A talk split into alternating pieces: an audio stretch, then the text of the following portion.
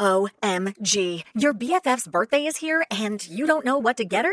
No worries. 1-800-Flowers.com has you covered. 1-800-Flowers is the ultimate birthday gifting destination. For those who know, it's not about giving a gift. It's about giving the gift. Make every birthday brighter with exclusive offers and great values on gorgeous bouquets and arrangements. To order today, visit 1-800-Flowers.com slash tune in. That's 1-800-Flowers.com slash tune in.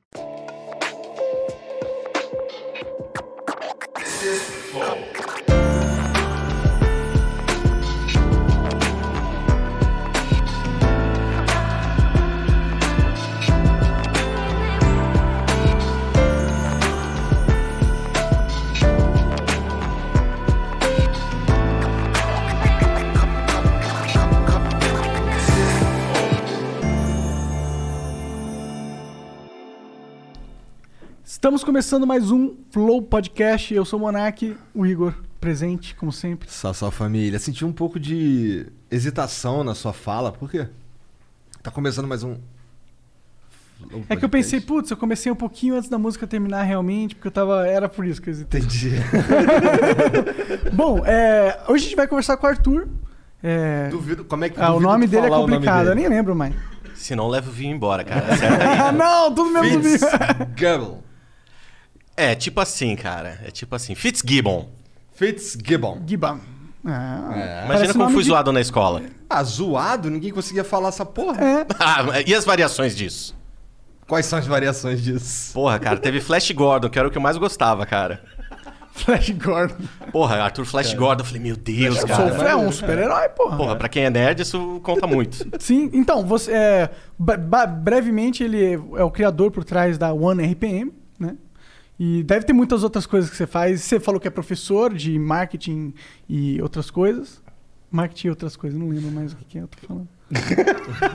O Monark é foda. Já se arrependeu, cara, de ter aceitado vir É aqui? isso, assim. não, cara, eu tava, eu tava desistir. ansioso, assim, eu tava falando, meu Deus, cara, será que eles vão fazer as perguntas certas? Ou vão fazer aquelas que eu fico saia justa aqui, cara? Ah, a gente vai fazer as de saia justa. Bom, mas, pô, obrigado por ter vindo aí, cara. Pra gente é uma honra, uma oportunidade de conversar com o cara da indústria que tá por trás das, por trás das câmeras, e- mas tá fazendo a, a parada acontecer, né? É isso aí. E tem, É amado e odiado ao mesmo tempo por muita gente. né? Porra, cara, assim, ser número um tem, tem o seu preço, viu, cara? Tem o seu preço. Mas eu, eu que tô absolutamente feliz e honrado de estar aqui. Então, um momento puxa-saco aqui. É, já conhecia o trampo de vocês há alguns meses e era impressionante, assim, como os artistas falavam da importância de tudo. E o mais legal, quando eu tava conversando com o Serginho é, sobre a possibilidade da gente fazer aqui, a, a galera no escritório da One RPM ficou louca. Falou, meu Deus, caramba, você vai lá, vou assistir. Falei, legal, pô, eu acho que você tem que fazer isso pelo seu chefe, caraca. Mas ele é realmente, assim, muito prazer pra mim, como pessoa física, e representando a ONRPM aqui pra vocês também. Isso, isso pra mim é, é louco, porque toda vez que alguém fala isso aí, que caralho, me falei pros outros que ia no Flow, os caras ficaram, nossa, que maneiro. Porque pra mim, eu chego aqui sem camisa, tá ligado? De chinelo e vou trocar ideia com os outros. É muito foda, mas é para mim é, é isso. o Igor tem dificuldade em, em sentir o que ele conquistou. É, eu tenho. É que, na verdade, vocês estão buscando sempre o sonho de vocês. Isso aqui é o sonho de vocês e de todo mundo que tá aqui nos bastidores. Então, quando você alcança isso, você tá num dia a dia tão, tão Frenético. obstinado disso que você fala, cara, eu alcancei, tá tudo certo. Mas para as pessoas que vêm e falam, puxa, fui do dia para noite, é incrível aquilo. Porra, do dia pra Mas- noite é sacanagem. É, não, e dói. No mundo artístico ainda é muito difícil você ouvir isso. Aí quando você. Quando alguém fala, fala, pô, caraca, eu tô há 25 anos aqui ralando igual louco.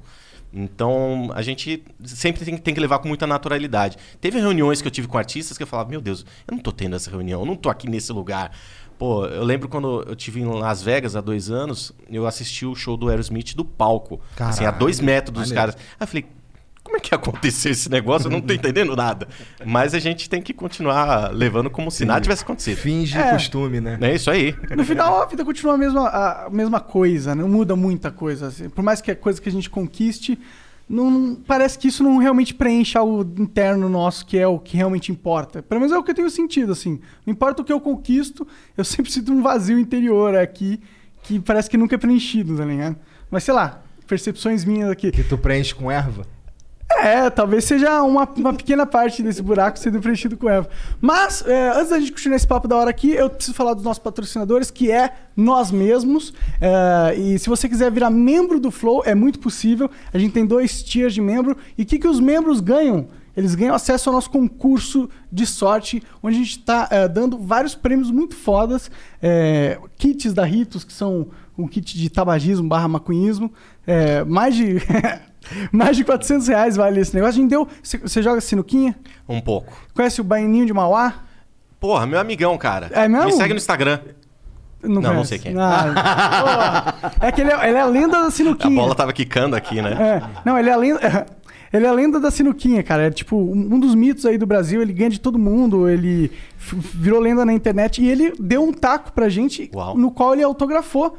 E a gente tá dando pros membros. Já deu, na verdade. Ganhou um membro humilde. Então, esse é um taco de, de 400 reais que tá autografado pelo mestre. Então, vale, tem valor aí emocional, sei lá. Caralho, eu não aguento mais ouvir falar sobre esse É, tá. mano. É que é a coisa mais legal que a gente já assistiu. É, veio uma empresa de carro que veio falar com a gente ag- agora pra gente dar um carro também. Quem sabe rola Caralho, vamos sortear. Sortear não. Concursar um carro. no final do ano, quem sabe. Tomara ano, que dê um carro legal, né, pra galera. Hein? Vamos dar um Fusca. Fusca é um carro legal hoje em dia, na verdade. Pô, dependendo do Fusca, você vale mais do que um carro zero É hoje. É verdade. verdade, é verdade. Com placa preta? É. Porra, placa preta é foda. Não, mas aí foi longe demais. Eu acho que não vai ser nada assim, não. Bom, hoje a gente tem um emblema do Arthur aí, mostra pra galera. O- Olá. Ó. O código pra resgatar é. ONRPM Brasil. Tá O passando ONRPM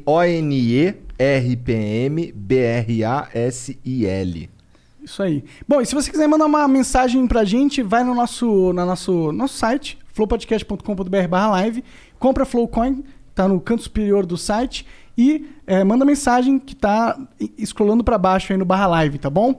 É, as primeiras cinco mensagens são 200 Flowcoins, as cinco seguintes são 400 e as últimas cinco são 600 Flowcoins. Se quiser mandar uma propaganda, 10 mil Flowcoins, tá bom? E a gente vai ler no final da nossa conversa.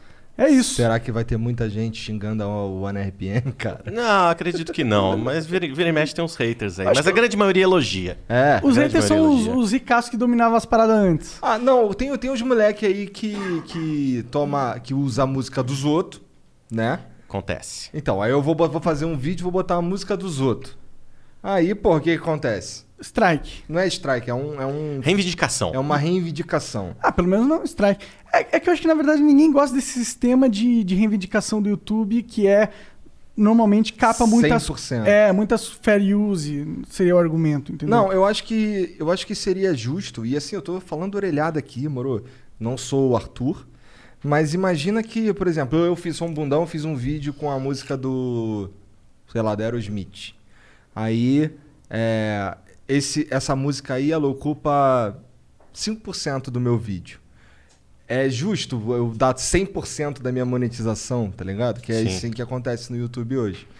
Aí, é, aí eu acho que é aí que os caras ficam putos de verdade, sabe? Eu acho que Sim. as pessoas não se incomodariam de pagar uma parte. eu acho que até seria bom pro Aerosmith, pros outros, porque eles estariam ganhando talvez menos dinheiro, mas eles estariam estimulando que mais pessoas usassem, então talvez no agregado eles ganhassem mais dinheiro, porque tem mais é, visualização do conteúdo deles.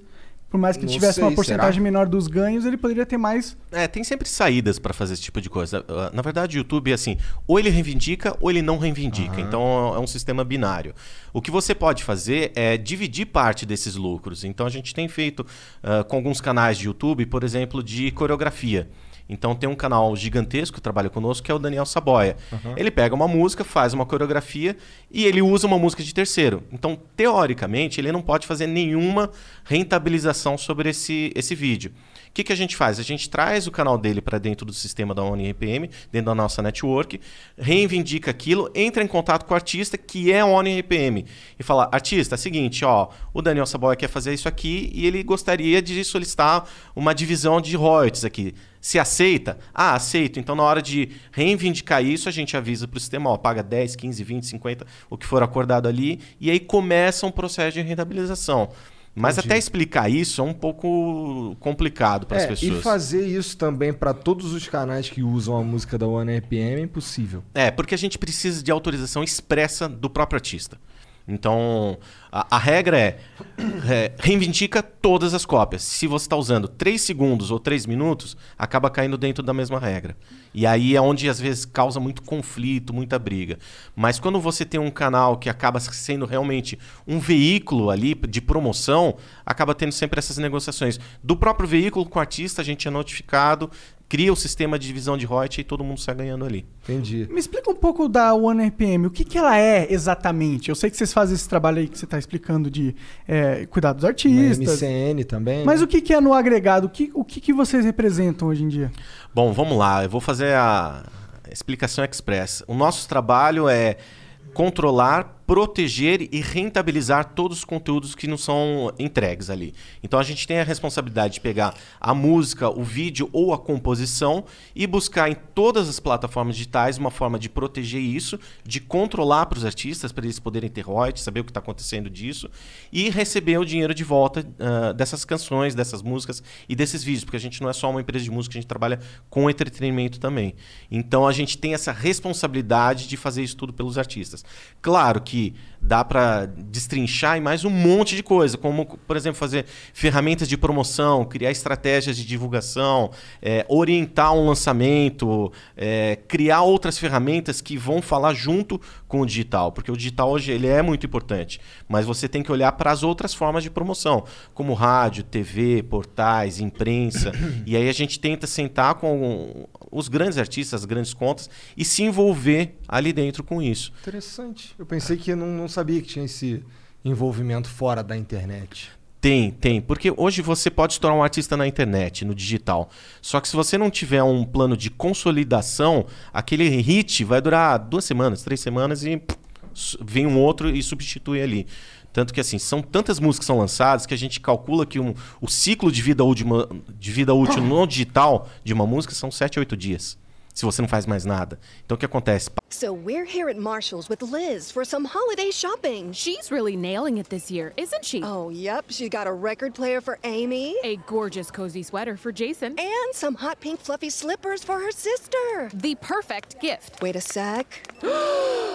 She's getting a pair for herself. Well, with prices this good, it would be rude not to. You know what? She totally deserves it. oh, totally. Happy holidays, everyone. See you at Marshall's. Fabulous brands. Feel good prices at, At Marshall's. Marshall's. Fall is a season of gathering that brings us together with warmth and color. So whether it's a birthday, anniversary, or a special event, celebrate your friends and family with a gorgeous bouquet from 1-800-Flowers.com. 1-800-Flowers makes it easy to find your reason and brighten someone's day with exclusive offers and great values on bouquets and arrangements. To order today, visit 1-800-Flowers.com slash tune in. That's 1-800-Flowers.com slash tune in. acessar uma semana e pouco. Se você não tem mais nenhum plano, meu, vem com outra música que senão você vai ser passado para trás. Então a gente tem que criar. São, só no Brasil são mais de 200 funcionários que a gente tem já. Caralho, a gente pra caralho. É, mais que as gravadoras. Alô, beijo pras gravadoras. Que, que são... Aquele beijo maravilhoso. Eu também gosto de mandar esse beijo. Aquele aí, abração de amigo. É, Por que, que você criou a, o RPM? Como que você surgiu essa necessidade no teu coração de investir sua vida nisso? Bom, vamos lá. É, só para deixar muito claro, eu não criei a ONRPM, tá? O fundador é o Emmanuel Zanz, que é um visionário, hoje é meu amigo, meu sócio na, na companhia. Que, na verdade, assim, tanto ele como eu, a gente já tem um, um background, uma, uma história de indústria da música. A gente passou por gravadoras, teve nossa própria gravadora, fiz dezenas de outras coisas. Tu dá aula dessa porra, não é? Eu dou aula também, cara. Pô, só falta fazer malabarismo na rua, cara. Mas eu já tive redes de rádio, já fui empresário, já fui artista, é, trabalhei em gravadora, fui vendedor de disco. Já foi artista? Já, tive uma banda, cara. Ah, é Ausente mesmo? Generais. Ausente Generais. Não é grande negócio, mas era minha bandinha de adolescência Do que, que ali. era? Rock? Punk rock, Punk cara. rock, Punk crer. rock. Quando eu era mais roqueiro. Hoje eu gosto de tudo quanto é tipo de gênero de música. E não tô sendo político. Eu realmente gosto de, de trap, eu gosto de funk, eu gosto de sertanejo, eu gosto de rock, tá tudo certo. Mas a gente tinha um, um senso de desafio muito da indústria. A gente viu muita coisa acontecer de errado na indústria da música nos últimos anos. E aí, em 2010, quando o Emmanuel fundou a companhia em Nova York, ele veio em 2011, ele veio para o Brasil, apresentou a companhia, eu fui uma das pessoas que foi apresentado e era uma coisa muito pequena mu- mesmo. Assim, ele fundou lá no escritório dele, na casa dele em Nova York. Eu entendi o que era, eu falei, cara, eu tenho meu selo, a minha gravadora, que era a Turbo Music, tinha uns 40 discos. Eu falei, meu, vou colocar nesse negócio digital porque tem um negócio da Apple lá e dá, eu ouvi falar que dá uma grana nesse negócio. Então, do dia pra noite, subi 40 discos, numa época que ninguém dava a mínima bola pra isso. Aí ele veio conversar, a gente com- com- cons- eh, começou a conversar muito. Como foi essas conversas? O que, que ele queria? que, que, que ele queria Foi no início, foi acho que maio, abril de 2012, quando a gente realmente começou a conversar de negócios. E ele queria ouvir a minha visão sobre o que, que eu achava disso. E eu lembro que, que ele me perguntou, e foi uma pergunta muito importante, muito boba, mas foi muito importante. Ele perguntou, mas por que, que você quer trabalhar comigo na ONRPM? Eu falei, porque é o grande próximo negócio da música. Não, mas. Aí ele ficou me olhando com uma cara de intrigado ali, mas eu tinha absoluta certeza, absoluta certeza O que, que você tinha enxergado? Exatamente. O que, que te atraiu no modelo dele? na verdade, assim, ele olhava para o digital com uma importância que eu já dava há anos. Em 2005, foi quando eu saí da EMI, que era gravador dos Beatles, Marisa Monte, Charlie Brown, e eu não, não aceitava mais aquele modelo de negócio, foi quando eu montei a minha gravadora. E eu lancei alguns artistas lá, que era Xamã, Lipstick, Ludov, que eram umas bandas legais para burro, mas que não entravam na grande mídia tradicional. E a nossa saída foi olhar para o digital. Então a gente olhou para, na época, MySpace, Orkut, Fotolog, Flogão, Twitter e, e- e essas ferramentas que estavam à disponibilização dis- ah, disponibilizados para os artistas independentes. E a gente conseguiu criar uma carreira desses artistas e conseguia vender show baseado em público digital. Eu falava, caraca, digital é realmente uma coisa muito importante. Então, de 2005 a 2010, eu me debrucei muito. Eu falava, cara, o futuro de consumo da música está no digital. Eu já consumia Deezer e Spotify antes de 2010, quando ninguém quase nem sabia Nossa, o que, que nem era sabia isso. que Deezer existia há tanto tempo assim. É, a Deezer, se eu não me engano, começou como um blog de música. Então Entendi. você conseguia, conseguia baixar a música ali. E a própria Napster ali, que a gente consumia igual louco. E eu falava, cara, dá pra você fazer planos, dá pra você estourar um artista baseado nisso. Você não precisa ir pelo modelo antigo das gravadoras. E as gravadoras, elas abandonaram completamente o digital. Elas tratavam o digital como um inimigo. Esse era um dos problemas das gravadoras na época. O que mais te incomodava neles? Tipo, eles, eles não vinham Essa a falta de visão. Eu tendência? cheguei, ó, eu vou te falar, eu cheguei a ouvir numa gravadora de um presidente que respeito muito, mas ele falou: esse negócio de MP3, de digital, tem que tratar como caso de polícia, é tudo bandido. E a indústria musical nos anos 2000 tratou dessa maneira. Eles processaram pessoas que fizeram download. E eu achava aquilo um absurdo. Então foi quando eu decidi sair É tipo tentar dessa co- grande indústria. controlar um, um- incêndio jogando um copinho de água. Assim. Ah, pelo contrário, eles jogavam um copo de gasolina, cara. É. Um balde de gasolina. Fala, não, não é assim, não é assim. Os caras tentaram matar o Napster e o, o Metallica, né? É, Pô, Lars, coitado, cara. Mandou Pô, eu mal demais, deles. né? Mandou, cara. Tem um livro que eu recomendo pra vocês lerem, pra todo mundo que tá assistindo, que chama Como a Música Ficou Grátis, que dá o pon- um ponto de vista de três pessoas diferentes. Um cara que trabalhava na fábrica de CDs e r- roubava os CDs pra piratear e jogava na net. O engenheiro que criou o algoritmo de compressão do MP3, que decidiu deixar royalty free o negócio, por isso que popularizou o MP3 tão rápido. E o terceiro ponto de vista, que é o mais bacana, é que era de um grande executivo da indústria da música americana e como a indústria tratou isso tudo, ou seja, do pior jeito possível. E dá o ponto de vista deles. E esse livro explica como foi a revolução e a mudança de comportamento. Eu já tinha visto essa mudança. Falei, cara, a galera que está começando de 16, 15 anos, está começando a consumir música, não vai comprar CD nunca mais na É. vida, cara. Eu já via isso em 2005, cara.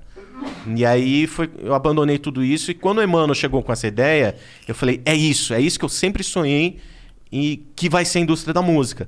Só que não existia ainda. A gente tinha que plantar essa semente. Em 2012 não existia streaming. O download tinha acabado de chegar no Brasil, você tinha que pagar um dólar pro download de uma música. E com cartão internacional. E só tinha a Apple na É. época. É inviável. Pro Mas eu sabia que essa nova geração que começou a Não consumir em gosta da 2005. Apple, cara.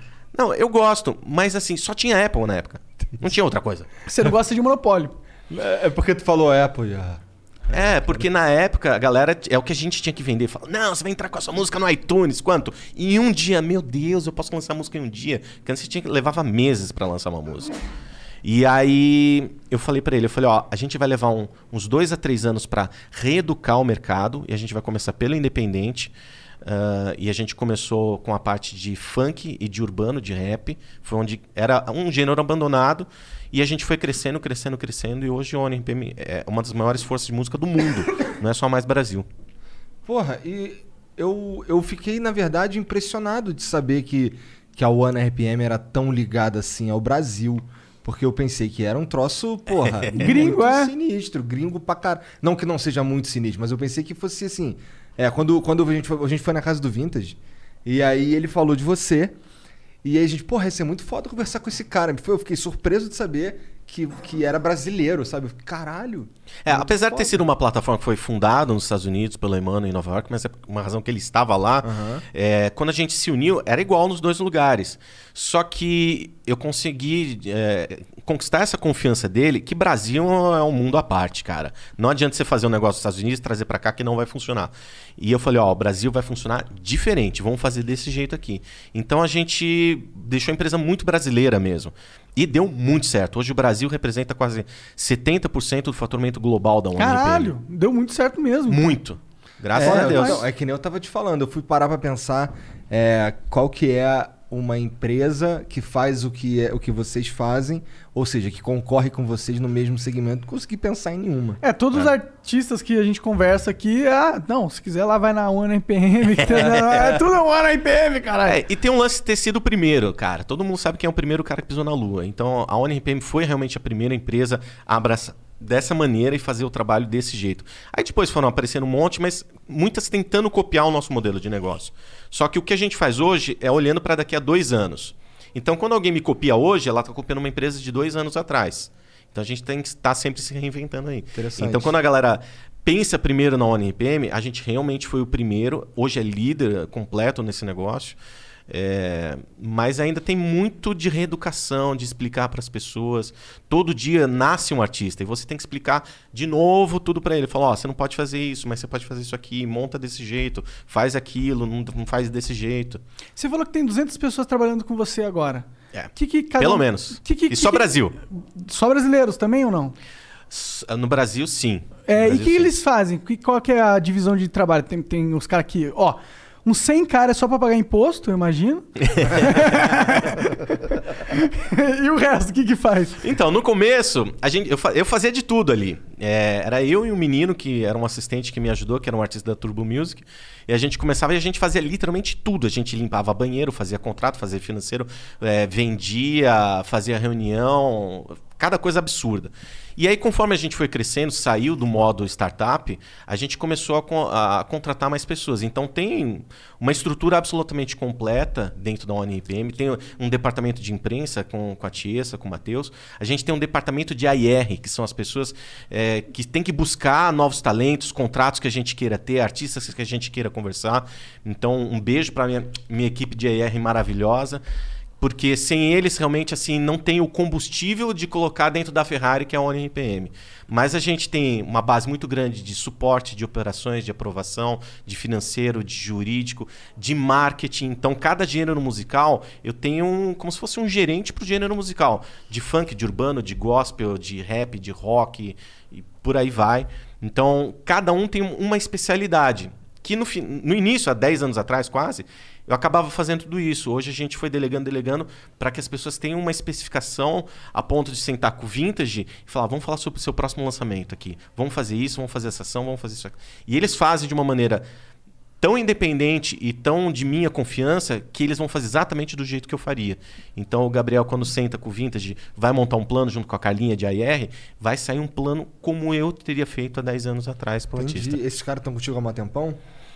Então, a grande. eh, Você diz dos artistas ou do, Não, dos do- funcionários? Dos funcionários. Alguns sim, alguns sim. Acho que a pessoa que está há mais tempo ali é o André, a Marina e a Andréia, que a Andréia é minha diretora financeira ali, que eu devo muito para ela. Porque quando a gente era menorzinho, a gente era tão menorzinho que nem dinheiro para escritório direito a gente tinha. Eu fiquei cinco meses de graça no escritório dela. E aí, depois de um tempo, ela começou a me ajudar. E eu falei: Você você é boa de finanças, hein? Vem me ajudar aqui. E hoje é meu braço, um dos meus braços direito ali. Maneiro. Então tem a Isabel Marigo, que é minha diretora de AIR. Sem ela também eu não dou um passo para conversar com os O artistas. que é AIR? Artístico repertório, que é a coisa mais importante no mundo. Você tem que olhar hoje pro artista e entender aonde esse cara vai chegar, como ele vai chegar e com que tipo de repertório. Então é a pessoa responsável Welcome to Parent Teacher Night. Oh, yes, Miss Garner. If you have one of those airline credit cards, you're probably not earning double miles on every purchase. You're right. My card only gets extra miles on some types of purchases. With the Capital One Venture Card, you earn unlimited double miles everywhere. Wait, but where can we use them? You can use Capital One Venture Miles on any travel purchase. Venture gets an A plus. Capital One, what's in your wallet? Terms apply. See CapitalOne.com for details. OMG. Your BFF's birthday is here and you don't know what to get her? No worries. 1-800-Flowers.com has you covered. 1-800-Flowers is the ultimate birthday gifting destination. For those who know, it's not about giving a gift. It's about giving the gift. Make every birthday brighter with exclusive offers and great values on gorgeous bouquets and arrangements. To order today, visit 1-800-Flowers.com slash tune in. That's 1-800-Flowers.com slash tune in. Pra olhar pra você e falar: você vai longe, você vai fazer isso, você vai fazer isso, e você tem possibilidade de fazer tanto de dinheiro. Que a gente não pode esquecer que a música é um negócio. Aham. Por mais que a gente tenha paixão, e eu tenho muita, às vezes eu acho que eu, eu não preciso nem ser pago pra fazer o que eu faço. é, essa pessoa tem que olhar pro artista e falar: ok, você vai me dar tanto de dinheiro. Pra também vislumbrar pro cara falar: ó, você pode viver disso. Você quer ir pra Disney, você quer comprar um carro novo? Vamos fazer esse trabalho aqui. Então, essa turma de AR tem que ter essa visão equilibrada de artístico junto com comercial e ser um, um intérprete de Libras ali. Entendi. Então, o AIE é en- engraçado. Então, vamos lá. Se eu fosse um... Vamos dizer que eu lance uma música hoje e aí o teu, a tua galera lá de AIR viu alguma, algum valor nessa Sim. porra e aí entra em contato comigo e vem conversar e aí eles vão, inclusive, me dizer qual seria o melhor gênero musical pra eu me manter, será? Não necessariamente, a gente não vai fazer nunca nenhuma interferência artística. Tá. Até porque isso é uma das premissas que eu coloquei na ONRPM. A gente nunca vai fazer com os outros o que a gente não gostaria que fizesse com a gente. E se tem um negócio que mata o artista, é falar, ó, toca isso, faça aquilo. Não, o artista tem que ser livre e tem que ter liberdade artística. Senão você tira a verdade do cara. Mas a gente pode direcionar. Então, às vezes, o artista faz uma música incrível. E fala, poxa, eu não sei por que, que eu não consigo andar. Fala, pô, talvez porque você coloca muito palavrão nas músicas. Você já pensou em mudar? Não, boa ideia. Essa é uma das funções do AIR. Antigamente o AIR tinha essa função de mandar o. Ó, você vai gravar essa música do fulano, vai gravar com o ciclano, vai cantar desse jeito. Vai... Pô, mandava, literalmente. Hoje mudou. Você tá falando do AIR das Antigo, antigas das gravadoras. Hum. Eu queria entender isso. Isso é um, um assunto legal porque realmente, olhando a história, as gravadoras não se adaptaram, né? Pelo menos a maioria, eu acho. Eu- Nossa, você pode- jura? É, E, e ainda tem, mas elas ainda têm bastante poder, né, sobre vários artistas aí. Mas é muito fácil você ter poder com 80 anos de propriedade de catálogo ali, onde você paga 8%, Nossa, 6% isso é- de royalties é para artista. cara. É, a gente não pode falar nomes, obviamente, mas tem artistas imensos que recebem 8% de royalties. Ou seja, se o cara faz, sei lá, 100 dólares por mês no digital, a gravadora tem que pagar só 6. Com os outros 84, ela põe, 94 põe no bolso. Não parece E ser muito justo, né? Porque é digital, a gravadora não tem mais que distribuir. Pô, é, assim, de novo, a gente não pode falar nomes, mas existe um grande ícone da MPB que o primeiro contrato dele, quando ele assinou com uma gravadora nos anos 60, ele recebia meio por cento de royalties. E tá numa briga com essa gravadora que existe até hoje para receber um valor decente. Porra, meio, por cento? É tipo, então não dá nada, pelo menos. Só que no passado era esse tipo de deal que tinha. Ou você aceitava, ou você não lançava seu material. Isso foi até praticamente 2005, 2007. Esses eram os, os deals que tinha. O máximo que o artista conseguia eram uns 20, 23% ali. Isso era o máximo. Então, por exemplo, hoje a gente pagar 70% ali é quase que uma aberração comparado com esses catálogos antigos. Por isso que o artista fala, cara, para que, que eu vou por uma gravadora se eu tenho que fazer o meu trabalho? E o cara ainda manda em mim. Não, eu quero fazer o que eu quero. É muito louco, cara.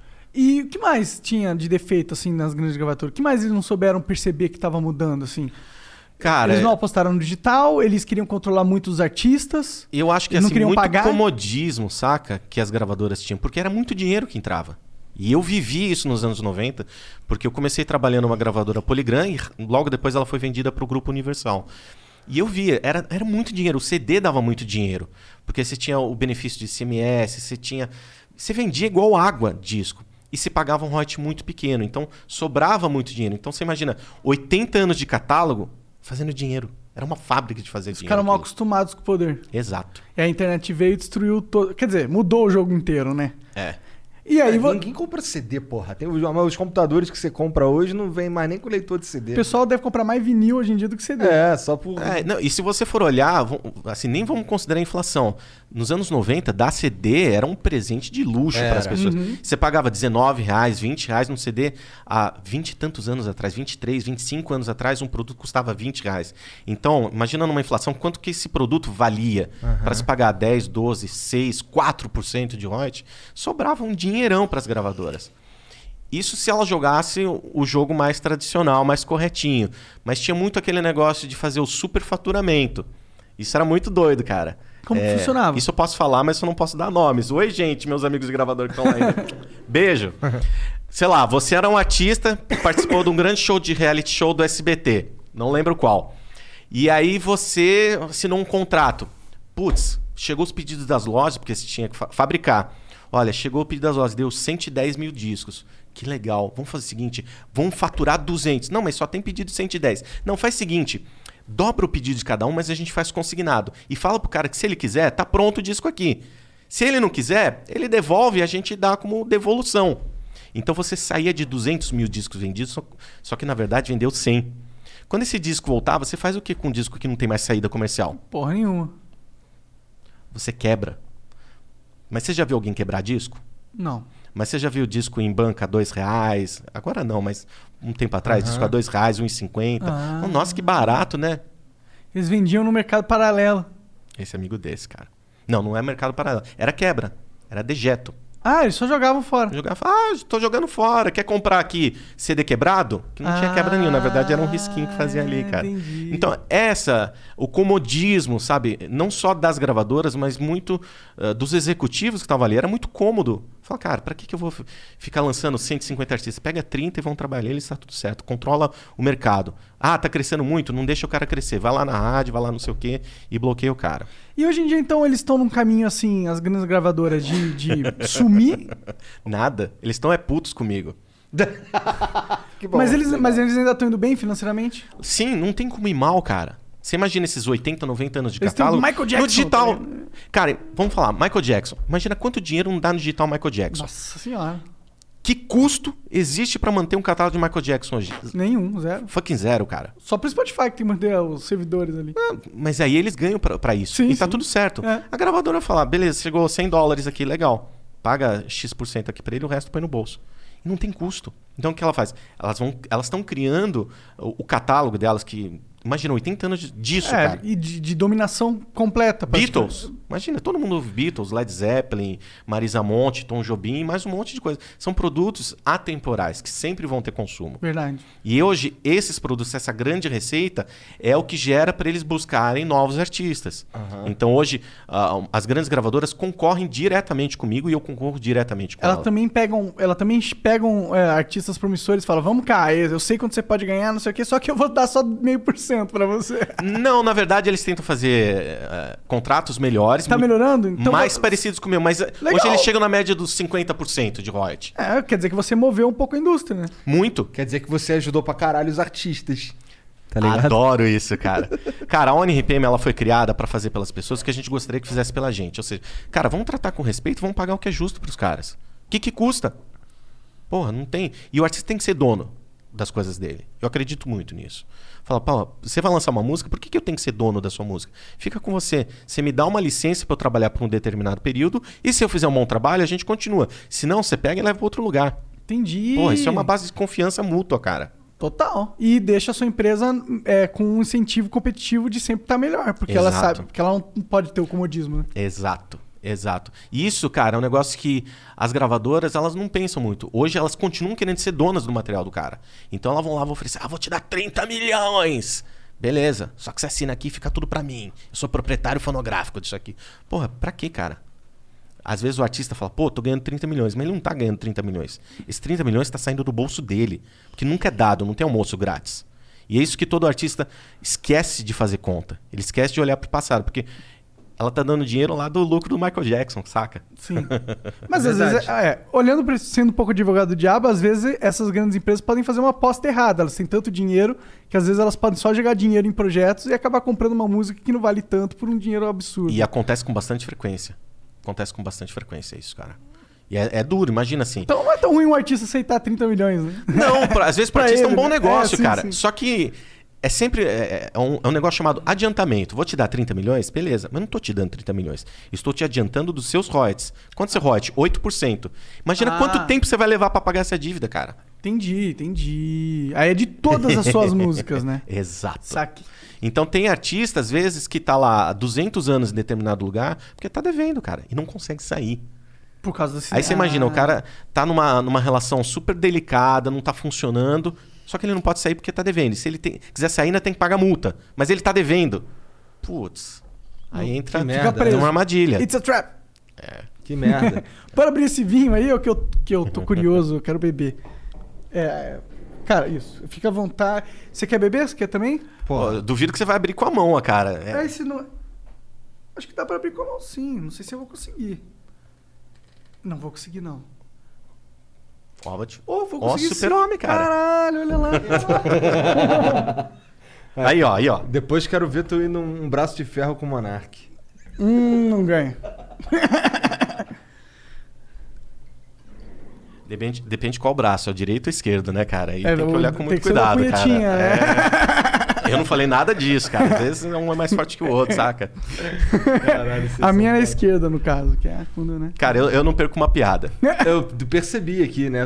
Estamos todos na quinta série aqui ainda. Ninguém, ninguém Ah, é bom, saiu. é bom. A gente não pode perder a criança dentro da gente, né? Cara, é, então tá bom. Tu falou pra mim que começou lá com os caras do música de rua, funk e tal. E aí vocês foram aparecendo pros outros artistas ou vocês que foram atrás dele quando acharam que já tinha uma, uma estrutura melhor? Como é que isso aconteceu? Foi assim, ah, quando a gente começou em 2012, pô, vamos tentar conversar com todo mundo que a gente acha legal, que é grande, e teve uma resistência muito grande. Então eu falei, vamos pro independente. Então comecei a fechar com selos de forró, de música tradicional, só que ainda não tinham números suficientes. E eu tinha acabado de entender como funcionava o processo de rentabilização no YouTube. Falei, cara, esse negócio no YouTube é foda. O que, que tava bombando no YouTube? E na época era o funk. Que ninguém dava a mínima. Ninguém queria falar com a turma do funk. E aí eu fui conversar com, com uma turma do funk. A primeira artista que a gente pegou foi a Valesca Popozuda. Depois a gente fechou com uma produtora que na época tinha o Guimê, que era Máximo. E aí todo mundo falou: Meu, tem um canal de YouTube aí que tá fazendo um barulhinho legal, cara. Tal de Condizila. Um tal de Condzilla. E era um canal relativamente pequeno na época. É, eram dois canais de YouTube muito grandes. Era o Tom Produções, que era enorme, tinha tipo um milhão e meio de pessoas. E o Conde, que acho que tinha 600 ou 700 mil pessoas ali. Fechamos com os dois. Então o Conde, a- toda a estrutura de. acabou nascendo junto com a gente também al- ali em 2012, 2013. É, ficamos com, com a Condzilla até meados do ano passado, trabalhando com ele, e virou o Condzilla. E- Durante a época, durante o trabalho. Exato, exato. Virou gravadora, virou produtora, virou empresa. Condizila foi um sucesso incrível, né? Foi global, cara. É o maior canal de YouTube de música do mundo, cara. Isso é Passou meio Justin abs- Bieber. Esse é meio absurdo, né? Porra, e, e do Brasil, só em conteúdo português. Então você imagina o nível de absurdo da coisa. Mas quando a gente começou a trazer muito a galera do funk, quando ninguém falava com eles, teve uma chuva de gente que queria falar conosco. Então esse negócio de pegar a música, colocar no YouTube, você tem o processo de reivindicação. Então qualquer cidadão que usou uma música de funk que tinha uma tonelada, que a gente chama de rede de divulgação de canais, que tem muita... Uh, sai apareceu lá, o One RPM está reivindicando seu vídeo. E o cara parou de fazer dinheiro. Mano, você imagina, na semana seguinte apareceu muita gente no escritório, que a gente não dava interesse, mas apareceu muita gente um pouco chateada comigo, Caralho, pessoalmente, pessoalmente, cara. E teve algumas pessoas um pouco mais, é, digamos, eufóricas ali pra falar conosco. entendi, irritadas. Não- não- é, aí você falava, meu Deus, o que, que eu fiz aqui? Vamos contratar um segurança. Aí o que, que a gente fez? A gente começou a explicar pra eles. Fala, não, funciona isso, isso, isso, isso, isso. Ah, é? Então quer dizer que se eu for dono de uma música e não tá distribuído fizesse, eu começo a ganhar dinheiro dos outros? Sim. Nesse momento, começou a nascer as produtoras de funk. Que antes só tinha a máxima, a Condzilla, mais uma ou duas ali. Naquele momento, o- essas, esses canais de YouTube falam, cara, a gente pode ganhar dinheiro, só que a gente precisa ser dono das músicas. Vamos começar Produzir. a produzir e assinar os caras. Aí eles me ligavam, "Ô, Arthurzão, tem um contrato modelo aí? Falei, tenho. E aí eu comecei a orientar essas pessoas a montarem gravadoras. E aí foi pipocando um monte de gravadora de rap, de trap, de funk, de tudo Porra, quanto é coisa, maneiro. cara. Então, Maneiro. assim, é- que não tem DNA, mas eu sou o pai de um monte dessas, dessas empresas aí, Ah, a cara. gente sabe como que é um pouquinho. Mas pra mim era um negócio bacana, porque, imagina, eu fechava com uma, uma produtora de funk e essa produtora falava com 150 artistas. Se eu tivesse que falar com 150, tá ferrado. Então eles começaram a fazer isso. E aí, cara, virou, sabe, era um eh, fogo na no palheiro, cara. Foi aí que começou a dar o boom, né? O One RPM. Foi, foi 2013 pra 2014, cara. Entendi. Porque aparecia One RPM em tudo quanto é canal. E falando, quem que é essa empresa? Quem são esses loucos, cara? E aí a gente sentava, explicava. Então foi um ano que, meu, eu passei o Brasil. Qualquer buraco, eu ia dar uma palestra sobre o que, que é o digital. Que a galera não Entendi, sabia. Entendi. O, o streaming não tinha chegado no Brasil ainda. Você tinha tentativas assim, muito tímidas ainda da Ardio, um pouco da Deezer. Spotify, se não me engano, acho que veio em 2015, cara. Verdade, é recente se for parar pra pensar em Exato. termos de internet, né? Exato. Então, você imagina, por três anos a gente explicando pra toda essa base de música popular, que o funk é uma música popular, o urbano é uma música popular. O que, que era? Então, quando chegou o Spotify, essas empresas que já estavam dinheiro, todo mundo já sabia. As gravadoras ainda estavam lá. Ah, que? Onde? Por quê?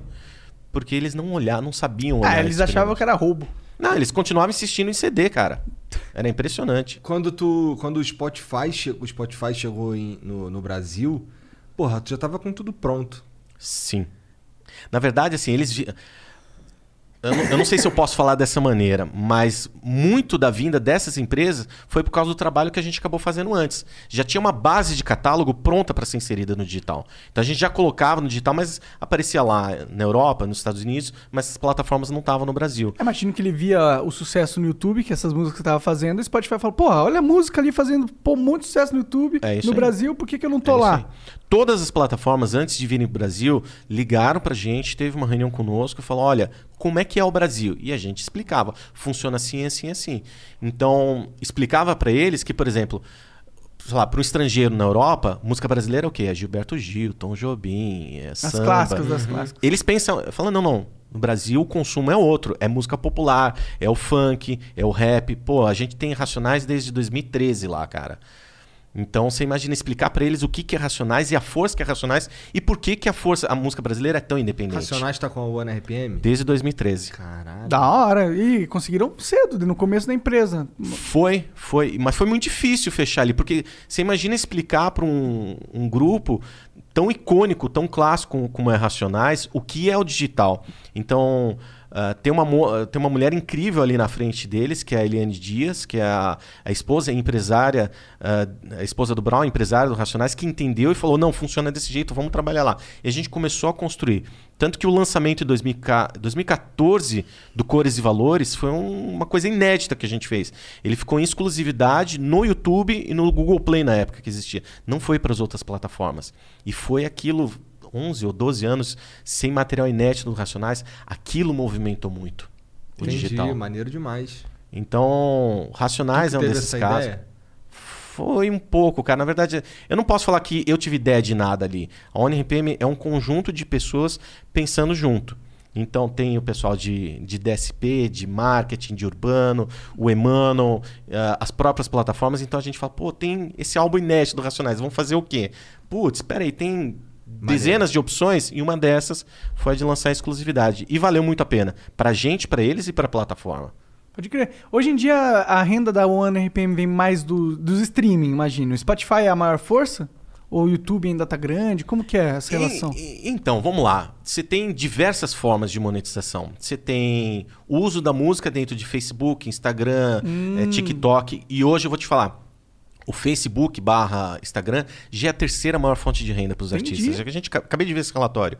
Então você tem Instagram? É, não Quando você usa uma musiquinha, tem que pagar, cara. É o uso de música. É um processo de microsincronização ali. Mas quem que usa as musiquinhas? O usuário que não O paga. usuário. Então, se a gente fizer uma história aqui e falar, pô, vou colocar o Racionais de fundo aqui no Music. Aquele uso é documentado, é rentabilizado de volta pro artista, cara. Mas o usuário não paga, né? Não. Mas a cada dois, três stories você não vê uma propaganda, Aham. aquela propaganda paga a visualização. Entendi. Caralho. Fudeu. É assim que eles pagam. É isso Pode crer, faz É isso aí. sentido. Então, isso aí não é um streaming e não é um download, mas é um consumo da música. Então, TikTok, Instagram, Facebook trabalha dessa forma. Você tem o streaming tradicional, que é o Spotify, o Deezer, Apple Music, Napster e mais, sei lá, 60 plataformas que existem. E você tem o download que está em absoluto desuso. Além disso, você tem o uso do consumo do vídeo também.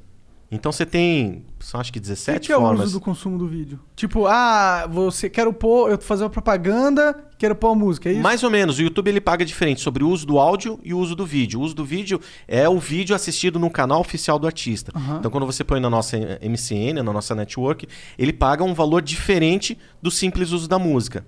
Então, esse é, um- é o uso do vídeo. Entendi. O uso da música é: sou um fã, vou gravar, sei lá, o meu cachorro fazendo.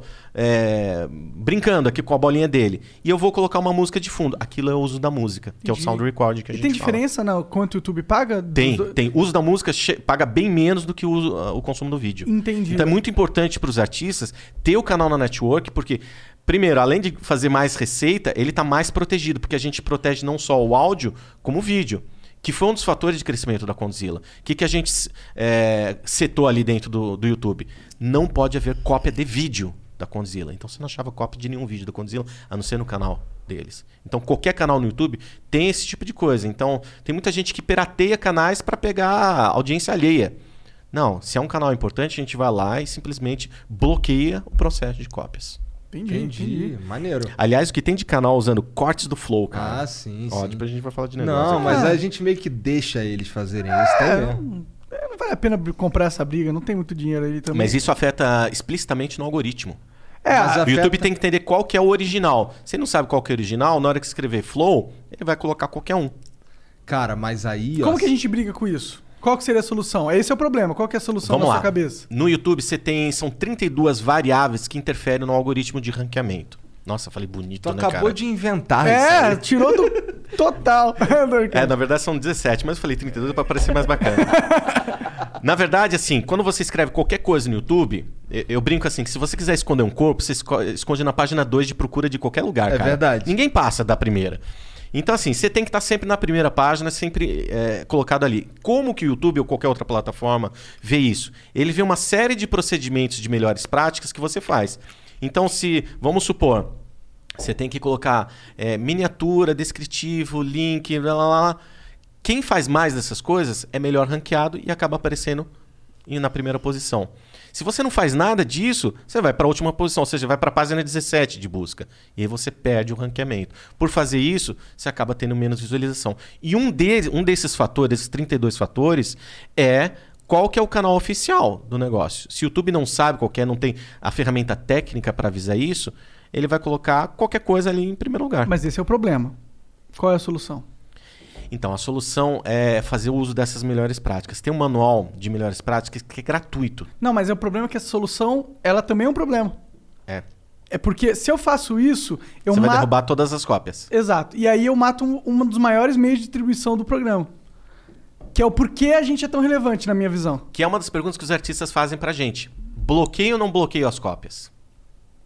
Depende. A resposta sempre é depende. O que, que você quer fazer da vida? É que o nosso, forma, a nossa, o nosso conteúdo não é uma música. Uhum. É bem diferente a, a longevidade do produto, o impacto, o- é, a monetização, é tudo diferente. Pra gente vale mais a pena é, a gente tá mais bem posicionado no algoritmo Exato. do que a gente tá menos bem posicionado no algoritmo, só que rentabilizar mais no canal de cortes. É, é uma escolha Sofia o negócio, cara. É um negócio muito complicado. Porque assim, vamos supor, existem 10 vídeos, que 10 canais que copiaram um vídeo teu. Então, você tem 10 audiências, 10 tráfegos pulverizados. Se não existisse essas cópias, esses So we're here at Marshall's with Liz for some holiday shopping. She's really nailing it this year, isn't she? Oh, yep. She got a record player for Amy. A gorgeous cozy sweater for Jason. And some hot pink fluffy slippers for her sister. The perfect gift. Wait a sec. She's getting a pair for herself. Well, with prices this good, it would be rude not to. You know what? She totally deserves it. Oh, totally. Happy holidays, everyone. See you at Marshall's. Fabulous brands. Feel good prices at, At Marshall's. OMG. Your BFF's birthday is here and you don't know what to get her? No worries. 1-800-Flowers.com has you covered. 1-800-Flowers is the ultimate birthday gifting destination. For those who know, it's not about giving a gift. It's about giving the gift. Make every birthday brighter with exclusive offers and great values on gorgeous bouquets and arrangements. To order today, visit 1-800-Flowers.com slash tune in. That's 1-800-Flowers.com slash tune in. 10 tráfegos se somariam ao seu único vídeo. Mas não significa que a, a- ia ter a mesma ah, Alcance. alcance, Exato. porque você tá matando a, a oferta dentro do algoritmo. Exato. Ele não ia ser o, não É, ia- por mais na- que fosse mais, se você tivesse é, capitalizando mais do interesse da pessoa de consumir seu, É. seu conteúdo, você deixa de capitalizar no próprio sistema do vejo- algoritmo do Eu YouTube. vejo, um- tenho vários amigos, até uns caras que são famosos, falam assim pra mim: Caralho, tô de saco cheio de ver tua cara no recomendado do YouTube, cara. E é e assim, tem tanto canal fazendo isso que pra mim é, isso se traduz em, em relevância. Acho que o que acontece aqui acaba se tornando importante. Tem, tem canais que já eram grandes, com 200, 400 mil inscritos, que eles mudaram o propósito do canal pra fazer cortes do nosso programa. Ou seja, ele já Exato. tinha uma base. Então tem, tem um ganho não monetário que é importante aí. Se a gente fosse Essa é a balança. é. Essa é a balança. Eu acho que Quanto fosse- que custaria pra você ter esse alcance? Exato. Ah, custaria, sei lá, 7 mil dólares. Então, beleza. Se eu bloqueasse tudo, eu faria 7 mil dólares? Não, então. É, deixa as cópias essa é a matemática. Total, total. É, tem muito caso, é, se- é sempre caso a caso esse, esse tipo de definição. Então, tem que entender qual que é o teu objetivo. Ah, meu ob- objetivo é promoção e alcance. Então, vamos fazer isso porque tem muita gente copiando. Então, beleza. Mas quer, quer rastrear? Quer só rentabilizar as cópias? O que, que você quer fazer da vida? E aí você vai montando. É sempre um a um. Teve caso de artista que a gente lança música e bloqueia pela, pelos primeiros sete dias só. Depois de sete dias já libera. Porque você tem aquele pico de consumo, o pico de consumo se concentra no canal, aumenta a relevância e depois ele faz a liberação. É, é uma boa, é uma boa também. Vai de conteúdo pra conteúdo, né? É, Isso, é, isso é fácil de fazer lá na plataforma, na tua plataforma? Tem que ser conversado sempre. É? Não é uma coisa automatizada. Entendi. Você precisa avisar. Hoje, você- a regra padrão é rastreia as cópias e rentabiliza as cópias. A gente não bloqueia ninguém. Agora, se quiser algo diferente, aí tem que avisar a minha equipe de, de operações do YouTube ali para poder fazer isso. Entendi. As gravadoras já chegaram a atacar você de alguma forma? Tipo, além de verbalmente? Processaram você? Já. O que, que, que já. Já. rolou? Como que foi? Como que é essa batalha que Cara, você vive? De tudo, assim, inclusive humilhação, cara. Sério? É, vou te falar, assim, a gente acaba dando muita palestra pelo Brasil inteiro. Aí teve uma palestra no Rio, bem bacana. E, pô, e era um Ganhou bastante chique. pra fazer pela cara. Bem Não, eu não cobro Bem por palestras. Não, Não, não cobra? cobro por palestra. Eu sou anarquista, cara. Eu quero ver o circo pegar fogo mesmo. Da hora. E aí era um- uma palestra pra indústria da música. Então eu tava me sentindo importante. Falei, caraca, como é que eu cheguei aqui? Então eu fui com terninho, gravata, mas com tênis, aquela coisa mais despojada. E fu- Não, tô bem aqui. E aí fui bem vestido, tava dando uma entrevista pra alguma televisão na porta. E aí passou um cara falou, nossa, onde ele vai? Num casamento? Aí eu olhei assim pro filho da mãe. Aí eu falei, é, tô indo pro casamento e você não está convidado. Caralho. Essa foi uma das coisas. Então te- teve muita gente foi muito atacado, ainda é muito atacado por causa do que a gente faz, das coisas que a gente fala. Mas eu, eu acho que isso, na verdade, são ações é, que eu tô tirando as pessoas da zona de conforto delas. Já, já recebemos é, notificação extrajudicial, para vocês terem ideia, de não mostrar algumas coisas. Por exemplo, no início da ONRPM, a primeira coisa que eu falei, ó, vamos mostrar quanto, quanto vem bruto da música do cara e quanto ele está recebendo líquido. Ou seja, ele vai saber exatamente o meu lucro sobre a música dele. E aí teve uma plataforma que falou, olha, vocês não podem mostrar os dados dessa forma. Da sua própria empresa. É, Por quê? Porque nunca as gravadoras mostraram, como não mostra até hoje o Porque valor bruto. se os caras Ela souberem, falou, ó, eles vão tá aqui seus 100 dinheiros. Tá, mas 100 dinheiros do quê? Pode ser de mil dinheiros ou de 10 mil dinheiros. Ou de um milhão de dinheiro. Exato. Que era o que eu ficava louco. Porque eu tinha a minha gravadora e eu tive deals, contratos com gravadoras no passado. Chegava um relatório e ela falou, ó, tá aqui, ó, 12 reais. Pô, mas 12 reais do quê? 12 reais. Do trimestre. E aí a gente começou a mostrar valores diários. Número de plays diários, valores brutos e valores líquidos. Isso é legal, até pra galera ter noção do que acontece realmente. Pros artistas e também pro consumidor, né? É, não, e assim, a gente ouve coisas assim absurdas, porque artistas vêm conversar com a gente e falam: Nossa, falaram lá que vocês são ladrões, que vocês fazem isso, que vocês fazem aquilo. Aí eu só respiro fundo e falei: Beleza, É isso aí mesmo. Se você acha que eu sou ladrão, então a porta é ali, cara. Se você não acha, senta aqui e vamos conversar. Então é um processo de reeducação eterno. A gente mexeu no monopólio ah, de empresas, cara. Que eram quatro, agora são três. Que eram ah, Sony, Universal, Warner e Som Livre. Agora Som Livre sendo vendida. Pra quem, pra quem ela foi vendida? Ainda não se sabe. Eu tenho as especulações, mas dizem que o Grupo Globo está se desvencilhando da gravadora. O que eu acho uma Ah. tremenda numa besteira, cara. É mesmo? Pô, Porque a gravadora tem muito, né, capital. É, mas é uma decisão deles ali. Então, que sejam Pô, vamos felizes. fazer como é que é o flow, o que que tu tinha falado? Flow Records. Flow Vim com essa ideia aqui hoje. Você que está assistindo a gente, vocês acham legal? Vamos montar Flow Records? Manda aqui para eles o nome dos eu não artistas. entendi exatamente é, o que é o que, isso, que é a Flow sincero. Records? É a som livre? Porra, vocês podem ser melhor que uma Som Livre. Som Livre já passou o negócio. Vocês são um veículo de mídia que alcança e, e eu acho que o valor de vocês ele está sobre a influência. As pessoas ouvem vocês. Eles prestam atenção no que vocês falam. Então, dependendo da música que vocês falarem, no dia seguinte a pessoa vai ouvir com outro ouvido, simplesmente do que colocar numa playlist. E eu acho que isso que tem valor, por exemplo, numa rádio. O valor de uma rádio, de um radialista, é a influência, o jeito como ele vende a música. E aí o cara vai falar tão bem, tão, tão bacana numa entrevista, que você vai querer ouvir aquilo ali. Ô, Jean, coloca isso no Media Kit aí que eu gostei. Então, assim, quando você aprende a, a comercializar essa influência, você pode falar, consome isso, consome aquilo. E vocês podem montar Flow Records. Então vamos lançar uma música inédita, por exemplo, de do Freud, que é um cara que eu admiro pra caramba. A gente também. E ele é um cara que fala, vamos fazer junto? Vamos, vamos lançar uma música. Então, beleza. Qual que é o trabalho da Flow? Ah, a Flow vai, vai influenciar, vai falar sobre esse lançamento, vai fazer o calhau de mídia dela, o artista vai fazer isso aqui, o ONP vai fazer isso aqui, e a gente lança junto. Da hora. Eu gosto dessa ideia. Existe uma ferramenta dentro da plataforma que a galera pira, que chama Royalty Share. Onde você lança uma música e você fala, olha, 10% para esse, 5% para esse, 30% para esse, 50% para esse, e você divide entre as diversas partes. E eu recomendo para os artistas fazerem isso. Mas dá pra fazer isso, tipo, não preciso falar contigo pra fazer isso? Não precisa nem falar comigo. Então vamos supor, Tem uma- Freudão, tem ó, beijo pra você, cara. Você gosta do Freud? Fala, Freud, a gente quer dar um gás aqui na tua música X. É, pô, que legal. Pô, você consegue colocar 10% de royalty share pra gente aqui? E eu fico por três meses bombando tua música e falando, colocando abertura, sei lá, você inventa qualquer coisa pra ele. Entrega de serviço. Ele fala, beleza, tá feito. Vai lá, você cria uma conta no ONRPM. Na hora que chega o valor, ele já dá cabeça, tira. Não passa nem pelo artista, você não vai ter nem tributação pra isso, cara. Então tem muito artista, muito esperto, fazendo isso com influenciador.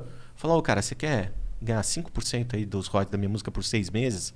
Bomba Toca aí no ali teu ela. Instagram, um post por, por Muito semana. foda. Da hora demais, eu gosto disso. Eu gosto de quando os criadores eles conseguem ter ferramentas Eles pra têm colaborar. controle sobre o próprio, próprio conteúdo de verdade. É. Né? Cara, Muito e, foda. e que gravadora fez isso? Alô? Não vão fazer nunca, cara. Porque quando você faz isso, você tá descentralizando o poder. Eles querem ter o controle. Então as gravadoras fazem isso, mas ó, você fala comigo, não fala com o artista, hein, cara? Não, a gente descentralizou. Falou, o artista pode fazer esse tipo de coisa. E vou te falar, tem artista que chega a dar 30, 40% do royalty dele para 10, 15 pessoas diferentes de informadores de, eh, de opinião, influenciadores, eh, rádio, TV, imprensa. Falou, ó, me divulga aí que eu vou te dar uma participação no meu negócio, cara. Maneiro pra E não é caralho. jabá, não é nada disso. Você tá. É como se você estivesse Você vendendo tá ações da sua é, empresa, cara. você tá ganhando Falar, você quer ter participação no meu negócio? Legal. Em vez de. Você pode entrar com grana também. Isso é uma coisa que. Tem muito artista que faz. Vou lançar uma música. Você quer ter 10% do meu faturamento? Quer comprar esses 10%? Custa mil reais. Hoje não faz nada. Mas e se esse negócio der um Boa. bilhão de reais, cara? Verdade. Vira um mercado de ações também. É, o Primo Rico, a gente conversou com ele recentemente, ele falou assim, falou justamente isso pra gente. Eu vi. Cara, é, é- o melhor que você pode fazer com o Flow é entrar de sócio com as- nas empresas, mas em vez de você dar dinheiro, você dá publicidade. Que é a montar Flow Records, cara. O que a gente tá falando aqui é uma troca de processo de publicidade de mídia que vocês têm e controlam muito bem. Eu gosto, porque a gente preza pela liberdade aqui no Flow. E a nossa liberdade acaba afastando certos anunciantes que eles querem controlar a parada. E a gente precisa buscar, e eu acho que não só a gente, o Flow, mas eu acho que todo criador de conteúdo hoje Exato. em dia, ele tem que buscar ah, uma independência financeira. E, pô, Não ficar dependendo de marca. e eu, né? sei- eu falo isso direto. Se tem uma empresa que acha que vale a pena te dar tanta grana pra você falar do produto dela, então quer dizer que existe algo ali que se você falar do seu produto, talvez vale mais do que a grana que o cara tá te dando. É Isso aí. É disruptivo, cara. Você tá quebrando a continuidade de uma cadeia de negócio. Fala, É por opa, isso- peraí. E aí a galera fica louca, porque você tá sendo o primeiro a fazer isso. Sim. E aí você começa a A montar. gente foi conversar com os caras do YouTube. É. E aí eles perguntaram lá como é que era o lance. Pô, toda essa liberdade aí, como é que é o lance de vender publicidade e tal? Aí a gente falou pra eles, cara, é, é, não é que não chega a gente, tem que. Chegam uns caras aí com as ofertas milionárias, mas aí eles querem que a gente não fale da outra marca, nem se o assunto surgir por causa do convidado. Então aí a gente não quer. Aí os caras lá do YouTube, porra, é a primeira vez que eu vejo o cara que tá recebendo a ação vendo se tem fit. É, é. Cara, tem outro negócio legal no YouTube que é o, uma ferramenta que eles falam assim, que você ganha com anúncios no YouTube. Quem que põe aqueles anúncios? É o algoritmo. Só que em alguns momentos pode ser negociado previamente. Fala, ó, estou fechando com a água tal. Onde, ó, vou gastar um milhão de dólares de anúncio. Aonde? Quero no canal do Flow. Você pode se fazer esse tipo de negociação. Só que quando acontece isso, vai chegar o pessoal do YouTube ou a sua MCN e vai falar: olha, a gente está fechando aqui, vai vir um volume astronômico de anúncio. Só que você vai ter que colocar a água lá em cima e ficar falando lá. Rola? Ah, não rola. Então, beleza, vou para outro. Ou rola e você acaba Ah, colocar água também. em cima é de boa. É, o que não pode fazer é me impedir de falar da outra marca. Vou falar É. da Aquapaná, por exemplo. É, não, assim, que depende do valor que o cara tá gastando. Se o cara tá gastando um bilhão de dólares com você, bicho, aí não dá pra negociar. É. É, Se bem que a gente Mas usou o- uma grana, né, cara? É, mas ah, com um bilhão de dólares, cara, fica todo mundo Não rico. foi um milhão de dólares, mas foi mais de um milhão de reais. Mas, cara, com, com o vo- o volume que vocês têm é, e o alcance que vocês têm, vocês vão fazer esse dinheiro com uma relativa facilidade muito breve, cara. a questão é que eu não quero me vender, não. Tô de boa. Yeah! Isso aí! Anarquia! É, isso é uma parada que eu divido, a gente divide com você nesse sentido. Eu gosto muito desse sentimento de anarquia. Eu acho que, inclusive, eu acho que essa é a revolução que a gente está vivendo hoje em dia. É. A gente tinha muitos, muitas gravadoras, mas em todas as indústrias, mas muitas grandes empresas que controlavam os mercados. E a internet foi uma disrupção tão grande na nossa sociedade Sim. que destruiu todo o meta, todo o, o negócio que grandes empresas bilionárias tinham, todo o controle. E isso liberou a oportunidade de, de gente como você, como eu, como o Igor, de chegar aqui e falar: opa, achei uma brecha nesse sistema aí. E, e, e isso é legal. E eu, pra gente ser fruto disso, a gente quer ver que, que essa brecha não seja algo que seja abafado depois, Sim. entendeu? E eles estão tentando fazer isso. Há sempre uma tentativa de abafar a internet. Você vê aí várias leis que são passadas para impedir ah, vários assuntos de serem tratados, pessoas sendo banidas. Sei lá. Eu vejo que está sendo uma reação do sistema a essa nova quebra disruptiva da tecnologia. Exato. Cara, não é à toa que 300 mil artistas no Brasil confiam os seus conteúdos na ONRPM. 300 mil artistas. no Brasil. No Brasil, cara. Eu nem sabia que tinha tanto artista assim no Brasil. É, é- é um número assim que eu estimava que existam 400 mil artistas em atividade no Brasil. Esses são números que a última pessoa que fez isso e conseguiu monitorar muito bem foi MySpace, há mais de 10 anos atrás. Pô, se a gente está falando de 400 mil artistas no Brasil e eu consigo distribuir 300 mil, claro que muito vai ao autoatendimento do sistema para trabalhar ali. Quer dizer que a gente está fazendo alguma coisa certa e que essas pessoas entenderam como funciona o negócio. Claro que não dá para deixar todo mundo feliz. Tem, tem um pessoal chita, às vezes, que fica meio bravo conosco ali, cara. Bravo por quê? Bravo, porque assim, alinhar a expectativa. Entendi. Então o que acontece? O cara vai subir na ONP, vê o sucesso que a ONP faz com fulano, ele acha que vai ficar rico. Fala, nossa, agora chegou minha vez. Lança a música e não tem 10 plays, cara. Em vez dele entender, falar, pô, talvez eu tenha errado, talvez eu não seja o momento, sei lá, N outra razão, não. Quem é o culpado é a ONPM. Aqueles caras, aqueles bandidos, eles não me ajudaram, foram ajudar o outro ali. Bom, tem um argumento, é, sendo advogado do diabo, é que é muito difícil cuidar de 300 mil pessoas, assim, realmente cuidar de 300 mil pessoas. É, eu Lógico. diria que é impossível. É, tecnicamente é possível. Então, assim, tecnicamente a gente pega todo mundo, coloca nas plataformas e disponibiliza ferramentas suficientes para ele começar a construir sua audiência. Só que a audiência tem que começar a responder. Não tem espaço no sol para todo mundo. Ponto final. A gente ouve em média 20, 25 músicas por dia. Um usuário normal. É, eu gente. escuto nenhuma. Então você imagina, se você não escuta nenhuma, você não tá dando a chance para esse artista que não teve play. Eu tô dando E ele tá ninguém. puto. É. Aí é um problema. Contigo, Monark. Você é um filho da puta. Eu devia gostar de música. Eu gosto de música, eu só não tenho. Eu nunca desenvolvi o hábito. Nunca desenvolvi. Então, mas às vezes a gente gosta de alguma coisa e nem sabe que gosta. Esse que é o grande lance Não, eu gosto, por do exemplo, music business. O Freud, puta, eu escuto as músicas, eu acho que a letra do cara é muito foda. Tipo, caralho, o cara tá mandando vários pensamentos que eu concordo e de uma maneira muito difícil de mandar, assim, sabe? A música não é só uma harmonização melódica. Ela tem a ver sobre pensamento. Você dividir como você pensa junto com as pessoas. Então fala, cara, aquele cara fala de alguma coisa que eu acredito. E às vezes não é nem o gênero que você curte, cara. Mas você fala, pô, esse cara tá falando algo sério. Então, por exemplo, você vê Gabriel Pensador. Ele tem umas letras extremamente politizadas e certeiras Cara, ali. muito foda, inclusive. E você pode nem gostar do gênero dele. Mas, cara, você ouve uma. Até quando, por exemplo, sem crise, não tem como. como você não fala, cara, que cara sensacional.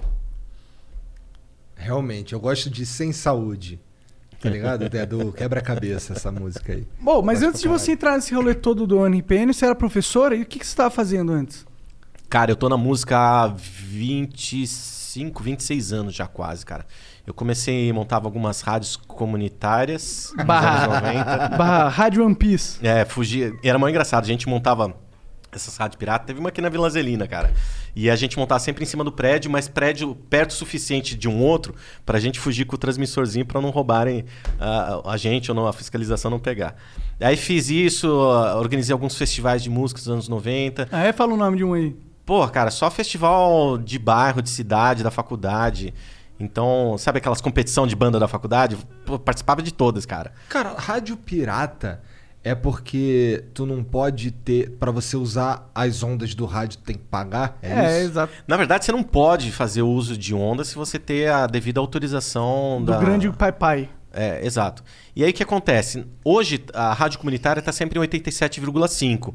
Mas naquela época você podia colocar onde você quisesse. Então os mais malandrinhos falaram, sei lá, você tem a Transamérica na 100,1, você tem a Jovem Pan na 100,9. Ah, vamos colocar nossa rádio no 100,5. O cara que estiver procurando lá, a Vai gente... cair. O problema é que fica explanado pra caralho. Pô, é, a gente É. não ajeitava direito a transmissora, entrava no 103, 102, 101. Aí dava ruim, cara. Aí dava ruim. Entendi. Mas foram dois, três anos fazendo isso e eu entendi, comecei a entender aí o music business. Falei, cara, dá pra fazer dinheiro com esse negócio. E aí depois comecei a trabalhar na Poligrana, na Universal, no marco estratégico dessas companhias que é desenvolver catálogo, novas formas de fazer dinheiro. Passei pela Abril Music, que era, pô, a editora Abril montou uma gravadora, explodiu o acústico do Capital, Bruno Marrone e Maurício Manieri. E você que é tava aqui do lá nessa gravadora? Sim. Caralho, Maurício mas Los Hermanos, cara. A gente lançou Los Hermanos ali. não, vou, não vou ficar cantando aqui. Vai perder um pouco de audiência nessa droga aqui. Mas a gente criou uma gravadora incrível e lá foi, foi que eu realmente eu vi pessoas extremamente apaixonadas por uma empresa. Então tinha o presidente lá que era o Marcos Mainar, que é um mentor meu até hoje. E eu falei, cara, que foda. É isso que eu quero ser na minha vida. Eu sempre soube que eu ia trabalhar com música desde os sete anos, cara. Mas ali que eu fui entender. E teus pais têm a ver com música ou não? Não, nada, cara. Nada. Ninguém da família tem a ver com música. Que engraçado. Com sete anos de idade, eu ganhei uma fita cassete do hit Menina Veneno. Caralho! Aí eu ouvi aquilo, Menina bicho. veneno, o mundo é pequeno demais pra nós dois. Uhul! Pera aí, vamos tirar a roupa aqui. Viu? Não precisa se preocupar com a audiência. O Igor aqui. Tira a camisa agora, roda eu aí, lembro cara. dessa porra. aí vai cara. subir a audiência. Isso estourou, isso foi um hit. É. Isso foi em 83, cara. E eu lembro de ouvir essa fita e aquilo, um moleque de 7 anos de idade ouvindo aquilo, falar, pô, eu tava acostumado com balão mágico, outras coisas. Eu falei, cara, isso é a coisa mais incrível que eu já vi na minha vida. Aquilo mudou. E desde aquele dia, eu falei, eu vou trabalhar com música. Eu nunca pensei diferente disso, cara. Só que eu não vinha de, um- de uma família de música, nem de nada. E música sempre foi visto trabalhar com música um negócio meio complicado, né? Aham. Então, Coisa de vagabundo, drogado, por aí. é, eu, não ia chegar nesse ponto, mas eu ouvi coisas similares de algumas pessoas. mas eu tive que realmente quebrar um padrão familiar de seguir isso. Meu pai queria que eu seguisse outra coisa ali. Que que Tentei. Eu fiz administração de empresas, a primeira Clássico. faculdade. E queria que eu trabalhasse. Ele é um, um consultor de cargos e salários muito renomado no Brasil. Consultor de cargos e É, salários. ele vê se, você, se o que você faz tá certo, o que você faz, se você ganha adequado ou se Legal. ganha mais ou menos. Eu quero, quero o contato do seu pai. Vamos ver se eu tô recebendo um salário Ô, decente ô, aqui seu Michael, dá uma ligadinha aqui. Interessante mesmo isso aí, né?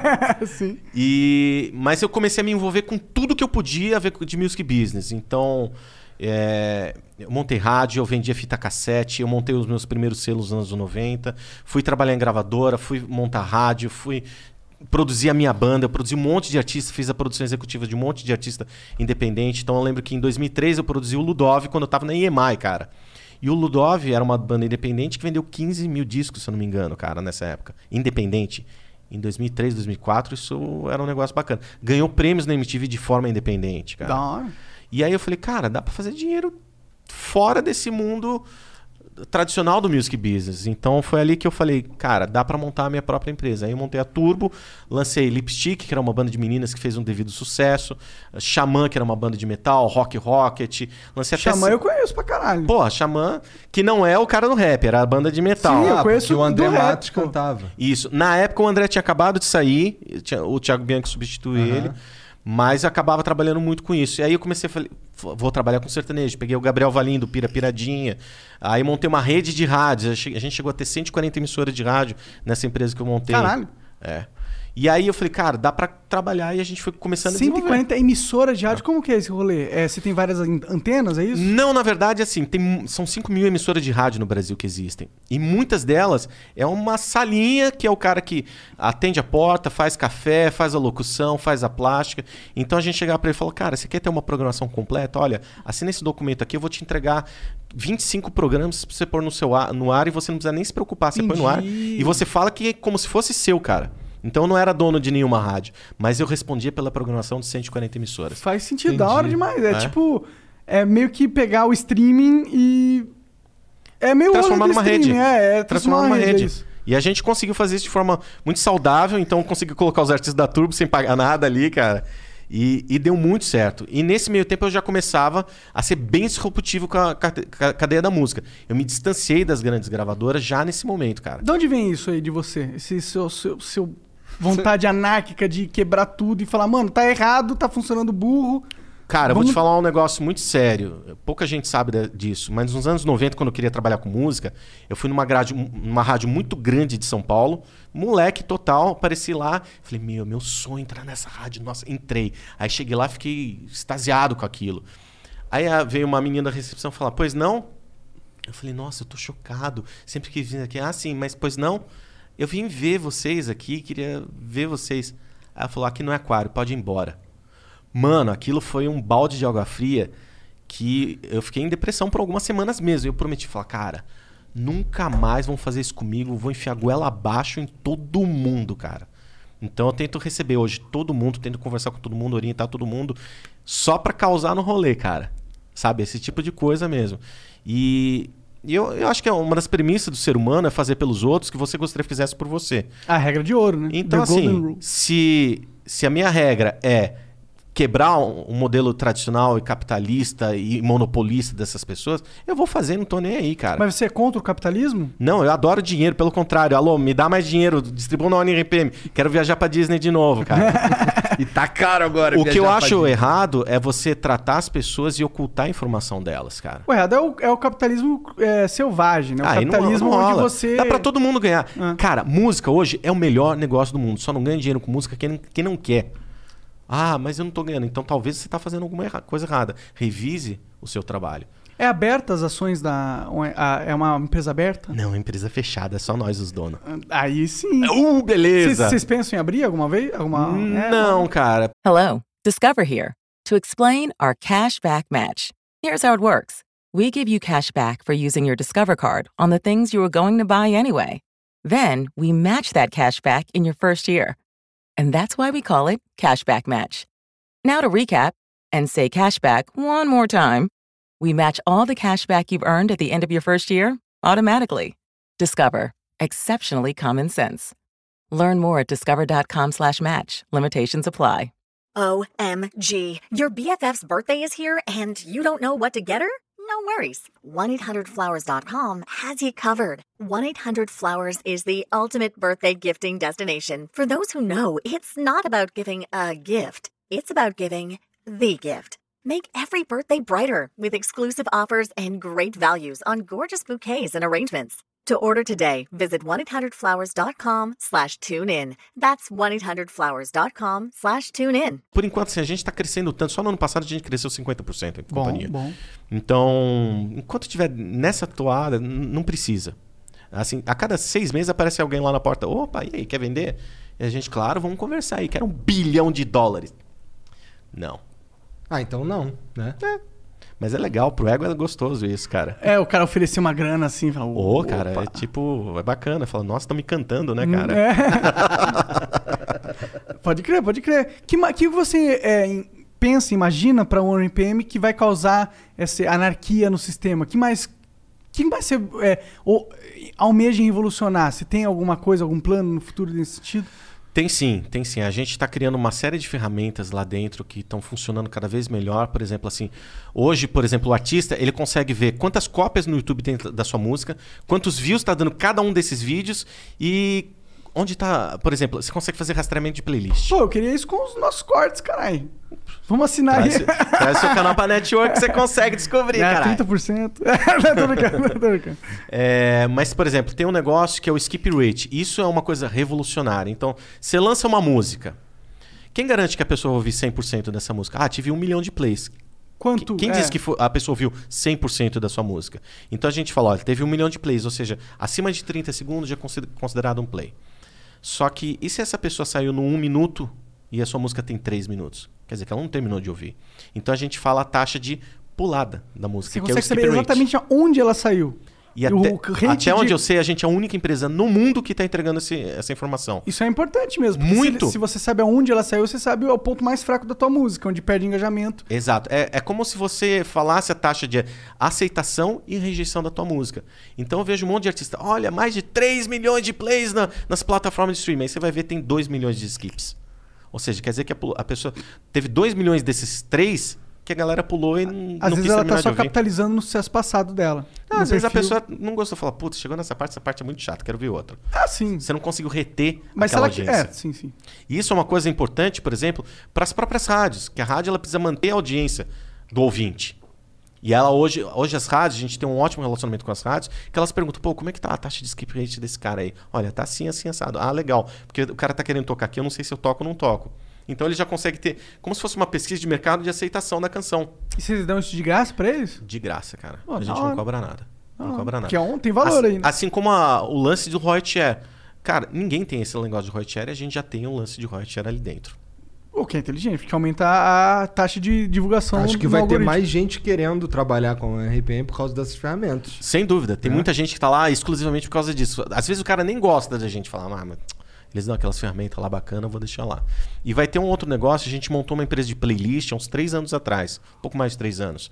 E hoje o artista ele pode fazer o pitching, que é a sugestão da sua música para ser inclusa em playlists, tanto do Spotify, da Deezer, como da nossa empresa de playlist. Então, dentro do próprio sistema, quando ele for fazer o lançamento, ele pode mandar um release, mandar informação para a galera de curadoria, de editorial nossa, olhar e falar, pô, legal, vou, vou dar uma ajuda para esse cara ou não. Entendi. E aí essas playlists ficam aonde? Ficam dentro das plataformas de streaming. Então a gente tem uma empresa chamada Diverge, que é uma empresa só de playlists. Então a gente faz o lance do pré-save, um monte de coisa, e fica alimentando as playlists. Então tem playlist nossa com 300, 400 mil, 100 mil pessoas ouvindo todos os dias ali, cara. Entendi, é como um canal no YouTube. Uma Exato, e a playlist. gente não fica dependendo de, um, de uma Deezer, do Spotify, de uma Apple Music, de uma Napster, de uma Tidal, de colocar no editorial deles. Se eles não abraçarem, peraí que eu abraço na, na minha empresa e a gente começa a dar saída de mídia também. Porque eles têm um, um, um editorial orgânico do, da- do consumidor ali através das Exato. playlists. Da, do, do- da- através dele se inscrever, na verdade. A caixa de inscrição Exato. Então, por Spotify. exemplo, você está muito sujeito ao editorial de uma dessas plataformas. Você fala, ah, não gostei, não vai entrar em playlist. E aí, o que acontece? Sua música morre? Não, vamos fazer nosso trabalhinho aqui. Entendi, entendi. Como que constrói uma playlist dessa? Como que. São anos Eu e não- anos de construção. Você começa do Eu zero. não entendo nada desse rolê de Spotify, tá ligado? Se falar como constrói um canal no YouTube, eu, eu consigo saber mais ou menos. De playlist, não faço a menor ideia. Cara, não vamos falar só de Spotify, vamos falar de streaming, porque e- eu acho muito importante o ecossistema de cada um ter os seus próprios usuários. Claro que você- tem o Spotify com mais pessoas ali, mas tem outras, uma dezena de É plataformas. dominante o Spotify? Como que é a relação dele em relação às outras. Depende do gênero musical. Se você for olhar como um todo, sim. Mas tem gênero musical que a Deezer é muito mais forte que o Spotify, por exemplo. Por É exemplo, mesmo? forró, original, é, regional, piseiro, eles têm muita força ali dentro. É porque o Deezer ele vem de graça em aparelho de Steam, né? Um negócio assim. Da TIM, Da exato. TIM, no, é. no aparelho pó- pós-pago da TIM, agora com o Mercado Livre e mais umas outras que eles fazem parceria, também tem. Então Aí cada tem uma uma tem o seu seleção de ecossistema. público, né? Exato. Então você tem que entender onde que sua música vai performar melhor. Às vezes é na playlist gospel da Napster e não necessariamente da do Spotify. Eu nem sabia que ainda tinha Napster. Existe. Existe. É o Vivo Música. Então, tudo que existe do Vivo Música da operadora de Vivo, que é o streaming de música, é a Napster por trás, é o sistema deles por trás. Entendi, colocando. Maneiro. Por isso que é importante os artistas olharem para todas as plataformas. Não podem falar de uma única plataforma. Até porque tem ciumeira, né?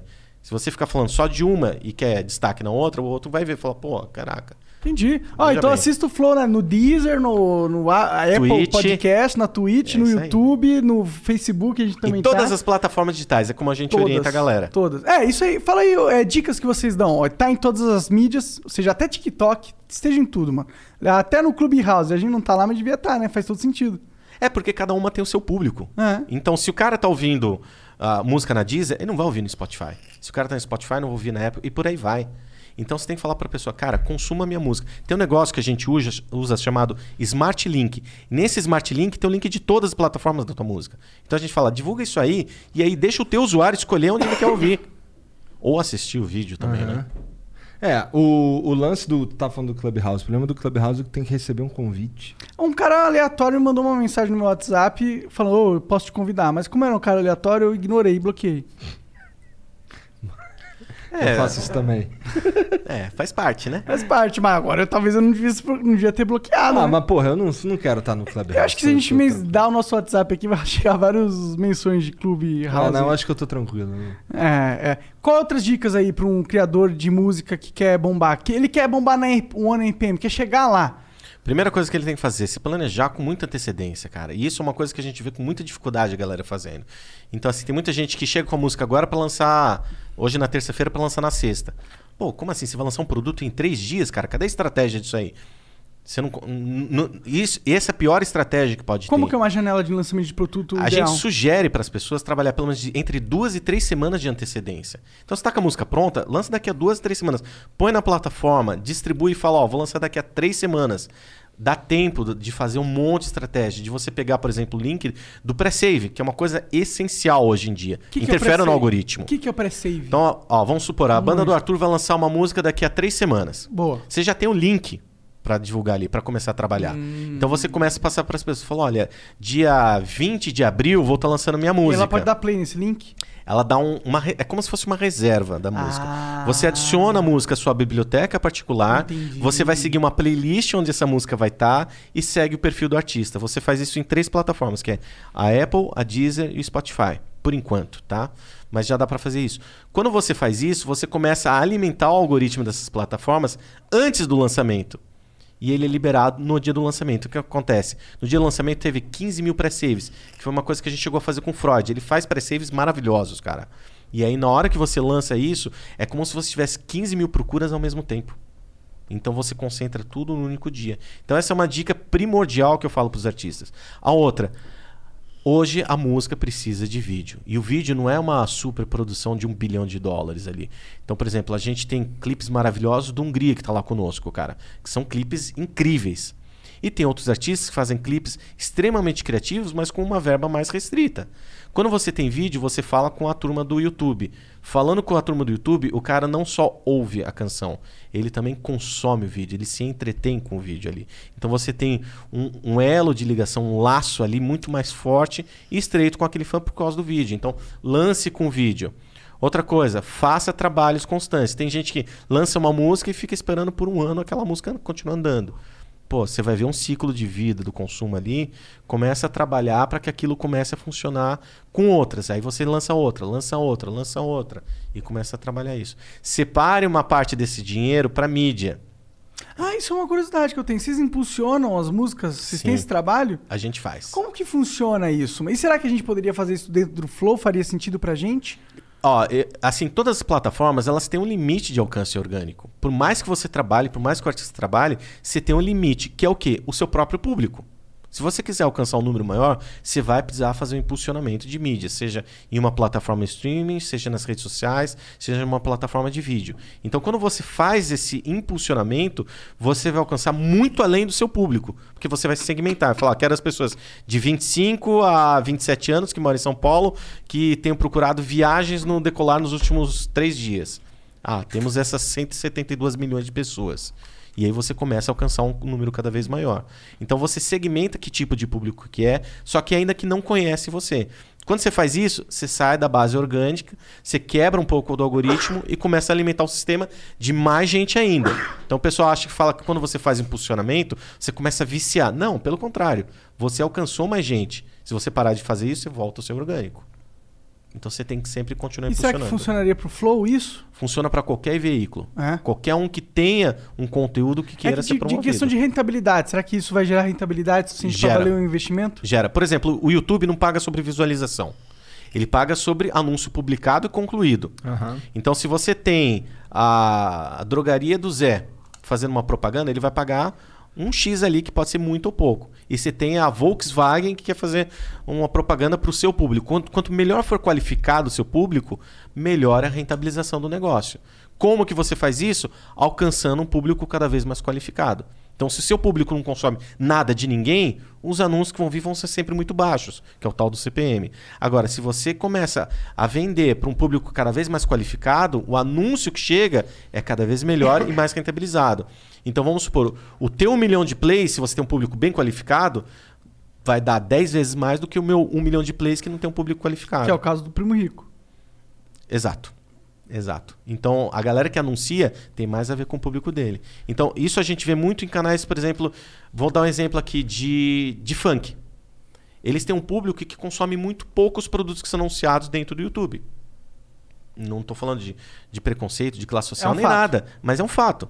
Então, assim, eu sou uma marca e eu não quero atingir aquele público. Então, ele acaba pagando por milhar de visualização menos do que um canal, por exemplo, de MPB.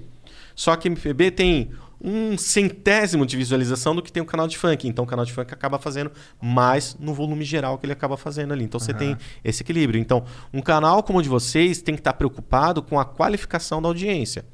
Então, quanto melhor você tem isso, você não precisa brigar por milhões de visualizações. Cara, talvez 200 mil visualizações vai te dar o que dava um milhão um ano atrás. Pode crer, faz, faz total sentido. Exato. verdade. Então, um trabalho de um- quiser- qualquer um é isso. Você impulsionar do jeito correto para você trazer e reter essa pessoa. Que se a pessoa clica, vê o negócio, fala legal, mas não gostou, você perdeu essa pessoa e aí custa muito caro você perder. E até se a gente quiser vender dentro da nossa audiência para marketing, mesmo fora dos algoritmos, também aumenta o nosso valor. Exato, exato. É. é um xadrez ali que você tem que começar a trabalhar. É falar, ok, faço promoção, depois eu seguro um pouco. Faço promoção e seguro um pouco. Então, tem muito do das primeiras 24, 48, 48 horas, que é aquele boom de consumo que vocês têm no vídeo de vocês. E depois daquela caída natural. Depois que cai, aí você entra com uma mídia, aí você continua impulsionando. E aí você alonga essa, essa curva de consumo, você fica por mais tempo em, em trends, por exemplo. Mas será que vale a pena é, impulsionar um vídeo de três horas? Porque normalmente a- uma música faz sentido, porque uma música você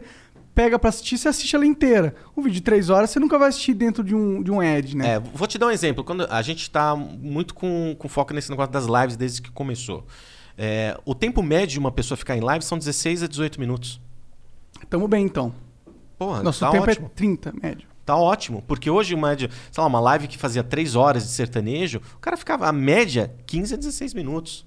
É muito pouco. Então, vale a pena fazer um vídeo de 3 horas? Não necessariamente. Pra música, não. Então tem muita gente, principalmente do forró, ah, vou subir o DVD inteiro de duas horas. Não precisa, cara. Sobe os vídeos separadinhos e cria numa playlist, e a playlist tem 3 horas. E aí você consegue posicionar um vídeo específico ali. E monetizar várias vezes nele. Muito Exato, porque, vamos supor, fácil. você tem um vídeo de 3 horas, você sobe um vídeo lá e impulsiona, você vai ver uma taxa de, de queda muito grande. Quase ninguém vai chegar às 3 horas ali. E aí você acaba perdendo esse dinheiro de impulsionamento. E você não retém essa pessoa. Tinha que fazer um, os trailerzinhos do Flow. Cortes do flow. É, posicionar uns cortes, verdade. É isso aí. E aí você impulsiona aquele assunto específico. Se a galera curtir, fala, pô, que legal aquilo que o Arthur falou. Quero ouvir mais uma hora desse cidadão ali. Aí você reteve o cara. Aí ele se Verdade inscreveu, ativou o sininho. É, isso aí acontece quando, por exemplo, esse mundo de canal de corte que tem aí, direciona a gente pra caralho pra, Tá, a gente para nós. criou um também. mecanismo Exato. orgânico automático, mas é legal usar o mecanismo não orgânico, né? Mas se eles fizeram isso, por que, que vocês não podem fazer? Essa que é a pergunta que vocês têm que se fazer. É, não, a gente até tem um canal de cortes. Ele vai bem pra caralho. Inclusive, ele faz mais view que esse canal aqui. Sim. E aí. Mas não monetiza melhor. É, mas não monetiza melhor, verdade. Porque talvez o sistema tá entendendo que é uma cópia. Será? Tem que...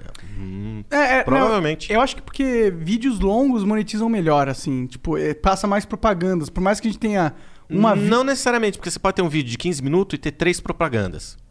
Ou seja, a cada 5 minutos tem. Ah, Se você sim. faz um corte de 3 minutos, você tem 5 vídeos. 5 vídeos, teoricamente, com propaganda. Teoricamente. É, sim, total.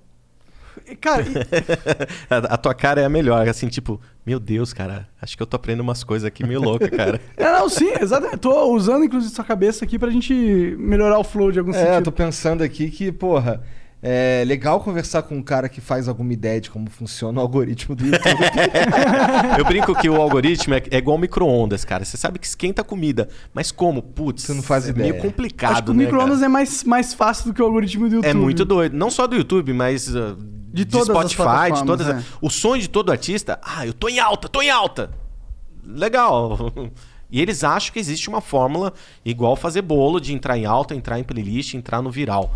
Cara, não é assim. Existe uma forma, mas ela é tipo uma forma quase divina, né? É a forma que o Michael Jackson descobriu. É, o que você pode fazer é explorar mais essa fórmula, mas isso não é garantia de você entrar. Ou seja, você corre menos riscos de Não, dar errado. que a forma é você ser muito bom. Aí fudeu. Cara, que se, se fosse um negócio simples, todo mundo tava no viral. Todo mundo entrava em alta no YouTube. E não é assim. Tem um monte de coisa que a gente fala, mas como é que isso foi aparecer no viral?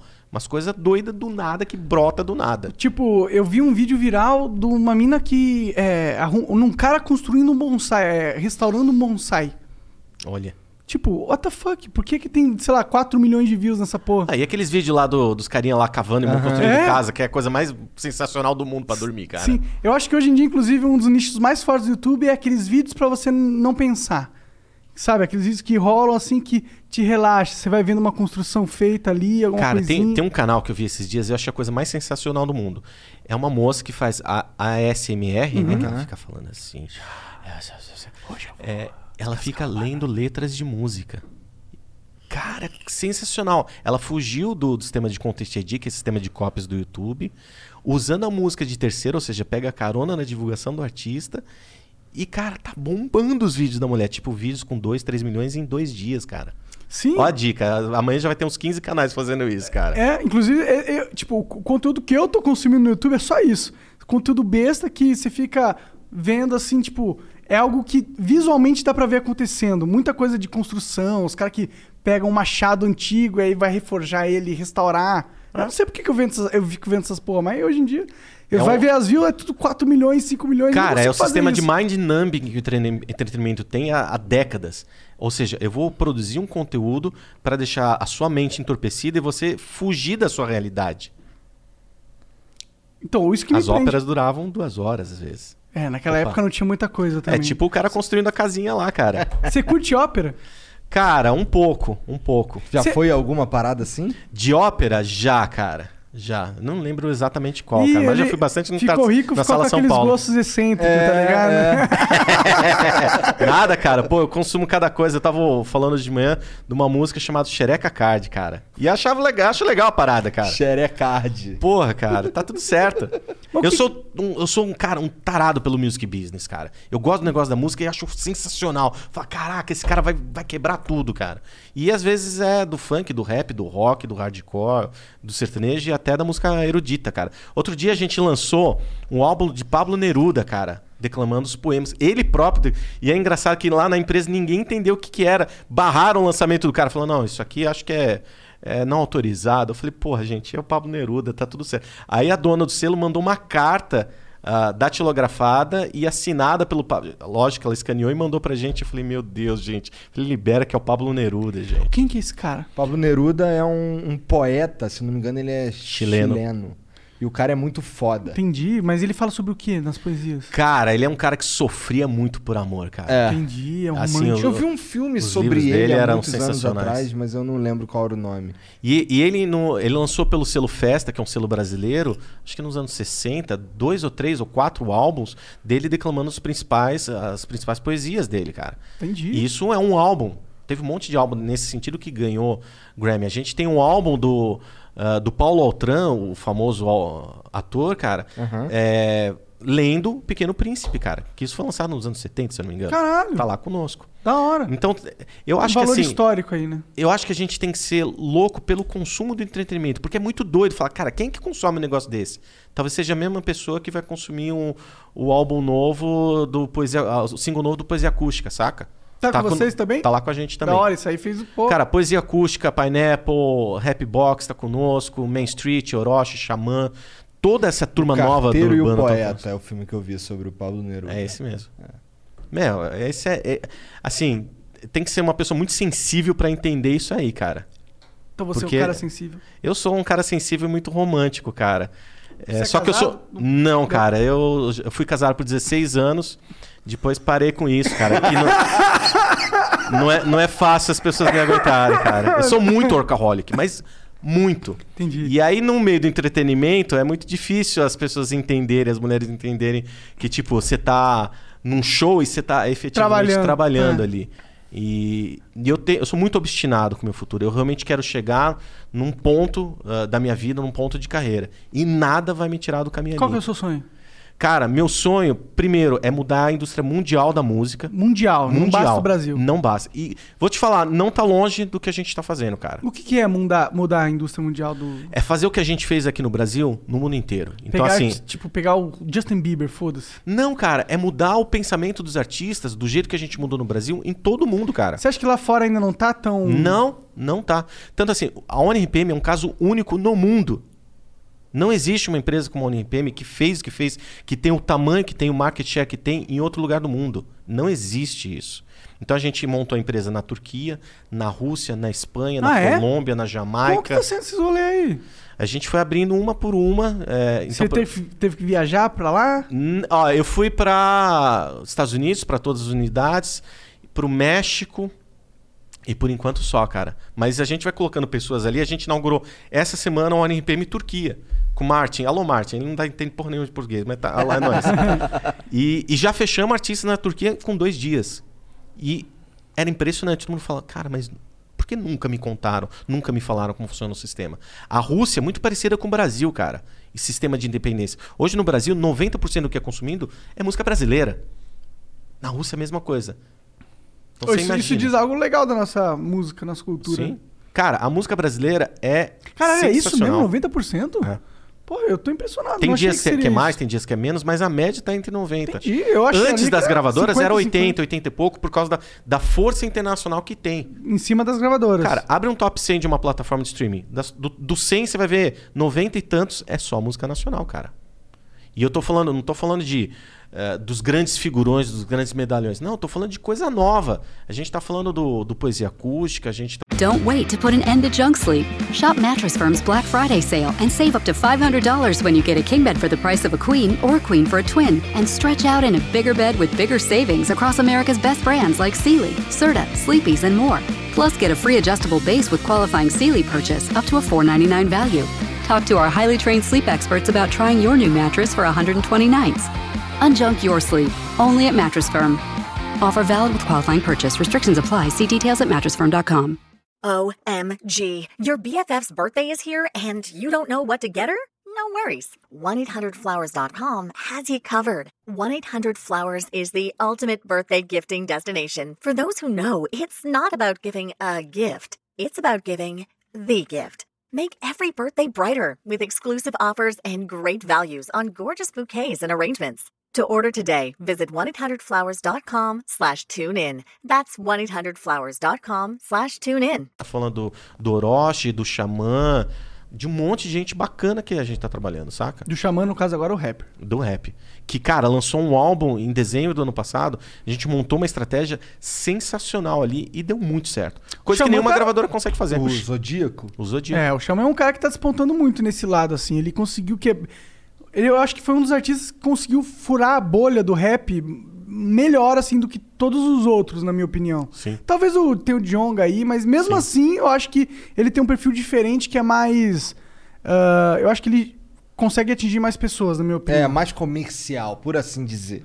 Não necessariamente. Mais ele- fácil de digerir. Eu acho que, tipo, ele tem um, um sucesso com o público feminino que eu não vejo tanto nos outros rappers. Entendi. Tá? Tem, não é só comercial, na minha opinião. Eu acho que também tem, concordo.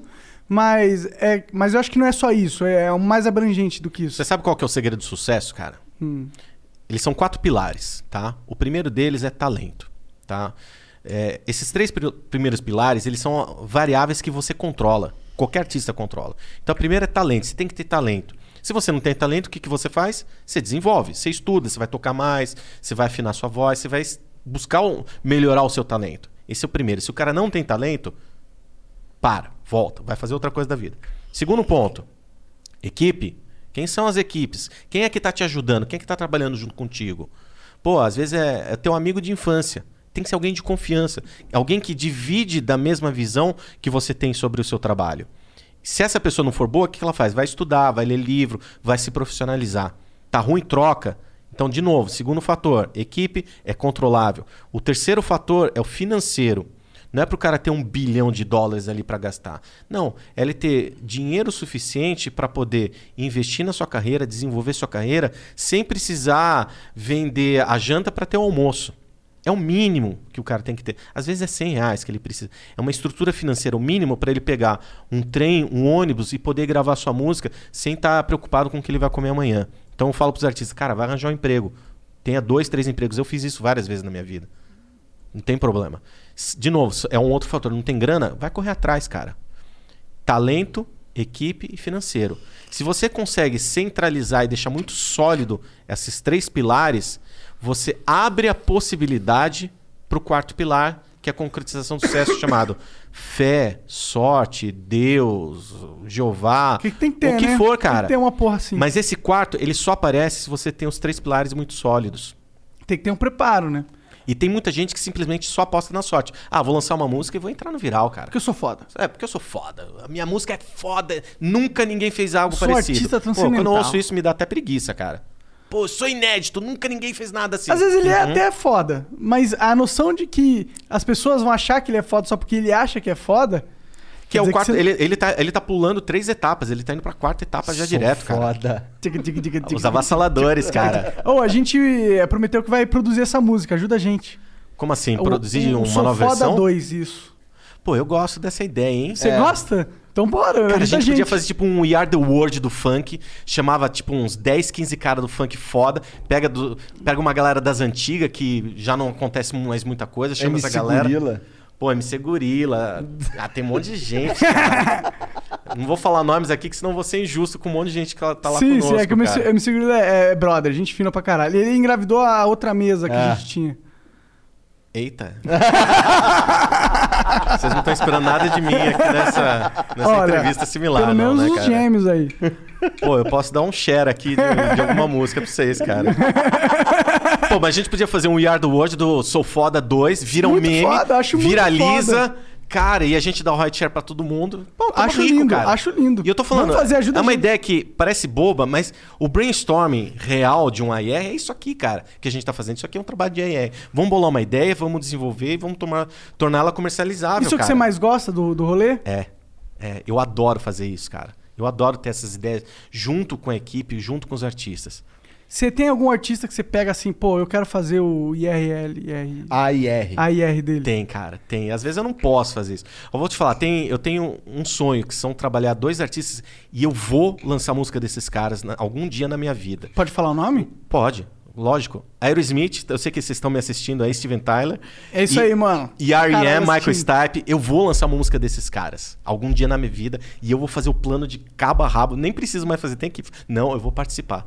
Mas tem alguns artistas já dentro da ONRPM, cara, que, que eu adoro participar. Então tem muita gente de escritório de funk que eu gosto de estar participando junto ali do, do pensamento. Tem artistas da, da minha geração, cara, como Léo Jaime, que eu participo das ideias. Falo, mas tá fazendo o quê? Biquíni Cavadão, é, Humberto Que são artistas que cresceram junto comigo, eu cresci junto com eles ali. Então a gente tenta participar. Mas tem casos ali que você fala, meu Deus, como esse cara tá me ouvindo falar, cara? Eu só falo besteira, bicho. Mas às vezes o que a gente fala é uma visão absolutamente diferente. Foi do- legal, né? Fazer parte da criação de uma- da música. hein? Tipo, você não cria a música, mas você cria. É, eu É, não faço essa interferência artística. Sim, tipo, ó, escreva sobre isso na sua canção. Claro. eu, não- eu nunca vou fazer, Como nem se- ninguém na ONP vai fazer. Mas você faz parte da vida da vida da música. A, a música é tipo, ela existe, mas para ela existir no seu total potencial, existem muitos processos, que não é só a criação dela própria, né? Exato. Não, te- tem, tem, tem uma, uma moça incrível que trabalha com, comigo ali, que é a Isabel Marigo. É, e ela é diretora de AIR. Um monte de música fez sucesso, estourou, porque ela acreditou explicitamente, foi lá, encheu o saco da equipe, falou: vamos, vamos, vamos, vamos, e aí a música explodiu. Então, por exemplo, teve Hit Contagiante, foi uma música que ela abraçou. O, o Cauê agora com o MDS, que explodiu, cara. É uma música, é um artista que ela acreditou desde o início. Então, essa visão que ela tem, que é a que eu quero que o Thiago Hideck tenha, que a Damiana tenha, que o César, a Carla, toda essa equipe de AR, olhe pro artista e fala: Isso é foda. Vou fazer essa porra acontecer, cara. E às vezes, às vezes nem a minha equipe entende. Fala, mas por que você está insistindo tanto? Fala, porque isso vai acontecer. Às vezes nem o artista acredita nele. E a gente faz ele acreditar. E às vezes a gente erra também. Todo mundo, né? Mas o nosso fine, o nosso faro tem que estar aguçado 24 horas. Tem que estar sempre na maldade. Sempre. Cara, se você tocar uma música aqui, eu já vou estar pensando, pô, vou fazer esse plano, vou lançar isso aqui, isso aqui pode acontecer. Putz, é melhor esse cara parar e não lançar nada porque não vai dar certo. Você é, você é meio nerd, né? Deu pra perceber Muito. quando você chegou aí. Muito, Você cara. olhou pro fliperama, fliperama e falou, caralho, quero bater no Igor. Aí eu falei, hum, boa sorte. Mas aí olhou lá pro pinball e falou, caralho, tem um pinball. Por que que tu é nerd? Tu é nerd? Tu jogava jogo de luta? Qual é? Cara, eu sou um viciado em videogame, em quadrinhos. Eu era aquele cara que com 17, 18 anos, quando todo mundo ia pra balada, pra, pra fazer um monte de coisa doida, eu ficava em casa lendo ficha técnica de disco, lendo revista, lendo livro, vendo filme. E, e sou assim até hoje, cara. Assim, eu acho que o processo da educação não é só uma educação tradicional de você ler livros de filosofia e matemática, mas é você consumir a cultura. Eu sou um consumidor de cultura ávido, inclusive de, de nerdices. Então, por exemplo, eu sou daqueles que quando tem um filme novo de Star Wars, eu tô na meia-noite um na pré-estreia, uh, vestido lá com a espada, com, com o sabre de luz, Tu cara. pega a fila Pego filho, pra cara. ver. Tu faz barraquinha.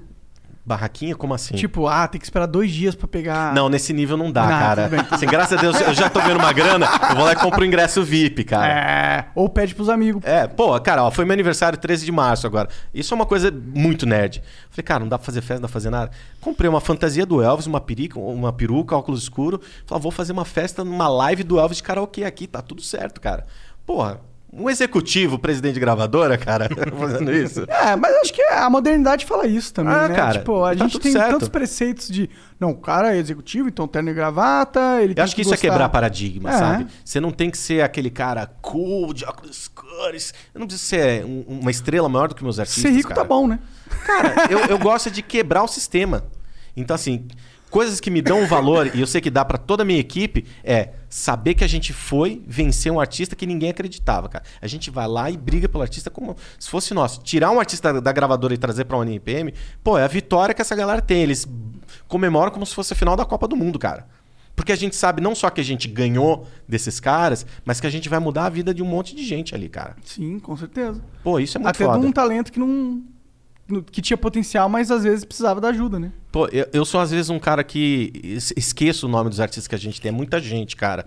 Mas tem inúmeros casos de artistas Ah, que não falam. acredito que você não sabe o nome de 302 mil. Cara, se eu artistas. lembrar de 30 aqui, eu já tô feliz, cara. Eu tenho um problema. E aí, de repente, o artista me liga e fala: Ó, eu queria agradecer. Mas por quê? Porque pela primeira vez na vida eu tô vendo dinheiro. Falei, como assim, cara? Eu não via dinheiro há seis anos.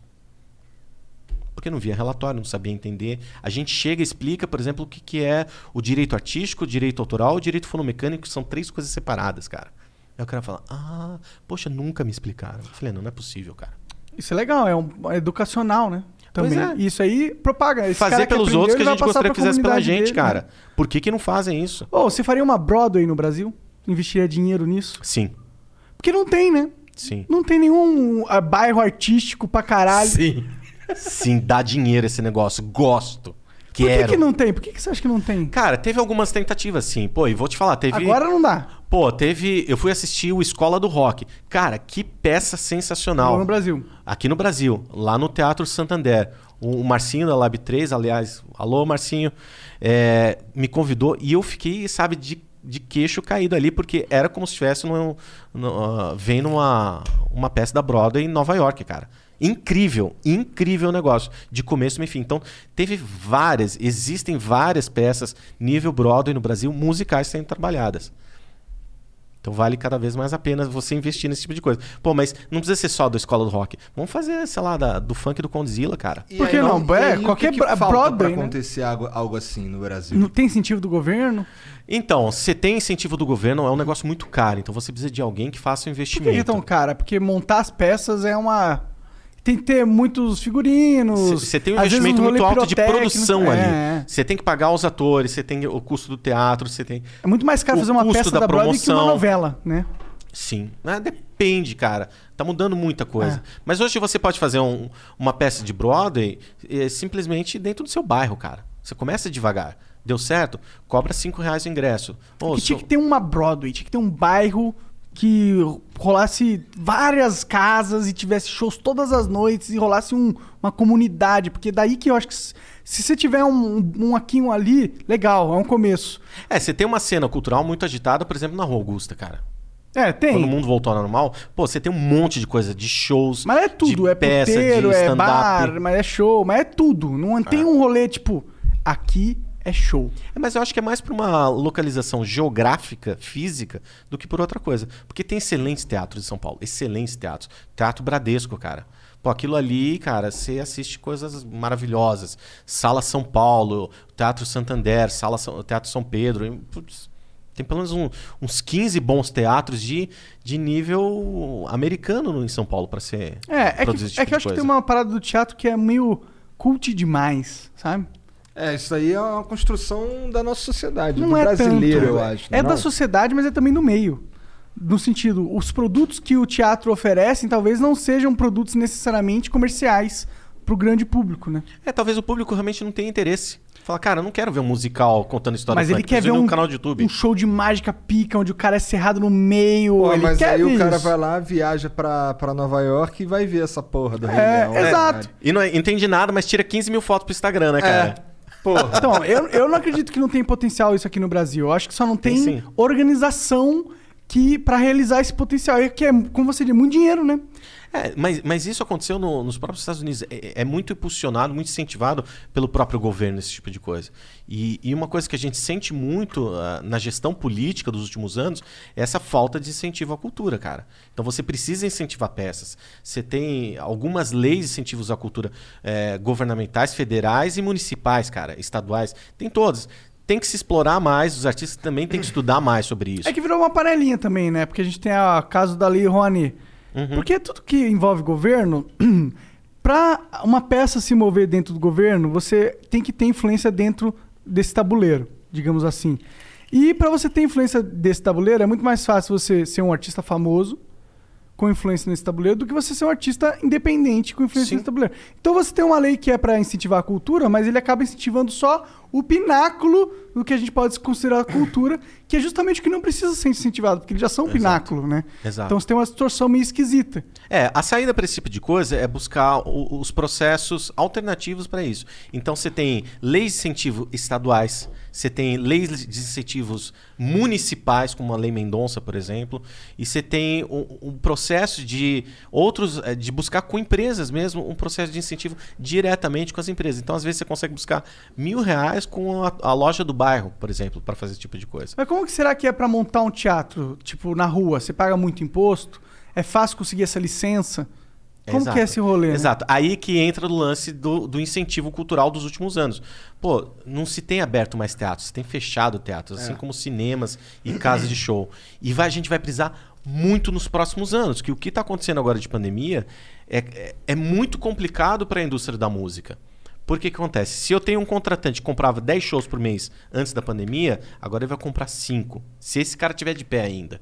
Se ele pagava 10 mil reais no cachê, ele vai começar a pagar 4, 5, porque ele também está descapitalizado.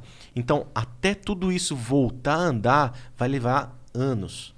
E assim, é, é uma previsão quase que pessimista que a gente fala para as pessoas. Outro dia eu joguei no meu story do Instagram e deu um bafafá na indústria da música, É porque mesmo? me perguntaram, quando você acha que volta os shows? Eu falei, olha, não acredito que volte antes de junho de 2022. Aí todo mundo tá falando, não, mas você não pode falar que pode voltar. Falei, não, não é isso. Eu tô só É analisando e tô achando que pode ser isso. Porque vai mudar também o jeito de consumo das, das pessoas. Talvez as pessoas não queiram mais ir tanto em show como iam antes. Pior que eu acho que vai As rolar o pessoas se contrário. acostumaram a Será que assistir não vai de rolar casa. um- Hum, eu acho que vai rolar o contrário. efeito No primeiro momento vai ter um consumo altíssimo. É, a galera tava Muito. sedenta, não aguenta mais ficar em casa. Quando rolar show, vai todo mundo querer ir, foda-se. Eu acho que daí. E aí cabia as, eh, essas casas de show conseguir capitalizar desse boom, porque É. eh, eu não acho que as pessoas vão deixar de sair de casa. Mas porque... é um risco, por exemplo, o contratante de show, ele tá descapitalizado há mais de ano. Sim. Se ele errar numa contratação, ele toma um prejuízo astronômico que vai prejudicar os próximos Então shows. ele vai começar devagarzinho pra sentir a água. Exato, ele vai com muito cuidado, ele não pode mais errar. Antes o cara fazia cinco shows, podia errar três que os dois, dois pagavam. Hoje ele tem que fazer cinco e acertar os cinco. Vai começar desse jeito. Então vai ter um público ávido para consumir? Vai. Mas talvez o cara não vá em cinco shows no mês como ele antes. Ele vai em dois, vai em três, porque ele também está descapitalizado o consumidor hoje. É verdade. E tá Entendeu? desacostumado aí em show. Exato. Pô, e a galera sempre falou, meu, dá pra consumir coisa no- em live do YouTube. Ser humano é um bicho de Eu descobri que rotina. tem uma coisa legal pra fazer em casa, o quê? Dormir. É, dormir é legal. Então vai mudar, ninguém sabe como é que vai ser Tu o não comportamento. gosta muito de dormir, né? é, você falando. Não, cara. Eu durmo uma média de 4, 5 horas por noite. Cara, isso daí era eu com 15 anos que eu achava que dormir era perda, de, tempo. Cara, eu meio que penso assim, sabe? Tipo, É? eu falo, mas peraí, cara, se eu ficar acordado mais uma hora, eu acho que eu consigo consumir mais essas 22 músicas, consigo ler mais aquele livro, consigo responder essas pessoas. Olha que legal, cara, tô respondendo todo mundo. Aí a gente começa a ficar louco. É por isso que as mulheres separam da gente, cara, abandona nós. Salve, amor. Caralho, jogou na cara que você tem um relacionamento. Não, só tô mandando um salve aqui pra ela pra ela não ir embora. Não vai embora Pô, eu não. queria também mandar um salve amor, mas não tem, cara. Alô? Mas imagina que tá rolando umas. Ah, tem no Tinder, Os namorico. Não, cara, eu não vou. não- essas coisas não é pra mim, não, cara. Tinder de gente assim é Instagram. É o Instagram. é. Não, pra mim é, cara, eu tenho que achar uma, al- alguém que entenda e que tenha o mesmo gosto musical. Bater o gosto musical, pô, já é 90% do Gostar caminho de andado. punk rock. Gostar de punk rock, que goste de, de Aerosmith, de Los Hermanos, esse tipo de coisa, cara. Gosto musical pra mim é tudo. Você consegue ler uma pessoa completa falando, cara, qual que é o seu gosto musical? Quando eu falo que eu não gosto de música, você, tipo, não- eu gosto de música, mas eu falo que eu não, não tenho um gosto musical. O que, que isso diz de mim sobre para você? Isso quer dizer que você tem um gosto descentralizado de música. Você provavelmente não gosta de um gênero musical, mas talvez você goste de um tipo de discurso. Então fala, pô, esse cara que fala dessas coisas que eu É, gosto. isso é verdade. Aí, ó, tá vendo? Matou, é. Cara, é, a música, ele é um estudo psicológico. Você começa a ler a pessoa por causa disso. Então você fala, quais são os cinco artistas que você mais gosta? E aí você começa a entender. Fala, pô, que legal. Essa pessoa gosta Red do Hot Silence Chili- Four, que é uma banda de Portugal, por exemplo. Red Hot Chili Peppers, Blind Guardian, Megadeth, Foo Fighters e Rim. O que, que, que o Igor. Nossa, rim, cara, isso aí você destoa completamente do. Então, isso mostra que você é uma pessoa que tem uma base musical iniciada nos anos 80 para 90. Você curtiu muito essa fase do, do primeira metade dos anos 90. Isso te influenciou. Isso provavelmente você tem um discurso político muito forte, tá? E que obviamente você gosta de rock, né, cara? Porra. Não- Por dessa eu vou até dar uma mijada. Inclusive, se você quiser sair pra mijar, aqui é tudo permitido, tá? Cara, tudo? Tudo. Peraí. Ah, Não. Cara, já perdi uns três artistas agora com essa brincadeira. queria né, peidar? Não entendi. Não, e é engraçado que a gente tem que tomar um cuidado pra ser muito político também. ah, é ruim tomar esse cuidado. Quer dizer, eu entendo. É porque quando você entra numa posição onde muitas pessoas dependem de você, É. você fica assim, caralho, eu posso dar Essa é um uma das razões pela qual eu durmo tão pouco, cara. É, ainda mais sobre essa pandemia, a gente tem- eu tenho uma responsabilidade social sobre as pessoas. Uma decisão que eu tomo, uma palavra que eu falo errado, vai afetar a vida de mais desses 200 funcionários. É. Fora os 300 mil artistas que falam, não, aquele é o representante da minha empresa que distribui as minhas músicas. Sim. Então, é, Fuja da política. não, não é fugir da política, mas você Não toma muito de falar cuidado. político. É que política dá merda, né? Não, falar de Sempre política, que você fala de futebol, política, cara. metade da população vai te odiar. É, pois é. Eu acho que assim, a gente tem. Eu, eu- eu brigo, na verdade, não vou falar de política, mas a gente briga por condições. As pessoas que têm que trabalhar pela música, têm que defender a música, você tem que fazer o bem pelas pessoas. Se é o A, o B ou C, É. Bom, eu ia entrar no assunto político, mas acabou de falar que é uma merda, não vou entrar não. É, é que na verdade é um assunto político, mas ele é muito relevante no, na indústria da música. absolutamente. Porque a pandemia, Absolutamente. você meio que tava falando isso agora há pouco, tá fudendo o rolê, você não tem mais show. E a show era é, talvez o maior renda dos artistas. Principalmente, é a renda principal dos artistas. Assim, é, quando eu falo da responsabilidade social que eu tenho, há, um- há mais de um ano, cara, a ONRPM tem sido a principal fonte de receita para todos esses 300 mil artistas, cara. Tem gente que come com esse dinheiro que a gente paga todos os dias para todo mundo. Então, se, se eu não tomar muito cuidado, isso é uma armadilha na nossa mente da gente entrar em parafuso. E eu tenho certeza que todos os meus funcionários, todo mundo está assistindo, porque eles realmente ouvem e assistem o programa de vocês, é, eles também têm essa preocupação de falar, cara, se eu deixar de fazer alguma coisa, ou deixar de atender alguém, é um a menos que eu, eu não pude ajudar. Então a gente tenta trabalhar, às vezes, 18, 16 horas todos os dias para ajudar essas pessoas. E não são poucos os casos, de verdade, que os 100 dólares, os 500 reais que ele recebe ali, cara, tá colocando arroz, feijão não só pro artista, mas pro hold dele, cara. Pra, pro iluminador dele. Sim, às vezes é a grana que ele usa pra pagar os, o- dependentes. Às vezes o artista até tem dinheiro guardado. É. Cara, hoje já não deve estar mais guardado. Eles tinham. Geralmente, ó, todo mundo tem uma reserva assim por algum tempo, cara, que são três a seis meses. A gente tá um ano. É. Com um cenário não tão otimista para os próximos seis É, meses, cara. Então a gente tem uma obrigação social e, cara, e psicológica de cuidar desses artistas. E esse é o malefício do lockdown, né? É. Agora, eu, eu falo aqui, eu sou meio contra o lockdown. Eu sou a favor do lockdown num sentido. Eu acredito que para diminuir a, o, es- o espalhamento da doença é uma medida efetiva. Faz sentido, total sentido. Se diminuir o contato umas com as outras, vai diminuir a doença. Com certeza. Não estou questionando a validade do lockdown como uma medida para restringir o avanço da doença. É com certeza talvez a melhor prática se a gente vivesse no mundo sem outros fatores. Porém, tem isso, tem indústrias que não funcionam no lockdown. E não é tipo a vendinha da esquina só, que é muito importante. É indústrias inteiras. Tem entretenimento por completo, cara. Não existe lançamento de filme há um ano, cara. Não existe lançamento de filme. Da música ainda a gente tem lançamento. E os cinemas? Com um ano inteiro fechado, cara. Vai fazer o quê? Agora a gente fala da música, legal. O artista é uma coisa, o empresário é outra. Mas e o motorista, o, o E o ecossistema o iluminador, a dançarina, né? o back vocal, música acompanhante? Faz o que da vida? Faz live? Não, tem faz. cara. Ele não recebe nem royalties porque não está lançando música no digital. Então, houve uma explosão de lançamentos de novos artistas, novos conteúdos. Então, no início da pandemia, a gente lançava uma média de 1.500, 1.600 lançamentos por dia. Hoje a gente faz entre 6 e 7 mil. Hello, Discover here to explain our cash back match.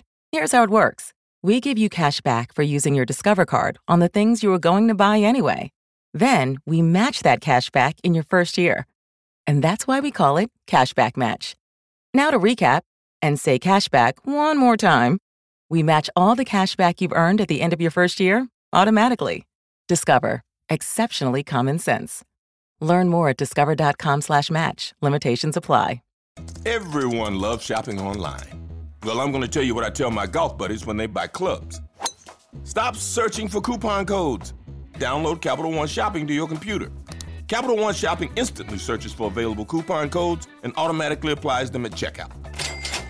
Plus, it's free, and you don't even need a Capital One card to use it. That's like hitting a hole in one without even trying. Capital One Shopping. It's kind of genius. What's in your wallet? Savings and available coupons vary. lançamentos por dia. Caralho. Não é um- os mesmos artistas, não. É mais gente. Fabricou-se artista. A galera falou: caralho, o que, que Tem eu que posso fazer fazer da vida? coisa. Pô, você tocar violão, sabe tocar violão? Beleza, você canta. Vamos gravar um negócio e vamos lançar aí no digital pra ver se ganha uns 7 dólares por mês. E tem muita gente fazendo isso. Sim. Inclusive tem muitas oportunidades de ganhar uma grana, dó- às vezes 7 dólares, mas às vezes até mais. Por exemplo, o Coca, que é, um, é o nosso editor aqui do canal de cortes, inclusive vai lá no cortes oficial do Flow, cortes do Flow, é, ele, ele ganhou acho que 100 dólares num referral do, da Epic Games, que é uma. é que faz o Fortnite. Tipo, é- é- as pessoas. Ele fazia uns vídeos no YouTube, as pessoas entram no vídeo dele, pegam o referral dele pra se cadastrar, ele ganhou 100 dólares. Tipo, 100 dólares, tá ligado? Você sabe que eu fiz um exercício durante a pandemia? Eu falei, cara, como é que eu posso ajudar as pessoas? É, eu falei, da onde um cara que trabalha com a música, com entretenimento, pode fazer dinheiro? Eu escrevi numa folha, tá lá, eu provavelmente eu vou postar em algum momento. São 42 formas que eu descobri, descobri, listei, que são possíveis de você fazer dinheiro com entretenimento. 42, cara. Pô, não é Às uma, né? é não é só colocar sua música no streaming. Você pode fazer um monte de coisa. Então, eu dei ideia para um artista, eu falei, cara, por que, que você não vende uma cocriação de uma música? Como assim? Pô, vou te contar a minha história de vida, você vai ouvir, aí você vai compor uma música junto comigo. Quanto custa? 5 mil reais. Cara, uma música personalizada. E o artista vai ganhar porque ele vai lançar, é uma música bacana, ele fica com o direito autoral e ganha dentro do streaming. Só que ele também ganhou uma coisa e o, e o cara pagou, falou, pô, vou escreve uma música sobre o meu filho, por exemplo. Sim. Cara, dá pra fazer muita coisa. Tem São fãs 42 ricos, formas né? que eu listei. Sim. 42. Pô, tem Patreon. Você pode fazer um monte de coisa, Sim. gerar experiência. É. Tem experiência que eu sou louco pra, pra ir em Las Vegas, que é do Kiss, cara. Que você vive um dia de Kiss. Então você dorme num hotel cinco estrelas, chega uma limousine com um monte de moças bonitas te recepcionando ali, te levam pro estúdio onde tem uma banda inteirinha montada como Kiss, eles tocam junto com você, você canta junto com eles, grava um videoclipe, lança e você vai à noite pra um restaurante top fazer um almoço como se fosse um rockstar. Custa uma baita de uma grana isso, por isso que eu nunca fiz. Mas é uma experiência, cara, que você nunca mais vai esquecer. Sim. E tem gente que pagaria por ela, né? Lógico. Pô, vamos supor assim, é, sei lá, de quem que você é muito fã, cara? Elon Musk. Musical, por favor? Ah, puta, aí você me fudeu, porque eu não sou muito fã de música. Do Freud, sou muito fã do Freud, pra Beleza. caralho. Ó, quer ser Aí, featuring do A Freud? cara do Jean, a cara do Já, Jean. já tá feliz. Fre- Freudão aí, ó, tá ouvindo nós aí. Começa a vender. Participação especial. Você vai lançar uma música, o cara participa e faz uma rima junto contigo. Custa quanto? Dois conto. Aí você vai ter um featuring com o Freud. Você vai poder mostrar pra sua família. Então, eu sou um artista, olha com quem eu Pô, já tá fiz um barato feat, até, cara. feat com Freud, dois conto. Ô. Cara, você fabrica dinheiro. Então, assim, não existe possibilidade hoje de quem trabalha com música não fazer receita. A grande lance é que se você não é o Freud, se é o Arthur, você vai cobrar 5 real, um abraço, esse tipo de coisa. Mais de 5 e 5, É isso aí. você compra o é o seu miojo. Se são 42 formas, se você cobrar 5 reais de cada uma, dá quanto? Muito. Matemática não é comigo. 5 vezes 4, 20, 200 reais. É isso aí, pelo menos 200 conto. 210 reais você faz, cara. Sim. Pô, vale a pena você é, explorar essas novas ferramentas, cara. Já ajuda pra caralho, já é muito melhor do que ficar duro. É. Pô, e, e assim, vamos falar sério, 200 reais, cara, dá pra você comprar uma cesta básica. Assim, Dá tô- pra viver. Pô, 200 reais dá pra você pelo menos comer. Não, não dá pra viver, não dá não. Dá pra, Dá pra você pelo menos dá pra comer. você comer ruim, porcamente, mas, Mas, dá. cara, se você estiver comendo, você pode trabalhar tudo mais. grandão. Quantas pessoas o estão... Freud, tadinho, com 200 reais não vive. Ah, não sei. Vai não, preencher aqueles tá- musculinhos dele? Não tá vai. grandão, não. Prefiro o Freud gordo. Acho que o Freud Gordo consome... Não, se bem que massa magra consome mais. gente. Você sabe que por muito tempo ele deteve o recorde de pré-saves ali dentro da ONP. É mesmo? Acho que 15 mil. E era assim, quem fiz- fazia o pré-save ganhava, acho que era uma jaqueta dele, cara. Legal. E a galera foi louca querendo fazer pré-save porque queria a jaqueta do cara. então hoje os artistas que vão fazer um pré-save, falar para incentivar o pré-save, eles sorteiam alguma coisa e quanto mais pessoal for, mais legal é. Então tem, sei lá, um pôster autografado, uma letra é, do- favorita do cara escrita à mão, Porra, sabe? muito maneiro isso aí. Porra, cara, tem um monte de coisa legal que dá pra você O sortear. Jean, cara. nossa, Dá pra, dá pra sortear. ia comprar tudo. Os caras fazem o pré-save Agora o Jean tá... Agora ele é favorecido. e aí a gente Agora ele tem consegue... o WhatsApp do Freud. Ele fala, oi Freud, tudo bem? Eu sou o Jean. Ele fala, eu sei quem você é, cara. Para de mandar mensagem. A gente, tá falando, a gente tá falando muito de Freud aqui hoje, né, cara? Fala de uma... Qual é outro artista que você quer hypar aí? Que eu quero é que o Freud eu gosto. Eu gosto Ah, do Freud. cara. Eu gosto do Xamã também. Eu gosto... O Orochi vai vir aí, não vai? Tá marcado, eu acho. Pô, Dela Cruz é foda também, cara. Eu Gosto muito também. Pois é, é, é muita gente, eu provavelmente vou esquecer alguém e vai falar, pô, você não É falou melhor não nada, falar caralho. nada, né? Mas, assim, Falam bem pequenininho, porque aí, pô... Tipo, aí é fudeu que você falou, ele é pequenininho, foda. Pô, Fala um, um pra mim, cara um que grande tá ou começando pequeno- na UniRPM. cara, eu vou te falar um cara assim que a gente tá bastante orgulhoso do trabalho, é Cauê, cara. De verdade. Porque, assim, há, há um ano e meio atrás, a gente foi falar com o pessoal da elenco, com o escritório deles, e era muito pequeno. E a gente fez até uma aposta interna. Ó, se bater um milhão de ouvintes, a gente, pô, beleza. E bateu, tá com acho que um milhão e meio, dois milhões o cara. Foda, Um negócio muito. é, daqueles que a gente acredita, foi lá no AIR e deu certo. Eu escutaria isso aqui direto. É, mas tem muita, mas muita gente que a gente pode falar. É, e eu só não vou falar isso porque a gente não precisa ser muito falar, político. vocês não valem nada, Dá uma viu? ciumeira. Dá uma ciumeira. Mas a. Tu tem contato pessoal com esses principais artistas? Sim. É? Sim. Interessante, isso parece. Isso é legal? Sim, é, é legal, é incrível, inacreditável às vezes. Fala, cara, como esse cara tá me chamando aqui no WhatsApp, cara? Que da hora. Ele fala, aí, patrão, preciso falar com você. Caralho, meu, lógico que sim.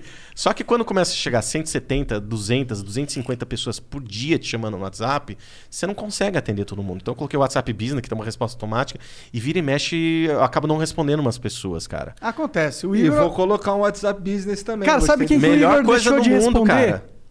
O Alok. Putz. Não, mas foi sem querer. Não, o Vintage, vou te dar um exemplo, cara. Eu fui visitar minha irmã em São José dos Campos há umas três semanas atrás. Aí entrei no carro dirigindo, aí, cara, tô com um telefone assim, e eu não sabia que era o Lucas, cara. Aí eu atendi. Alô? Ô, Arthur, tudo bem? Tudo quem gostaria? Tipo, aquela grosseria, Grossão, é. Porra, cara, você não sabe quem tá falando? Eu, porra, cara, fudeu, cara. Ai, meu Deus do céu, é algum artista famoso, não sei. Eu falei, não sei, cara, não acerto nem com o nome da minha mãe, aquela coisa política de ser. Aí ele falou, pô, você veio na minha casa, você não contrato comigo aí. Lucas, é tu, querido! Aquela coisa. Então, quando tem um lançamento mais prioritário, eles sempre falam com a equipe, que a equipe é de confiança, mas eles gostam daquele salve, assim, pro presidente, saca? Tipo, ô, pô, ô, presida, dá, dá uma moral, Dá aí pra nós, cara. é. Que moral que tu pode dar? Impulsionar mais? Cara, não, mas às vezes dá uma supervisionada no, no trabalho só Entendi, garantir uma segurança pro entendi, artista. entendi. O artista, ele é uma pessoa que, que ele necessita dessa segurança. Então, por mais que a equipe esteja fazendo o trabalho que eu faria, é aquela dar uma olhada e falar: porra, bicho, eu vi aqui, tá incrível, tá foda, vai ter ser tudo direitinho. Vamos trabalhar pra ser número um, que é o objetivo mesmo, cara. Então, quando a gente devolve essa segurança, o cara fala: porra, que legal, cara. Não quer dizer que eu vou fazer a mais ou a menos. Então, só que tem um monte de gente que acha que é. Então tem um monte de gente que quer falar comigo, quer fazer reunião comigo. Não dá pra. O meu dia tem 24 horas. Por Pô, mais fazer- workaholic que eu sou, não fazer dá. cara. reunião pra, pra pedir pra você supervisionar com carinho é foda, né? Não, e é engraçado, às vezes tem uma galera assim que quer porque quer fazer reunião comigo. Aí a, a equipe já tá super direcionada, aí eles atender, eles marcam a reunião, mas eu não consigo. Então eles falam, não, Arthur vai, vai tentar vir se vem. E, só que eu não consigo e não- já não vou desde o início. Aí quando eu participo de alguma reunião, a pessoa fala, nossa, cara, o Arthur aqui, vamos fazer uma selfie. Fazer uma selfie aqui com o presidente. Pô, caralho. Caralho, é importante pra caralho mesmo aí. Cara, eles acham, mas não é, não muda nada. Se o artista ele seguir o, sabe, o padrão básico do negócio, resolve. Mas é, é- é o lance de falar, pô, o esse cara de uma- chegou lá, eu quero chegar como ele, sabe? É, tem uma confiança muito verdadeira nesse, nessa selfie aí. Cara, a gente né? começou a NPM dentro de uma garagem, numa mesa que era desse tamanhinho, cara. Então a galera vê essa trajetória, toda essa história, às vezes, que eu conto de rádio, de conquistar, de quebrar esses paradigmas, as pessoas acabam se identificando não só comigo, mas com toda a equipe. Então, às vezes, falar com alguém da, da, da equipe ali, a galera se fala: caraca, eu quero ser como essas pessoas são.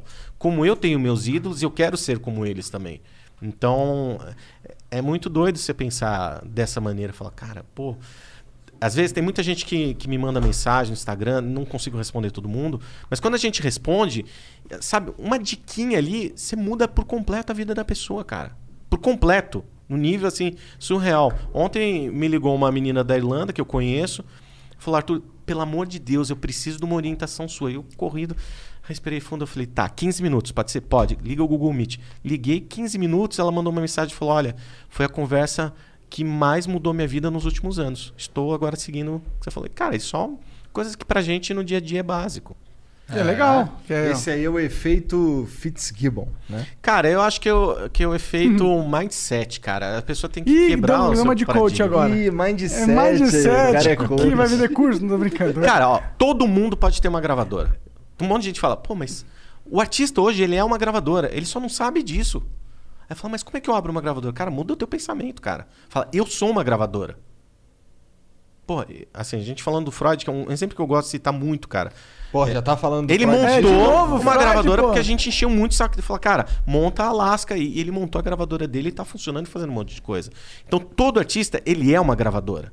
Ele vai traçar um, tra- um caminho para fazer o trabalho dele, mas ele aprendeu como faz. E nem sempre ele vai estar lançando coisa, mas ele pode lançar outros artistas.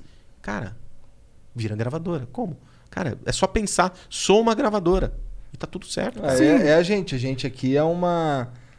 É igual eu rede brinquei de com vocês. podcast. Vocês são uma gravadora. Vocês só não entenderam ainda. O Flow Tá, eu Records chamo- já existe. É, Cara, se pá, ó, vou, vou falar pra você um segredo. Tem uma salinha de gravação de música que a gente construiu lá embaixo. Cara, talvez você nem precise de uma sala de música. Mas já construímos. Os artistas hoje gravam música no iPhone, cara. A Bumbum Ah, Tantan mas do, não do a Fiote foi gravado no iPhone, cara. A Flow não É? grava no iPhone. Pô, sério. Pergunta pra ele, chama o Fiote aqui pra conversar. Fala, cara, gravei Bumbum Tantan, o áudio da voz no meu iPhone. cara. Caralho, e essa. Nossa, Explodiu. Nossa, eu, eu, ó, quando a música chega em mim, quer dizer que ela explodiu. E essa música chegou em mim num ponto que eu tava cantando. Então quer dizer que ela chegou muito em mim. Muito assim. E, E é até hoje, até hoje é muito consumida, cara. Tan, tan, tan. O é legal, lance é é você legal, ser é criativo, é legal. você fazer um É. negócio, uma parada que tenha, Como é que sabe, é a o música? flow. Bum, tan, tan. Então, a gente meio que. Faz a tempo gente, que a gente já minha tem mente. vários. A gente tem vários programas acontecendo aqui, né? E, e muitos tô outros. E muitos outros ainda. é, tem, tem, uma, tem alguns que só estão esperando mesmo chegar uns equipamentos aí. Tá ligado? Pelo menos mais uns três. E a gente tem planos para fazer vários outros, tá ligado? Uhum. Então, meio que a gente é uma gravadora mesmo. Exato, é isso aí, De cara. podcasts agora. É. Teoricamente, isso aqui que a gente tá fazendo, a gente tá produzindo fonograma aqui, não tem nenhum, nenhuma música rolando. no É, não é tão legal. Mas se você começar a cortar isso em 2 a 3 minutos e subir, cara, e colocar um, um beatzinho de fundo, vira uma música, cara. Inclusive, é, isso que me deixa puto. A gente só não tá fazendo isso no Spotify, fazendo um canal de cortes no Spotify, porque não monetiza. Não, acho que não pode. Não pode? Não. Por que não? Porque o, o conteúdo principal já existe e seria uma cópia, não é isso, Jean? É. Ah, é? Aí, Spotify, É, muda o rolê cê- aí, caralho. Vocês têm. Ah, assim, v- vamos olhar. Por exemplo, Spotify, o Deezer ou uma dessas plataformas que tem podcast são plataformas inicialmente de música. Ou se o Deezer quiser me pagar um- uma grana por replay também, eu tô aceitando, viu, Deezer? Ô, alô, Marcos Varovski, presidente da Deezer. Você sabe que eu tô falando com você. Dá uma ligada pros meninos, me pede o zap aqui que eu passo, tá? Ele tem, só pedir. É isso aí. Cara, eu quero comissão dessa, dessa porra, hein, Pô, cara. é, eu te dou o meu eterno agradecimento. Tô brincando. Cara, é, inicialmente são plataformas de música. Então você paga, sei lá, R$16,90, R$18,90, 20 reais por mês pra ouvir músicas ilimitadas e salvar suas playlists. Só que tem podcast lá. Só que ele vende os 20 reais pra você ouvir música, certo? Se você ficar uma hora por dia ouvindo músicas, vai ouvir o quê? Umas 40 músicas. Então vai se pagar o royalty de 40 músicas, certo? Se você fica uma hora por dia, mas agora entrou podcast, eu ouço meia hora de podcast, meia hora de música, eu não ouço mais 40 músicas, eu ouço 20 músicas. Entendi. Vou pagar o royalty sobre 20 músicas. Porém, você tá achando que o cara que vai ouvir música e podcast é o mesmo cara. Não necessariamente, mas você compete pela mesma atenção. Não necessariamente. Não necessariamente, não, tô- não dá pra generalizar, é, óbvio. porque a atenção tem Mas uma atenção supor. que você de- dedica pra música e tem uma atenção que você dedica pra podcast. Tô ouvindo duas horas de música por dia, ouço 80 músicas por dia. Pô, mas apareceu o podcast do Flow. Cara, quero ouvir lá, quero ficar uma hora ouvindo. Essa uma hora que eu fiquei ouvindo, eu poderia estar ouvindo música.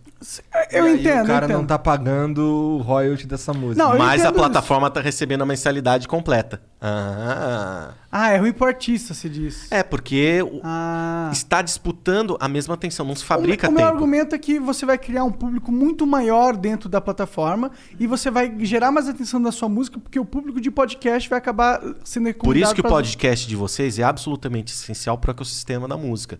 Vocês movimentam e influenciam músicas. Mas tem podcast ali que fica falando de culinária, de maquiagem, de carros, que não tem nada a ver com música. Então a pessoa para de ouvir, é, sei lá, Legião Urbana para ouvir um podcast de Entendi, maquiagem, com por certeza. exemplo. Mas se eu sou a plataforma, eu quero ter to- todo mundo ali. Sim. Sabe o que a gente podia fazer? A gente podia fazer uma plataforma só de podcast. Assim, a parte do Flow Records, tá Cara, ligado? ó, se a gente conseguir pagar uma AdSense pra podcast, a gente bomba. Só que pra isso a gente precisa ter muito dinheiro. Não, a gente precisa ter gente anunciando. Que é, que é igual muito dinheiro. Querem um sócio? Eu quero um eu sócio. quero um sócio. Vamos falar aqui nessa aí, de repente, pô, por que, que a gente não pode fazer um negócio junto aqui? É. Por que não? Tô falando sério. Eu também. Eu também tô. O processo de alcance que vocês têm é bacana. Pô, vamos multiplicar esse alcance. Aí quando você multiplica esse alcance, você consegue fazer mais coisa. Aí você consegue gerar todo o sistema. A gente faz muito o processo de investir também em artistas e eu não vejo nenhum problema de a gente investir aqui na Flow, por exemplo. Ah, cê- é, é, fala, e a gente traz a Vocês alcançam né? quanto? Sei lá, 100 mil pessoas por semana? Pô, vamos tentar alcançar 200 mil e nessas 200 mil a gente leva esse tipo de comunicação e a gente consegue ganhar isso aqui. É é uma conta matemática. Total. Então, você faz o impulsionamento, então a gente faz muito esse processo do adiantamento de grana. Então fala, peraí, eu vou impulsionar você para você.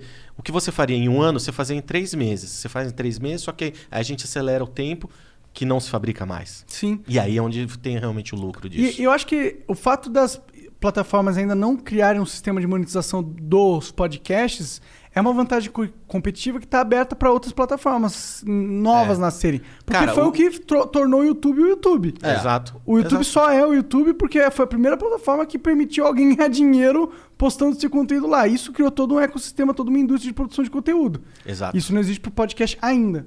O que é impressionante, né? Não, e é, É um e é engraçado porque se você for olhar, por exemplo, o Spotify, existe. eles É. gastaram milhões de dólares compra- comprando plataformas de A podcast para colocar, né? Exato, colocar ali dentro.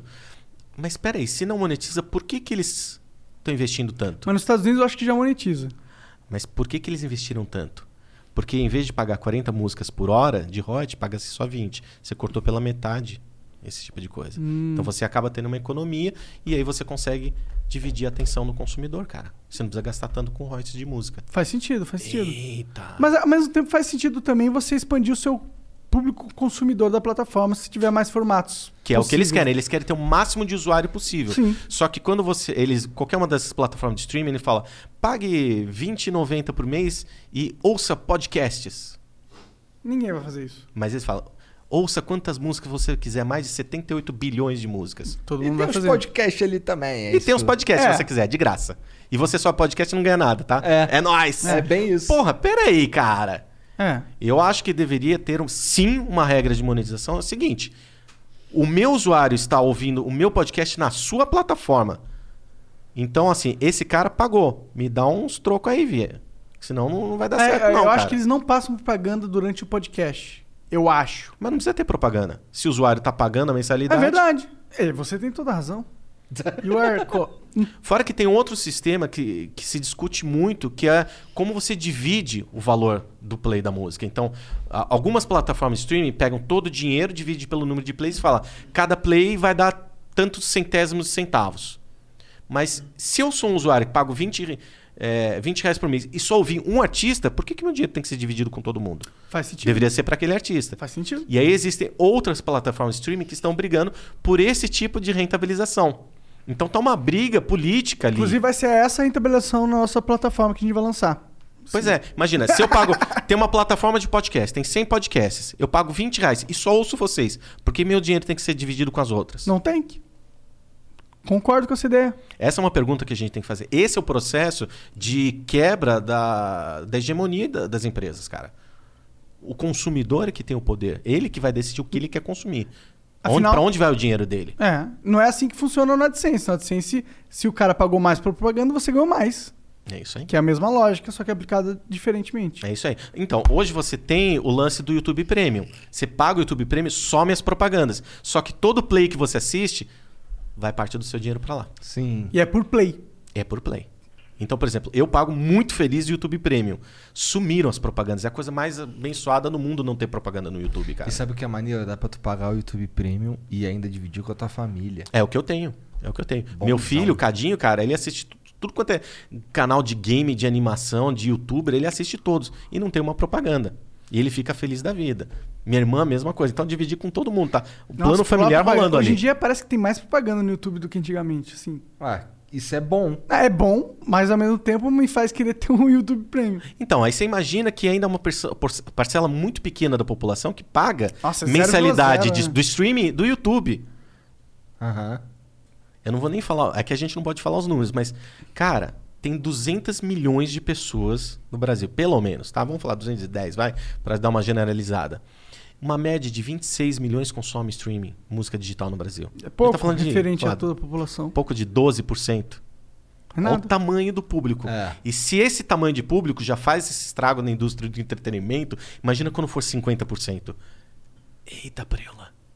Teremos mudança de poder nos próximos anos muito intensa. Tu vê, é, é, é, há um crescimento ano a ano desse público? Mês a mês, dia a dia, cara. Interessante. Tem mais Mas é gente expressivo? consumindo todos os dias. Sim. Sim.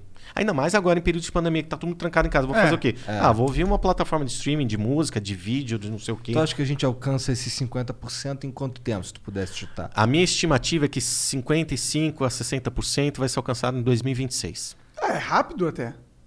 Sim e não. Porque cinco anos digital é uma eternidade, É cara. verdade. É, é mesmo. uma eternidade. Cinco anos na internet é 30 anos no mundo real. O que eu falo pra todo mundo que produz conteúdo e falo pra vocês também, cara, abracem o seu conteúdo, sejam donos do seu conteúdo e cuidem disso, porque os próximos cinco anos vai ser de um crescimento exponencial, cara. É, não nossa- tem desaceleração. Por pior que seja a empresa de distribuição de música, gravadora, podcast, não tem queda nos próximos anos. É uma indústria. mara- É, é a melhor indústria do mundo para se investir hoje é a indústria do entretenimento. Melhor que qualquer outra coisa que a gente pode falar. Total. Pô, se a ONRPM, que é a ONRPM, só no ano passado cresceu 50% em um ano, E é um crescimento de algo que já era grande. é, as outras empresas que não são tão boas devem crescer uns 20 só. Porra, mas cresceram 20, né? Mas tá bom? Que negócio cresceu 20% no ano de pandemia? É, ano de pandemia. Entendeu? Então, Nós crescemos pra caralho também no ano de pandemia, né? É, é que é- como a gente estourou agora, a gente foi realmente um crescimento bom, né? É. Vamos ver se a gente consegue manter. esse é o ma- maior desafio de qualquer empresa, cara. É. Você chegar lá é bacana, mas você tem que manter e continuar crescendo. É o desafio do. Isso no marketing, a gente tem que eu também dou aula de marketing há quase 15 anos. É o ciclo de vida do produto. Ele passa por quatro etapas. A primeira, que é a introdução do produto, quando você está chegando, então passa pouco tempo e você tem ainda pouca receita. Segunda fase, que é a do crescimento, passa mais um tempo e você começa a crescer na receita. E a terceira, que é a da maturidade do produto, que é onde você quer ficar o máximo de tempo possível lá em cima. Só que você tem sempre a quarta fase, que é o declínio, que é onde todas as empresas, todos os produtos têm que ser evitados a qualquer momento. Eu acredito seriamente que vocês ainda estão na, da primeira para a segunda fase de crescimento. Vocês têm muito para crescer. A maturidade de vocês ainda vai demorar, uma, eu falaria, um ano, um ano e meio para é, vocês chegarem o lá. difícil é medir de onde vem essa maturidade, entendeu? Porque a gente tem a métrica de visualizações.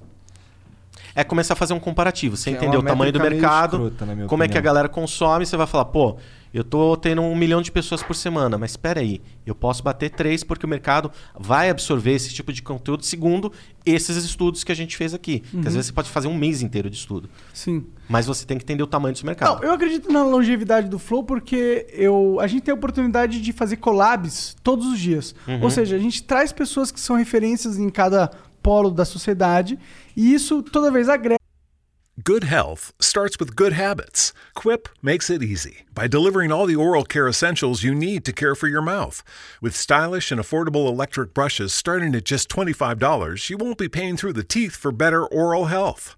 In addition to brush heads, Quip also delivers fresh floss, toothpaste, mouthwash, and gum refills every three months from $5. Shipping is free, so you can save money and skip the hustle and bustle of in store shopping. Quip is one of the first electric toothbrushes accepted by the American Dental Association. They're backed by over tens of thousands of dental professionals, and they have over 20,000 verified five star reviews. Join over 7 million happy Quip customers today. Go to getquip.com slash podcast right now and get your first refill free. That's your first refill free at getquip.com slash podcast. Spelled G-E-T-Q-U-I-P dot com slash podcast. Quip, the good habits company.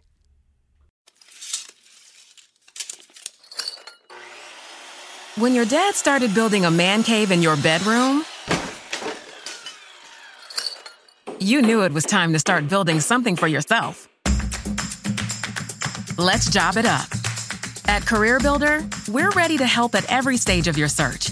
Build a resume, get industry tips and advice, and apply to multiple jobs in just one click. Start your search at careerbuilder.com. Pega a uma bola de neve que é o clout social, talvez, do Flow. É a gente aí. pode. Cara, é igual a gente tá falando aqui. Beleza, eu represento quase 300 mil artistas no Brasil da ONRPM. A galera quer ouvir o que o Arthur tem a falar. Eles Claro. vão consumir o flow numa Até porque o que intensidade. você decide impacta a vida deles. Exato. Aí o que, que a gente vai fazer do nosso lado também? A gente vai, na hora que vocês lançarem o vídeo, a minha equipe lá de, de campanhas fala, porra, vamos impulsionar o vídeo do Arthur, porque essa mensagem precisa chegar em gente que ainda não chega. Faz sentido. E aí você começa a pôr a máquina pra moer, cara. Sim, total. Caralho, quer ser meu sócio? Eu quero. Vamos fazer a Te dou um abraço. Vamos ler umas perguntas aqui do, do que os caras mandam pra gente? Bora, cara. É? Adoro. Lá vem, lá vem. Se Então tiver tá. hater, agora que eles vão aparecer. Pô, Vamos. fala que me ama, gente. Vamos Não, ficar acho que não vai ter hater, não, relaxa. três minutinhos aí de silêncio aí no microfone, tocando a musiquinha do Vintage. E a gente já volta. Vou contar até três, hein? Inclusive, vai, é, assista, ou, ou escuta Vintage agora no Spotify. E sempre. Por que no Spotify? Nas plataformas de streaming. É isso. Aliás, ele lançou música nova essa sexta-feira que é maravilhosa. Qual que é? Qual junto nome? com o Gil Sons. Putz, como é que é Ah, se música? fudeu, eu também não sei o nome. Que é- são os filhos do Gil. Cara, sensacional. Luquinhas, Vintage, Felipe Gaspar, vocês são foda, cara. Ó, um, dois, três. Vamos lá, vamos ler aqui umas mensagens que vocês mandam aí. A primeira é do Daniel Anjos. Olá, quero agradecer a vocês por fazer um podcast tão legal que me ajudou a sair da depressão. Eita. Queria que vocês chamassem um cara chamado Lair Ribeiro. Ele fala sobre ozonioterapia, que é um tratamento que realmente ajudou, principalmente na imunidade.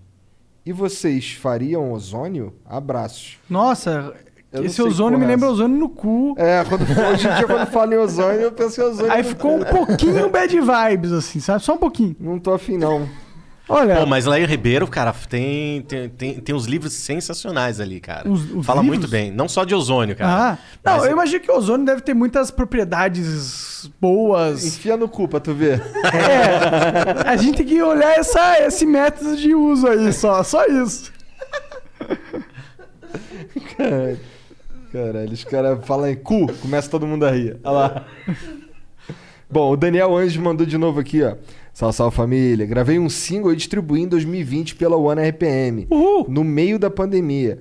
O que o Arthur tem a dizer sobre o, IE o- sobre o ISRC e sobre como isso é pouco falado quando fazemos o cadastro do fonograma para distribuição digital. Um abraço. Que IRC, Pô, isso, mano. isso é um- ISRC. É, ISRC. é Daniel o nome do cara, né? É, Daniel. Pô, depois Daniel fala pra ele mandar o som aí pra gente ouvir qual que é, cara. Eu gosto de ouvir o, o som dessa turma.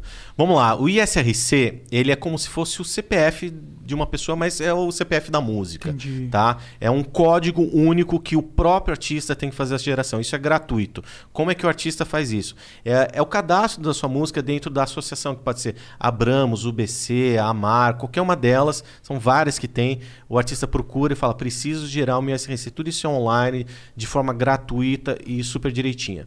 Quando a música é entregue pra gente, ah, não se identifica mais pelo áudio ou pelo nome da música, mas pelo ISRC.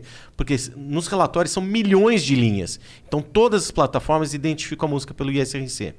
Como tem muito artista que desconhece isso, ele sobe sem ISRC. Então o que acontece? O sistema gera um número aleatório, não faz o registro disso, só para poder identificar. Então, o que, que eu recomendo, não só para o Daniel, mas para todos os artistas?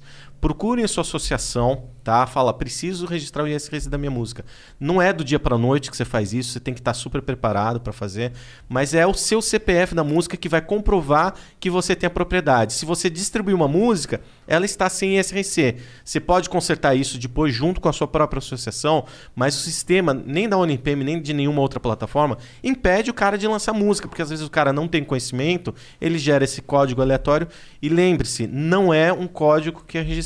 Então, a ONPM não fica dona das suas músicas, a gente não recebe execução pública, nada além do que é combinado ali. Ou seja, é, um, co- é, um- é uma ferramenta É só gratuita. pra traquear a parada. É, exato. O Você certo consegue é- rastrear muito bem se a música toca na China, no Japão, na plataforma Uhum. X, Y, Z e chegar o royalty de- direitinho pro artista. É legal, um bom insight. É, e, e é bem simples. O ISRC tem mais de 20 e tantos anos já na música Ah, brasileira. Então não é um negócio que foi criado ontem. Mas às vezes o artista que nasceu ontem ainda não conhece isso. Bom divulgar. O Gabi Kiss 001 mandou: Sal, sal família, tudo bem com vocês? Mandei uma proposta pra vocês de um podcast sobre culinária. Espero que leiam, pois sei que foram ideias muito interessantes. Obrigado pelo quanto fizeram me sentir melhor nessa pandemia. Forte abraço. É nóis, mano. Valeu, Gabi Kiss. A gente já tem mesmo uma ideia de fazer um podcast É, culinário. quem sabe você encaixa ali. Vamos ver.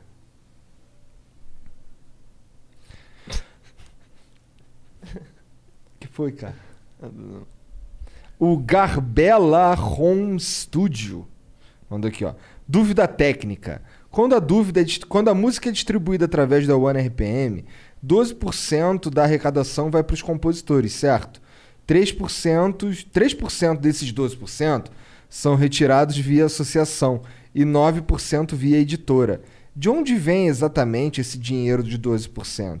E se a música não está em editora, para onde vão esses 9%? Nossa, que pergunta mais absolutamente específica e É, técnica. Essa e eu- pessoa, ele sabe exatamente o que ele tá falando. É, porque eu não sei. É, porque- É, eu também não. Vamos lá. Na verdade, uma música, quando toca dentro do, do streaming, por exemplo, você tem uma série de, de pessoas a serem pagas. Então, você tem o consumo do fonograma, você tem o autoral, você tem a execução pública, você tem a, a, a parcela da, da plataforma de streaming, você tem a, a parcela da One, One RPM. Então, você tem que entender o que, que você está recebendo ali. Então, ah, tem a, a parte que você paga por execução pública, tem a parte que você paga por autoral e tem a parte que você paga pelo autoral do fonomecânico que não é autoral da execução pública. O que, que o o Garbella tem que fazer? É Garbella, né? É. O que, que ele tem que fazer? Ele tem que estar muito bem cadastrado em todas as associações, em toda o ISRC e principalmente os compositores têm que estar com a música registrada dentro de alguma plataforma que faz o recolhimento do autoral, tanto da execução pública como do autoral dentro desse fono mecânico que é o stream que, que a gente acaba recebendo ali. Dessa maneira, quando isso é feito, a- o dinheiro do autoral acaba voltando para todas essas pessoas de forma bastante justa, transparente e rápida também. É, existe um processo de, de retroativo do autoral em algumas plataformas, mas não em todas. Então, quem não recolheu o seu autoral até agora consegue fazer isso de algumas formas. Dentro da ONRPM, a gente não distribui só música, a gente pode fazer o recolhimento desse direito autoral também em cima do fonomecânico, não da execução pública. Isso vai receber pela associação dele. Então, se ele nunca recebeu o autoral sobre o fonomecânico, sobre o fonograma dele, pode fazer dentro do sistema da ONRPM e fazer esse cadastro, assim como tem outras empresas que fazem isso também. Caralho. E de forma gratuita. Isso é uma coisa super importante. A galera acha que a ONRPM é, cobra pra fazer isso. Cara, eu não sou a CD Baby. CD Baby é essa porcaria que faz cobra do artista antes dele fazer dinheiro. Eu acho absolutamente contra isso. A gente abriu a plataforma e distribui todo mundo gratuitamente, cara. Pô, se eu tenho que acreditar no artista, é desde o momento zero, cara. Então vamos distribuir a música. Só que não existe almoço grátis. Se você fizer dinheiro, eu vou ficar com uma parte desse dinheiro, tá? Ok? Beleza. Mas o sistema vai funcionar e o cara consegue lançar uma música com zero real, cara. E isso eu acho muito foda. Tem muito artista que faz o, o seu trap, faz a sua rima, faz o seu beat ali, que, cara, não tem às vezes os 20 reais ali para pagar por uma distribuição. Não, o meu sistema não vai cobrar nada. Nem para áudio, nem para vídeo, nem para receber essa composição. Agora, se vier, eu vou ficar com uma parte disso sim. E vai estar Parece mostrado no justo. relatório. É, ele aceitou e era uma inviabilidade. Cara, não tem almoço grátis no Sim, mundo. Claro. Tá. Mas muito boa essa pergunta. Quem fez sabe exatamente do que tá falando, cara. Então, mandou mais uma aqui, ó. Eita! Garbella Home Studio. Por várias vezes o One RPM alterou o ISRC da música antes do lançamento, ou seja, trocou o ISRC que o artista inseriu, gerado pela associação, pelo genérico gerado pela One RPM, sem avisar o artista. Ixi, esse é um dos haters, cara. Por que isso aí acontece? Já vi acontecer com muita gente. Falei que podia rolar. Inclusive comigo. Abraço. Cara, a gente não altera ISRC de ninguém, a não ser que o próprio artista solicite, cara. É claro que pode haver alguma falha técnica, a gente precisa investigar isso. É, então, se ele puder mandar depois, entre em contato pelo próprio sistema da Unip. A gente tem um sistema de ticket, onde a gente tem uma equipe dedicada, humana, que analisa cada um dos problemas e tenta entender o que aconteceu. Mas a gente não faz troca disso, porque Primeiro, não faz. o sistema Não, não, não, simplesmente porque não vai funcionar. Porque na hora que a gente vai mandar para as plataformas, tem que ter esse código único. Eu não posso ficar trocando. Ah, agora eu quero esse, agora eu quero aquele. Não, não tem mínimo sentido. Não, não vai existir relatório. Se existe relatório, quer dizer que foi unificado em uma coisa só, que ou o artista colocou esse código ali, ou ele decidiu não pôr e teve que gerar um automático pelo sistema. Então quando troca pode ser até ruim pro próprio artista. Sim, sim, sem dúvida alguma. Então você tem que sempre manter o mesmo código de SC para sempre, cara. É o CPF da tua música. Então esse negócio da gente trocar, cara, provavelmente, cara, isso não deve ter acontecido. O que deve ter acontecido é subir uma, não consigo distribuir, ele subiu outra. E aí cada vez que ele sobe uma música, acaba gerando um código novo. Só que das três só foi distribuído uma. E aí começa a ficar uma bagunça. A gente tem um sistema que é um sistema antifraude Se você sobe uma música e é distribuída, legal, o sistema deu ok. Só que se você subir a mesma música, antes de você distribuir a música, o sistema já vai avisar: olha, alguém já distribuiu essa música aqui. Aí a gente vai dar uma olhada, porque talvez a dele seja fraude e você seja original. Ou você seja fraude e ele seja original. Então, antes de acontecer essa distribuição, o sistema já dá aquela travada para alguém humano dar uma verificada para ver se não é fraude. Porque tem muita fraude, muita pirataria no digital, viu, cara? Não tô falando de pouca, não. Os caras botam lá música dos outros. Pois é, cara, vou dar um exemplo. Vamos falar de um artista clássico aqui, como João Gilberto. Ele deve ter uns 25 discos no Spotify. Ele nunca lançou 25 discos, cara. Nunca. E é coisa que outras empresas, graças a Deus não foi nenhum agente, que você vê lá e vê o nome da gravadora, um nome completamente aleatório, com uma capa aleatória, com áudio horrível. Tem muita pirataria. Então a gente tem, a gente criou diversas ferramentas para tentar bloquear essas fraudes, das, cara. das plataformas? Essas piratarias conseguem ganhar o... Consegue. Se, se alguém aprovou e distribuiu e tiver consumo, vai receber, cara. Entendi. Então é uma falha ali das plataformas de fazer esse, esse Sim, filtro, né? as plataformas como de streaming, elas falam, olha, o que você me entregar, você assume responsabilidade. Então, por isso que dentro da UNPM, a gente leva muito a sério esse processo de antifraude ali. Ninguém pode tentar fraudar o sistema. Só que existem centenas de distribuidoras digitais no mundo e algumas não são tão antifraudes como a gente. E Entendi. acaba passando. Entendi. Se você for olhar, eu falei de João Gilberto, mas Tom Jobim, esses artistas. Tem umas coletâneas, cara, dentro das plataformas de streaming, você fala, cara, isso aí é pirata. Porque tem música da Warner, da Universal, da UNPM. Você fala, cara, quem subiu isso aí? Aí todo dia meu departamento de copyright vai lá atrás e fica derrubando todos os dias. E a gente tenta identificar quem foi a fonte original disso e por IP você consegue bloquear a pessoa. Então tem muito no nosso sistema. Um cara cria uma conta e tenta distribuir uma coisa. É pego na fraude. O que, que ele faz? Ele abre outra conta e tenta distribuir. Só que o sistema via IP já identificou esse cara e fala: não, o IP desse cara aqui tá na, na nossa wa- Foda que watchlist. isso é contornável, né? Se o cara for hacker. Sim, mas geralmente é o mesmo modus operandi. Né? É um cara que criou uma conta do nada e no dia seguinte já tá distribuindo 10 álbuns de uma Entendi, vez, entendi. cara. Não é um cara muito sofisticado. É, não, e aí tem esse lance do sistema, ver se o áudio já está distribuído, nem- não só pela gente, mas por qualquer um. Que é o sistema do Content ID que a gente acaba dribla- é, cuidando e administrando e protegendo quem é de direito. Isso é algo que eu queria ter acesso no YouTube. Esse sistema aí. Bom, um dia eu te mostro o sistema, como funciona. É muito Adoraria doido, cara. ver, só pra saber como que é. Não, é muito doido você falar, cara, qualquer música. Eu te falo quantas cópias existem no YouTube, como tá protegida, Pois, como tá eu queria saber essa informação dos nossos cortes, por exemplo, não pra pegar parte do dinheiro deles, ah, tá, talvez até pra isso, mas não só pra isso, mas pra eu saber o quanto que tá sendo realmente nosso alcance. É. Quantas pessoas realmente Isso- estão acessando nosso conteúdo? Porque quando a gente for chegar numa marca, a gente tem mais é, munição pra convencer É, a eles de gastarem mais dinheiro chuta, na né? gente. É, é por isso que é importante o Content ID e um canal tá dentro de uma network. Você saber o real alcance que você tem. Falar, cara, o nosso canal é, é muito pirateado, por exemplo. Então, beleza. Você pode só, só rastrear. Você não precisa monetizar, você não precisa bloquear. Você faz o que você Sim, quiser. né? Que é o nosso intuito se a gente tivesse acesso ao Aí entra dentro do teu Media Kit. Fala, cara, existem mais de 72 mil cópias desse vídeo. É, é. É isso. Bom, o Gerson Lopes mandou aqui, ó. Salve. Vocês viram que lançaram a primeira criptomoeda meme do Brasil? Como? O que, que a é isso? vira-lata é real, com U. ah, para ser concorrente da Dogecoin. Um dos objetivos é ajudar instituições não governamentais de auxílio a animais abandonados. Isso é Será, marketing, foda-se. será É. que o papai Elon Musk terá o verdadeiro cachorro caramelo? Bom, primeiro que isso é marketing. Sempre quando uma empresa nova, ainda mais de Bitcoin, que é um mercado super especulativo, aí atrela uma causa social pra quê? Pra todo mundo que achar ah, uma causa bonitinha, então vou ajudar.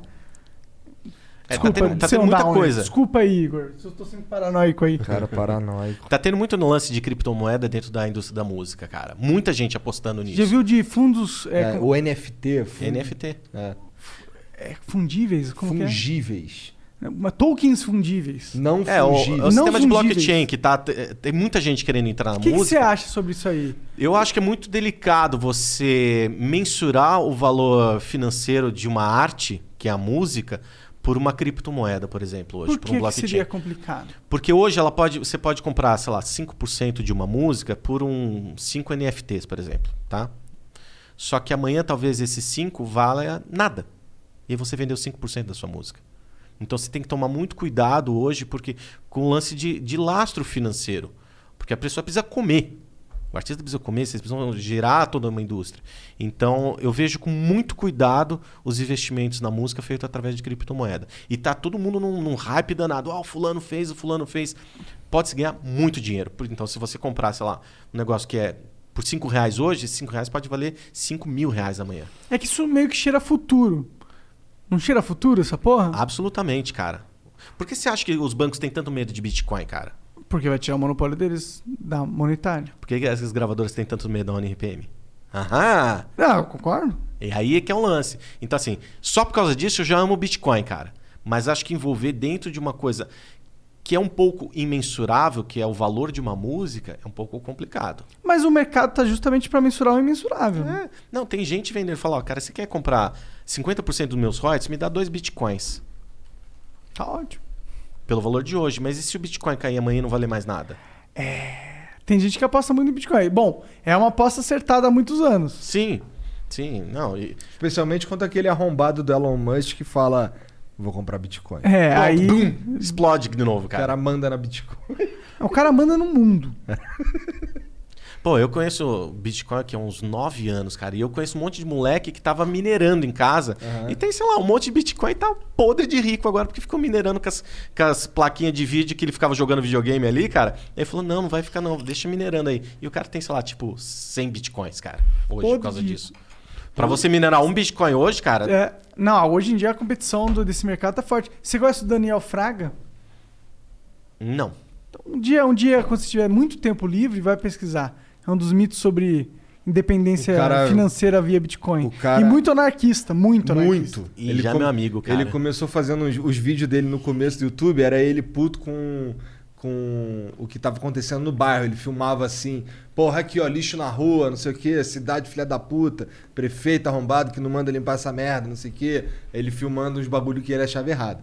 Depois ele começou a fazer uns vídeos putaço com o sistema em geral. Aí, nesse meio tempo, ele foi investir numa merreca no Bitcoin. E aí teve um lance de uma. Ele falou mal de uma juíza, parece. Aí, aí ele foi processado. Teve uma que ele. Eu acho que ele ganhou uma e a outra ele perdeu. E aí foram atrás dele pra poder tomar dinheiro dele. pra pegar o que ele tinha no banco, caralho. E aí ele, porra, quer saber? Pau no cu do sistema, pau no cu do mundo. Isso desapareceu, ninguém, nunca, ninguém sabe onde ele tá. E tinha na conta dele acho que 20 reais, que era o pra ele. Que ele deixou. Ele não fechou a conta só pros caras terem o trabalho de quebrar o sigilo bancário dele, o caralho. Então diz a lenda que Caraca. ele tinha, tipo, sei lá, muitos bitcoins. Teve uma empresa tá que. Milhares de bitcoins, Que era tá tipo um ligado? banco de bitcoins, esqueci o nome deles, cara, que sumiu do dia pra noite.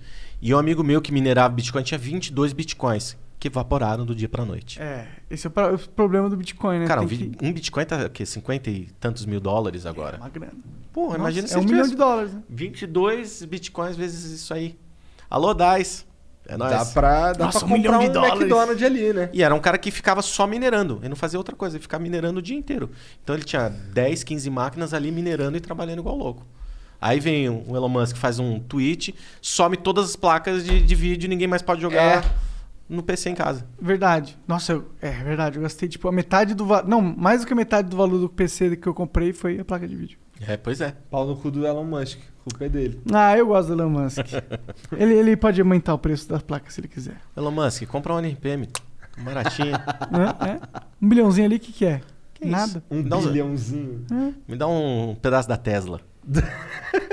É. É, um bilhão em Tesla. é- Mas eu acho que vai acontecer no futuro uma- essa descentralização completa do poder da música. As gravadoras vão perder cada vez mais a, a sua relevância e vai ficar cada vez mais pulverizado o poder da música. Ah, eu Isso é acredito ótimo. isso em todas as indústrias. Isso é perfeito. Não só na música, eu acho. Isso é perfeito. E quando tiver grande, alguém tem que me derrubar também, cara. É nesse nível que tem que acontecer o negócio. Boa, boa. Caralho, adorei essa. Punk daí. rock. Maneiro. É, o Coutinho mandou aqui, ó. Salve, muito foda o papo com o Arthur. Meu nome artístico é Coutinho. Minha pergunta é a seguinte: estou me filiando com UBC, porém já tenho músicas com vocês. Queria saber quem fica como produtor fonográfico. Me ajuda a entrar no pitch das playlists. Vou soltar um som top sexta-feira. KKK, te amo. Hum, ô Coutinho, cara, ó, pitching, vai lá no suporte ou manda lá tudo direitinho que a galera vai olhar com muito cuidado isso aí, cara.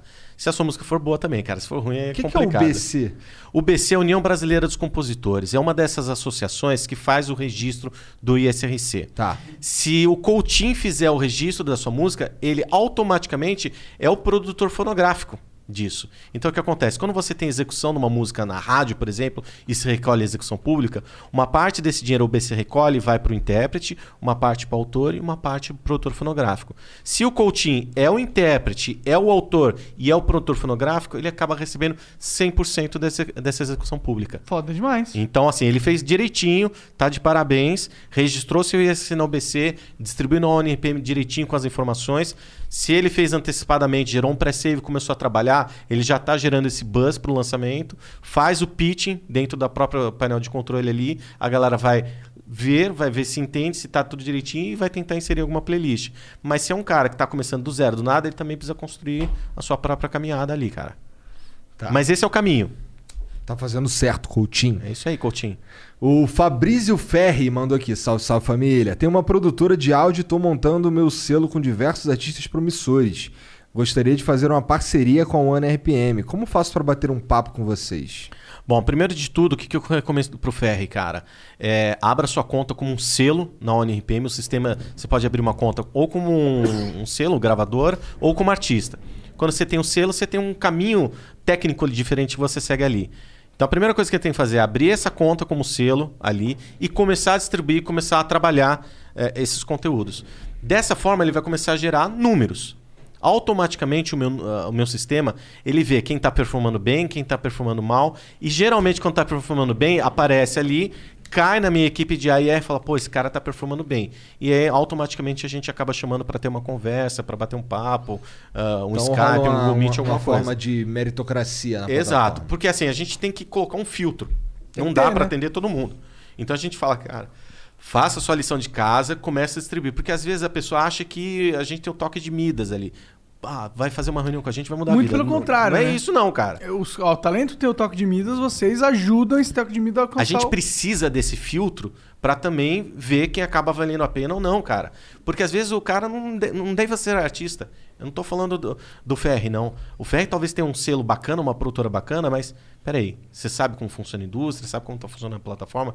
Às Quando- vezes não é o momento do cara. Exato, exato. E tem muita gente que fala, porra, peraí, era isso que eu entendi, mas não, não era isso que eu entendi. E começa a trabalhar. Então, o primeiro passo dele é abra sua conta, começa. Tem um monte, de- dentro do painel de controle, a gente coloca um monte de guias e manuais de boas práticas. Tipo, a sua lição de casa. Você tem que fazer essa lição de casa antes da gente se envolver. Porque se eu me envolver, eu sou um multiplicador. Se o cara dá zero resultado, vou Hello, this is Discover, and we take customer service very seriously. We know that if you have a question or concern about your credit card, that's a serious matter, and you need to talk to a real person about it. So we offer around the clock access to seriously talented representatives in the USA. Again, it's a serious endeavor. The only funny thing about it is Bob. If you call us and Bob answers, you're in for a treat. Get 100% US based customer service and talk to a real person day or night. Discover exceptionally common sense. OMG. Your BFF's birthday is here and you don't know what to get her? No worries. 1-800-Flowers.com has you covered. 1-800-Flowers is the ultimate birthday gifting destination. For those who know, it's not about giving a gift. It's about giving the gift. Make every birthday brighter with exclusive offers and great values on gorgeous bouquets and arrangements. To order today, visit 1-800-Flowers.com slash tune in. That's 1-800-Flowers.com slash tune in. multiplicar, continuar dando zero. Ele tem que ter algum resultado, tem que estar começando a andar, tem que estar expressivo, não só os números, mas o faturamento. Lembrando, isso é um modelo de negócio também. Eu vou multiplicar ele. Mas se ele está dando 2, por que, que ele não tenta fazer 4? Na hora que eu multiplicar, eu vou multiplicar por 4, não por 2. Aí eu tenho que saber a hora certa de trabalhar com ele. E ele também tem que saber a hora certa de poder trabalhar com a gente. Entendi. O Felipe Gameiro mandou aqui, ó. É muito bom ver pessoas inteligentes conversando. Saibam que tem um espectador assíduo aqui na ilha de Jersey. Aí, duvido vocês mandarem um beijo pra mim. Valeu, falou. Qual é o nome dele? Felipe Gameiro. Felipe Gameiro. Um beijo pra você, cara. Muito obrigado por assistir esse programa de merda. Pô, e de Jersey, hein, cara? É. Ó, a ONRPM foi fundada em Nova York, ali do ladinho. É, cara. do lado. Olha lá. O DMR Ridan mandou aqui, ó. Salve, salve família. Arthur, qual o relacionamento da One RPM com os canais de Reacts?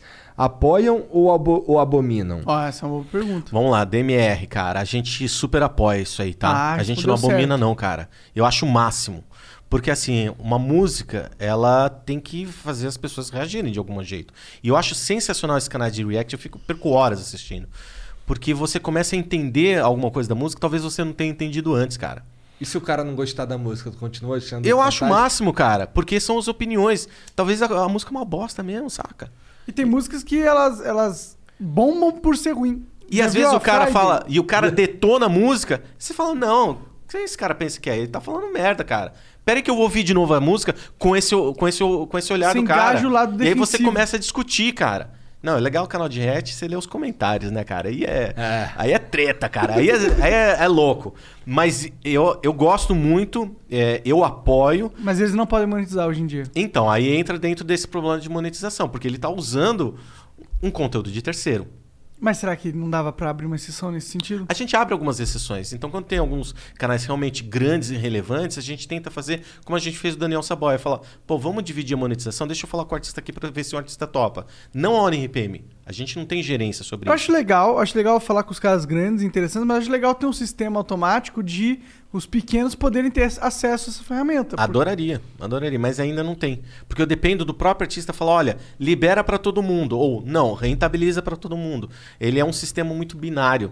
Não dá pra ser uma coisa, uma coisa e outra coisa. É uma não dá pra ou só outra. Ter uma, um, um mecanismo automático de é, React, aí o, o sistema identifica que é, É, não, React. são E aí, parce- milhões de vídeos de React que são subidos todos É, os dias. se fosse automático, se fosse algoritmo, Exato, não dá o falar pro YouTube sistema, ó, tudo que é React operar, né? pode liberar 10, 15, 20, 30, 50%.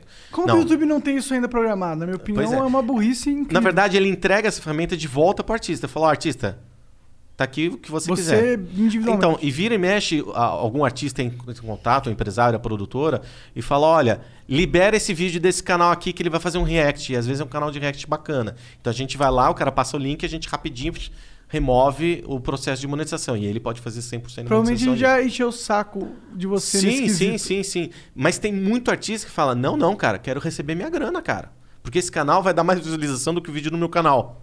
Aí a gente só tira o vídeo do. Exato. A gente Então, só tirou a música a do gente vídeo. entrega essa independência, essa decisão na mão do proprietário do fonograma. Claro. A gente faz o que o cara pede. Se o cara pede pra liberar, a gente libera. Se o cara pede pra não liberar, a gente não libera.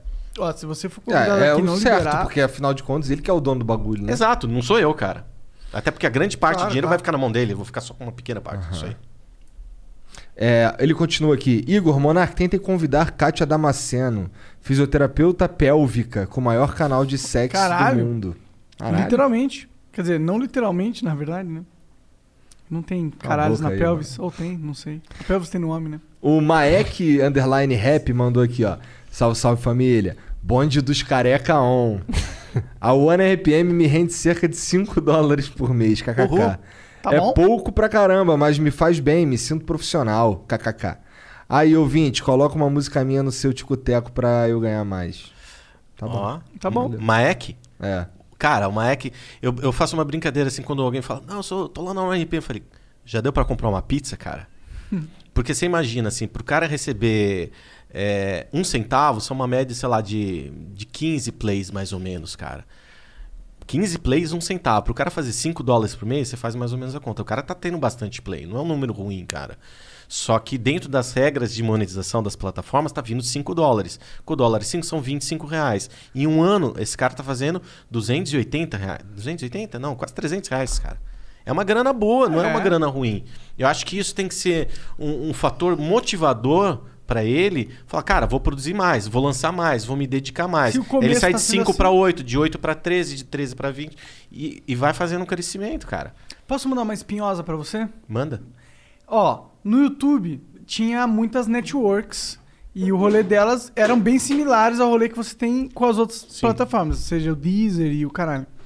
É, a evolução natural das networks não foi muito interessante para as networks e nem para os criadores nesse sentido, porque parecia muito mais uma simbiose onde não fazia sentido porque a única coisa que a network dava era a liberação da monetização dentro da plataforma. Uhum. E no YouTube acabou eventualmente não valendo a pena você tá com uma network. No passado valeu muito a pena, inclusive eu ganhei muito dinheiro com isso, é, sendo parte de, de networks, porque na época é, eu era parte da Machinima e eles tinham um. É, de games, eu era fazer Minecraft. E aí eles tinham um CPM fixo. E o CPM era fixo baseado nas estatísticas dos Estados Unidos, que é um CPM muito maior do que o Brasil sempre foi, e na época também era. Então eu ganhava como um produtor gringo. Então para mim valeu muito a pena ser da network naquela época. Mas com o tempo virou uma. Mudou uma- muito. É, mudou muito. Eles, eles, em vez de ser um negócio fixo, chegou a ser um negócio baseado em performance.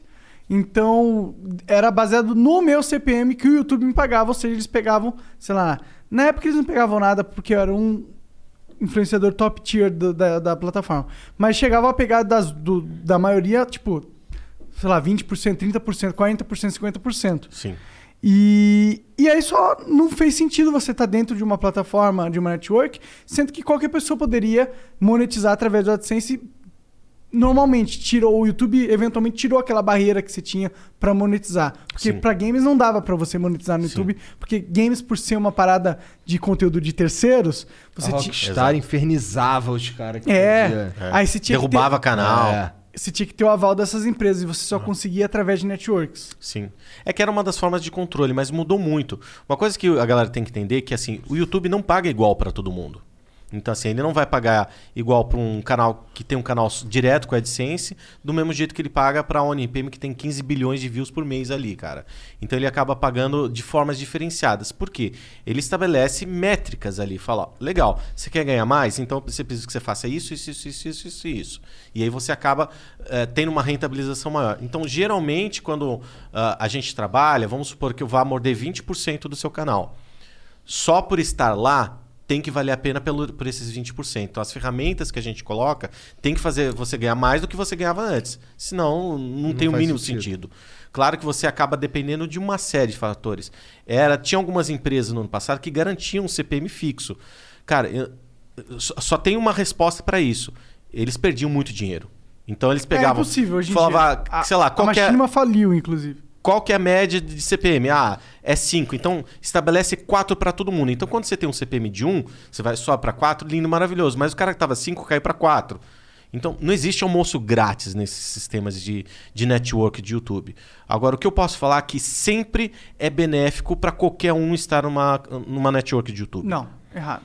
Porque, vamos supor, se você precisa proteger o seu conteúdo, Ah, tá. Aí sim. Exato. Aí é, é verdade. agora. Mas mais, mais ou menos também, porque a gente fazia parte de networks de, de games e a premissa era essa, posso E monetizar. tomava uma reivindicação fácil. Tem, tive- a- a gente tem, se eu não me engano, são nove networks dentro da ONRPM. Cada uma tem uma característica técnica diferente. Então a gente tem uma network de entretenimento, que são para canais não musicais. A gente tem uma network de afiliada, que pode tomar 500 mil strikes. A gente tem uma network de música. A gente tem uma network gospel. A gente tem uma network gospel só de sermões, por exemplo. Cada um deles tem uma ferramenta que a outra acaba não tendo. Então você tem que colocar no lugar certo pra ela e ver se é bom. Às vezes não é bom pro cara. Fala, porra, eu não preciso ter network porque o negócio vai cair aqui. Então tá bom. Segue É, pra gente faz. Por, por exemplo, pro Flow a gente não tem network. Uhum. E não faz sentido ter. Normalmente as pessoas, elas, as networks entram em contato com a gente porque elas querem monetizar um negócio do Google, É que é um dinheiro mole, né, cara? Assim, vamos falar a verdade aqui, já que a gente tá num momento espinhoso. É um dinheiro mole, cara. Ah, põe teu canal na network, vou morder 20% que você tem e não preciso me esforçar em porra nenhuma. É. É, é o que rola. A galera entra na esperança, pô, ele vai me acelerar, vai, pô, conseguir contatos, collabs e o caralho. Mas é o sonho que a maioria dos networks É, mas vende. esse não é um trabalho de network, esse é um trabalho de uma agência de marketing Sim, sim, digital. sim. Então tem muita gente que acaba vindo para a nossa network esperando esse tipo de coisa. Então eu peço para a galera que faz a- a- os acordos ali, fala, explica exatamente o que a gente faz. Se o cara falar que não topa ou quer testar, tá tudo certo. Não tem problema. Mas sejam transparentes com o que a gente faz. Senão É. ele vai esperar, ah, eu quero que você busque collabs para mim. Cara, eu não tenho essa responsabilidade. Você quer que eu busque collabs? Me dá metade da sociedade na sua empresa, cara. Aí a gente pode conversar de fazer outras coisas diferentes. Mas o trabalho de uma network é outro. É privilegiar o processo de monetização e colocar as ferramentas técnicas que ela tem acesso, que às vezes o proprietário do canal não tem, como o Content ID, ligar o Content ID ali, cara. E você começar a trabalhar. Tem uma ferramenta que o, o Google ele monetiza, porque ó, todo vídeo que você posta no YouTube, ele tem, ah, sei lá, 100 mil views. Mas não significa que vai passar propaganda nas 100 mil views. Uhum. É, o YouTube ele tem um, Tem. Um, arqui- um estoque de views que ele não monetiza nunca, que é 50%. Pelo menos foi o que eu ouvi falar. E existem um, existe Depende uma do fer- momento. Às vezes é mais, às vezes é menos. Entendi. Mas às vezes é, existe uma ferramenta que eles estão querendo usar que é a propaganda. Tipo, uma marca vem e quer anunciar dentro do YouTube. E aí ela compra esse, Esse inventário esse todo. esse inventário que é inatível por. É o por Creators sistema. Connect. Isso, essa porra aí. Então, isso é o que as networks normalmente vêm querendo oferecer pra mim. Mas, tipo, isso não é garantia de nada. Assim, o Creators Connect é um produto do próprio YouTube. Quem que eles procuram primeiro? As próprias networks. Falar, vem cá, o que você tem de canal aqui que tá sobrando espaço de inventário? E aí ele faz o processo da venda, fecha ali e acaba trabalhando. E aí começa a funcionar o negócio. Entendi. É difícil virar uma network? É. Hoje em dia, é. Não, há 10 anos atrás era mais fácil. Ah, só que o que acontece? Muita gente, muita empresa acabou fazendo mau uso ah, dessa ferramenta. Então tinha muita, mas muita empresa que simplesmente só jogava canal lá e falava, ah, vou te pagar 95%. E tipo, dane-se. É que eu nem brinquei, dinheiro mole. Você tem que trabalhar e realmente desenvolver o canal. Uma das ferramentas que a gente tem, eu tenho uma equipe que trabalha 24 horas, 7 dias por semana, monetizando vídeos que estão sendo subidos a todo momento. Subiu lá, eles aplicam a nossa regra de rentabilização nos vídeos. Então, não é o usuário fazendo a regra de monetização que ele quer, não. Eu coloco o meu contrato, eu falo, YouTube, monetiza segundo o meu contrato, não o contrato de usuário padrão. Entendi. E aí a gente põe para trabalhar isso isso 24 faz horas. interessante. Maneiro. Que tem que fazer justo. Eu falo para todo mundo, cara, você tem um canal, quanto você faz? Você faz mil dólares por mês. Vai entrar na minha network, o mínimo que você tem que receber de mim é mil dólares. Senão, eu, eu prefiro devolver o canal, cara. Total. Desde que não seja, obviamente, é, problema nosso. Porque às vezes, cara, o público não quer mais consumir. Aí não é, não é culpa minha também, Total, né, cara? total. Mas se você faz mil dólares no mês e no outro mês você cai para 500, pode ter alguma coisa errada. Mas geralmente, cara, em 99% dos casos acaba aumentando, cara. Pode crer. Bom, o Tutu CDS mandou aqui, ó. Salve, salve família. Tive a oportunidade de conhecer o Arthur e a Isabel da One. Gravo shows ao vivo de algumas bandas aqui no Nordeste queria saber se tem algum problema disponibilizar esses shows gratuitamente. Abraço. Porra, tem sim, cara. Qualquer coisa que você grave, você tem que ter autorização expressa do artista, porque você está fabricando um fonograma. Então, mesmo, ah, mas eu estou colocando de graça. Você não pode, você tem que pedir autorização para as pessoas. Isso se chama respeitar o direito artístico e o direito autoral. Eu acho o máximo esses caras que gravam show do Nordeste. O máximo, de verdade, porque, cara, é aqueles bootleg de quando a gente fazia, quando era moleque. Isso vai ter muito valor algum dia. O que, que, essa, o que, que ele tem que fazer? É procurar quem é o proprietário disso, quem detém a- os direitos, falar, cara, eu gravei isso aqui. Vamos lançar junto? Eu te dou uma parte disso aqui. Pô, vai na no sua música, por exemplo, que sobe um monte desses shows. Pô, sobe e coloca na plataforma, mas entra em contato com o artista e fala, cara, vamos dividir esse royalty, eu gravei isso aqui. Porque um não vive sem o outro. Esse cara que gravou o show, ele é o proprietário daquele áudio. Beleza. Só que ele não pode fazer uso, nem rentabilizar, ou qualquer outra coisa, sem autorização expressa de todos os, os, os- os caras que contêm os direitos ali. Então, eu acho que esse cara, ele pode pensar como uma gravadora. Ele tá gravando um monte de gente. Ele tem um monte de álbum ali que ele pode lançar. Só que ele precisa estar em acordo com todo mundo. Senão, primeiro, ele tá cometendo um crime, cara. Ele tá usando. Que um anarquista usando esse argumento? Não, mas aí a gente tem que respeitar a lei. Eu gosto de quebrar a lei. Aham. Mas você não pode burlar a lei também, cara. Tem que respeitar o primeiro ser Não, humano claro, ali, tô né, só cara? zoando. Mas eu gosto da anarquia. Aham. Eu acho que tá- tem muita gente que começa assim e não sabe. Então, o que, que eu recomendo pra ele? Cara, você vai- ele vai ficar surpreso a quantidade de pessoas que vão topar fechar negócio com ele. É, é um É. bagulho que não, não ia vir nada dali mesmo, né? Ó, cara, eu quando eu empresariava meus artistas na Turbo, eu gravava 100% dos shows. Eu ah, tenho, sei lá, uns cento e tantos MDs em casa de show desses artistas. Eu podia entrar em contato com eles e falar, ô fulano, tudo bem? Vamos lançar? Eles iam falar feliz da vida. Vamos, mas posso só dar uma ouvida pra ver se não tem nenhuma bizarrice? Ah, beleza, ouve aí. Pô, tem um monte de gente que Gabriel, gravou show do Gabriel Diniz, cara. Depois que ele faleceu, Aham. cara, pô, esses shows va- valem ouro hoje. Não é um, né? Show de Mamonas, de Legião Urbana. Total. Tem um monte de- desses shows que estão na gaveta de um monte desses lugares que estão tentando entrar em contato e aos poucos estão resolvendo e lançando, cara. Que é ótimo, né? Imagina você ter, por exemplo, um show dos Beatles inédito. Porra! Quanto, mesmo que você não tenha autorização disso, quanto que vale? Muito. Verdade. Bom, o Raul Alaune, talvez, mandou aqui, salve família. Artuzeira, tô aqui com o Rúlio e o Melo no estúdio assistindo o Flow, tá irado, parabéns. A gente queria saber como você vê o impacto do NFP NFT na música. Abraço. Falamos um pouco já sobre isso, né? Mas se quiser falar de novo. Cara, primeiro assim, mandar um abraço pro Raul, pro Melo, pro Julio. Eles têm uma produtora chamada 48K, que é uma das coisas mais incríveis que eu vi nos últimos anos. Eles juntaram um executivo com um produtor artístico, tudo num pacote só. É, e eles estão realmente à frente de muita gente no mercado. O que eu posso falar desse negócio de NFT é que assim, avaliem com muito cuidado, cara, porque você é uma aposta e isso que pode dar em alguma coisa, como pode dar em nada. Que é os tokens não fundíveis, é, É, isso? eu acho que Fungíveis. eu acho que parte da música, parte do que ah, as pessoas têm, tem que se apostar. Você tem que correr riscos em algum momento. Você não pode ser 100% seguro, você tem que correr alguns riscos. Então, eu faria algumas coisas, mas com muito cuidado, para que não comprometa a saúde a longo prazo da tua, da tua empresa, da tua música, do Às teu vezes lançar algumas músicas só pra esse formato, vendo o que dá. Eu acho que você pode participar em, em partes. Você pode colocar uma parte disso, uma parte em, em Bitcoin. Você- tem, tem gente comprando música em Bitcoin, cara, por incrível que pareça. Bom, de- diversificar é sempre o meta do investimento. né? Exato, exato. Bom, o RD87 mandou aqui, ó. Salve, salve família. Salve Arthur.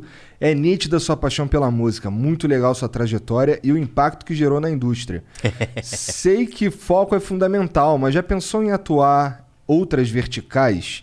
Se pensar um dia, vamos revolucionar a educação do país. Já somos parceiros do Flow. Abraços, Rafa da Tribe. Ah, grande Rafa, Valeu, é Rafa, nóis. obrigado pela Esse moral cara é aí. da hora, mano. É. Eles têm uma empresa de, de, de educação de programação e os caras que. Alguns recebem bolsa, eles estudam de graça e eles garantem que esse cara vai sair trabalhando. E aí, se ele sair trabalhando, ele paga. Senão, ele não precisa pagar. Ó, que massa, cara. Porra, eu acho foda isso aí. E já do jeito que eu gosto de tocar fogo no barraco. se, esses, se eles, é, o Rafa da Tribe quiser me chamar lá, pô, eu te dou um curso de music business aí, você dá de graça pra tua galera e tá tudo certo. a gente cara. faz um, a gente faz a ponte se quiser. Pô, tô, tô dentro, cara. Eu acho que Legal, assim, legal. ah, eu sou um, um apaixonado surreal por música, assim, tipo, eu tenho uma coisa muito doida que eu preciso começar a minha música com uma música de bom dia. E todo dia é uma música diferente. Eu não repito. Eu faço geralmente, eu fazia isso de outras maneiras, hoje eu faço pelo Instagram, cara. Então eu troco lá na bio, no, no Stories, eu sempre faço uma música diferente. Pra Você vê o nível de paixão. E eu vou buscar umas coisas muito doidas de vez em quando. Mas eu, eu- eu me estendo além da, da música, assim, para toda a parte de entretenimento, de, de geek, de nerd, assim como a parte educacional. Eu não recuso ah, dar palestras, não cobro por palestras, não vendo infoproduto, essas coisas assim. Muita gente fala, ah, você faz essas porra porque você vai querer vender seu curso. É tentador pra caramba. Já me ofereceram muito dinheiro para criar um curso o de curso music de business. podcast do Flow. Mas não é o que eu, o que eu quero pra mim. Eu não quero ficar. Cara, e é tentador porque é uma grana. São sete dígitos, cara, que a galera faz. É. Mas não é aonde eu quero eu quero estar nesse momento. Talvez eu mude de ideia em algum momento. Mas eu gosto de fazer trabalho de educação. Eu dou aula desde 2007. Pô, dei aula junto, no dia que a Geisa tava lá na faculdade, cara. É. Rolou um encontro improvável do destino aqui. É, que louco isso. E aí, cara, eu acho que a gente só vai mudar realmente o futuro dessas novas gerações, dessas pessoas, é com educação, cara. Por isso que eu gosto da aula. Não é por dinheiro, não, cara. É, ninguém tá. É, por educa educação, dinheiro, a não ser Dá, que você crie uma plataforma de educação. Aí tem A alguma menos coisa. que seja o Mauro Vergara. É. Ma Mário. Ah, só pra a galera entender, Mairo, a, Mairo. a Geise Arruda tava aí, ela participou do Vênus, que aconteceu algumas horas atrás, ao vivo. Inclusive, vai lá, tá no canal, foi uma conversa foda. E o, e o Arthur deu aula, tava, tava dando aula na faculdade no dia que rolou a treta com ela. É isso aí, eu tava dando aula de pesquisa de mercado lá na Uniban. E o mais engraçado lá embaixo, quando a gente se encontrou, ela ficou olhando pra minha cara e eu. é, Oi, tudo bem? Ela te conhece de algum lugar. Eu. "É, talvez, quem é você? É. Eu não reconheci ela. Ah, sim, Mudou é. muito, né? Sim, mudou bastante. E ela falou, Tá ah, mais eu falei, putz, agora sim, a gente se reconheceu e acabou se encontrando aí de novo, cara. Destino. Que engraçado isso. Cara, esse mundo é minúsculo, minúsculo.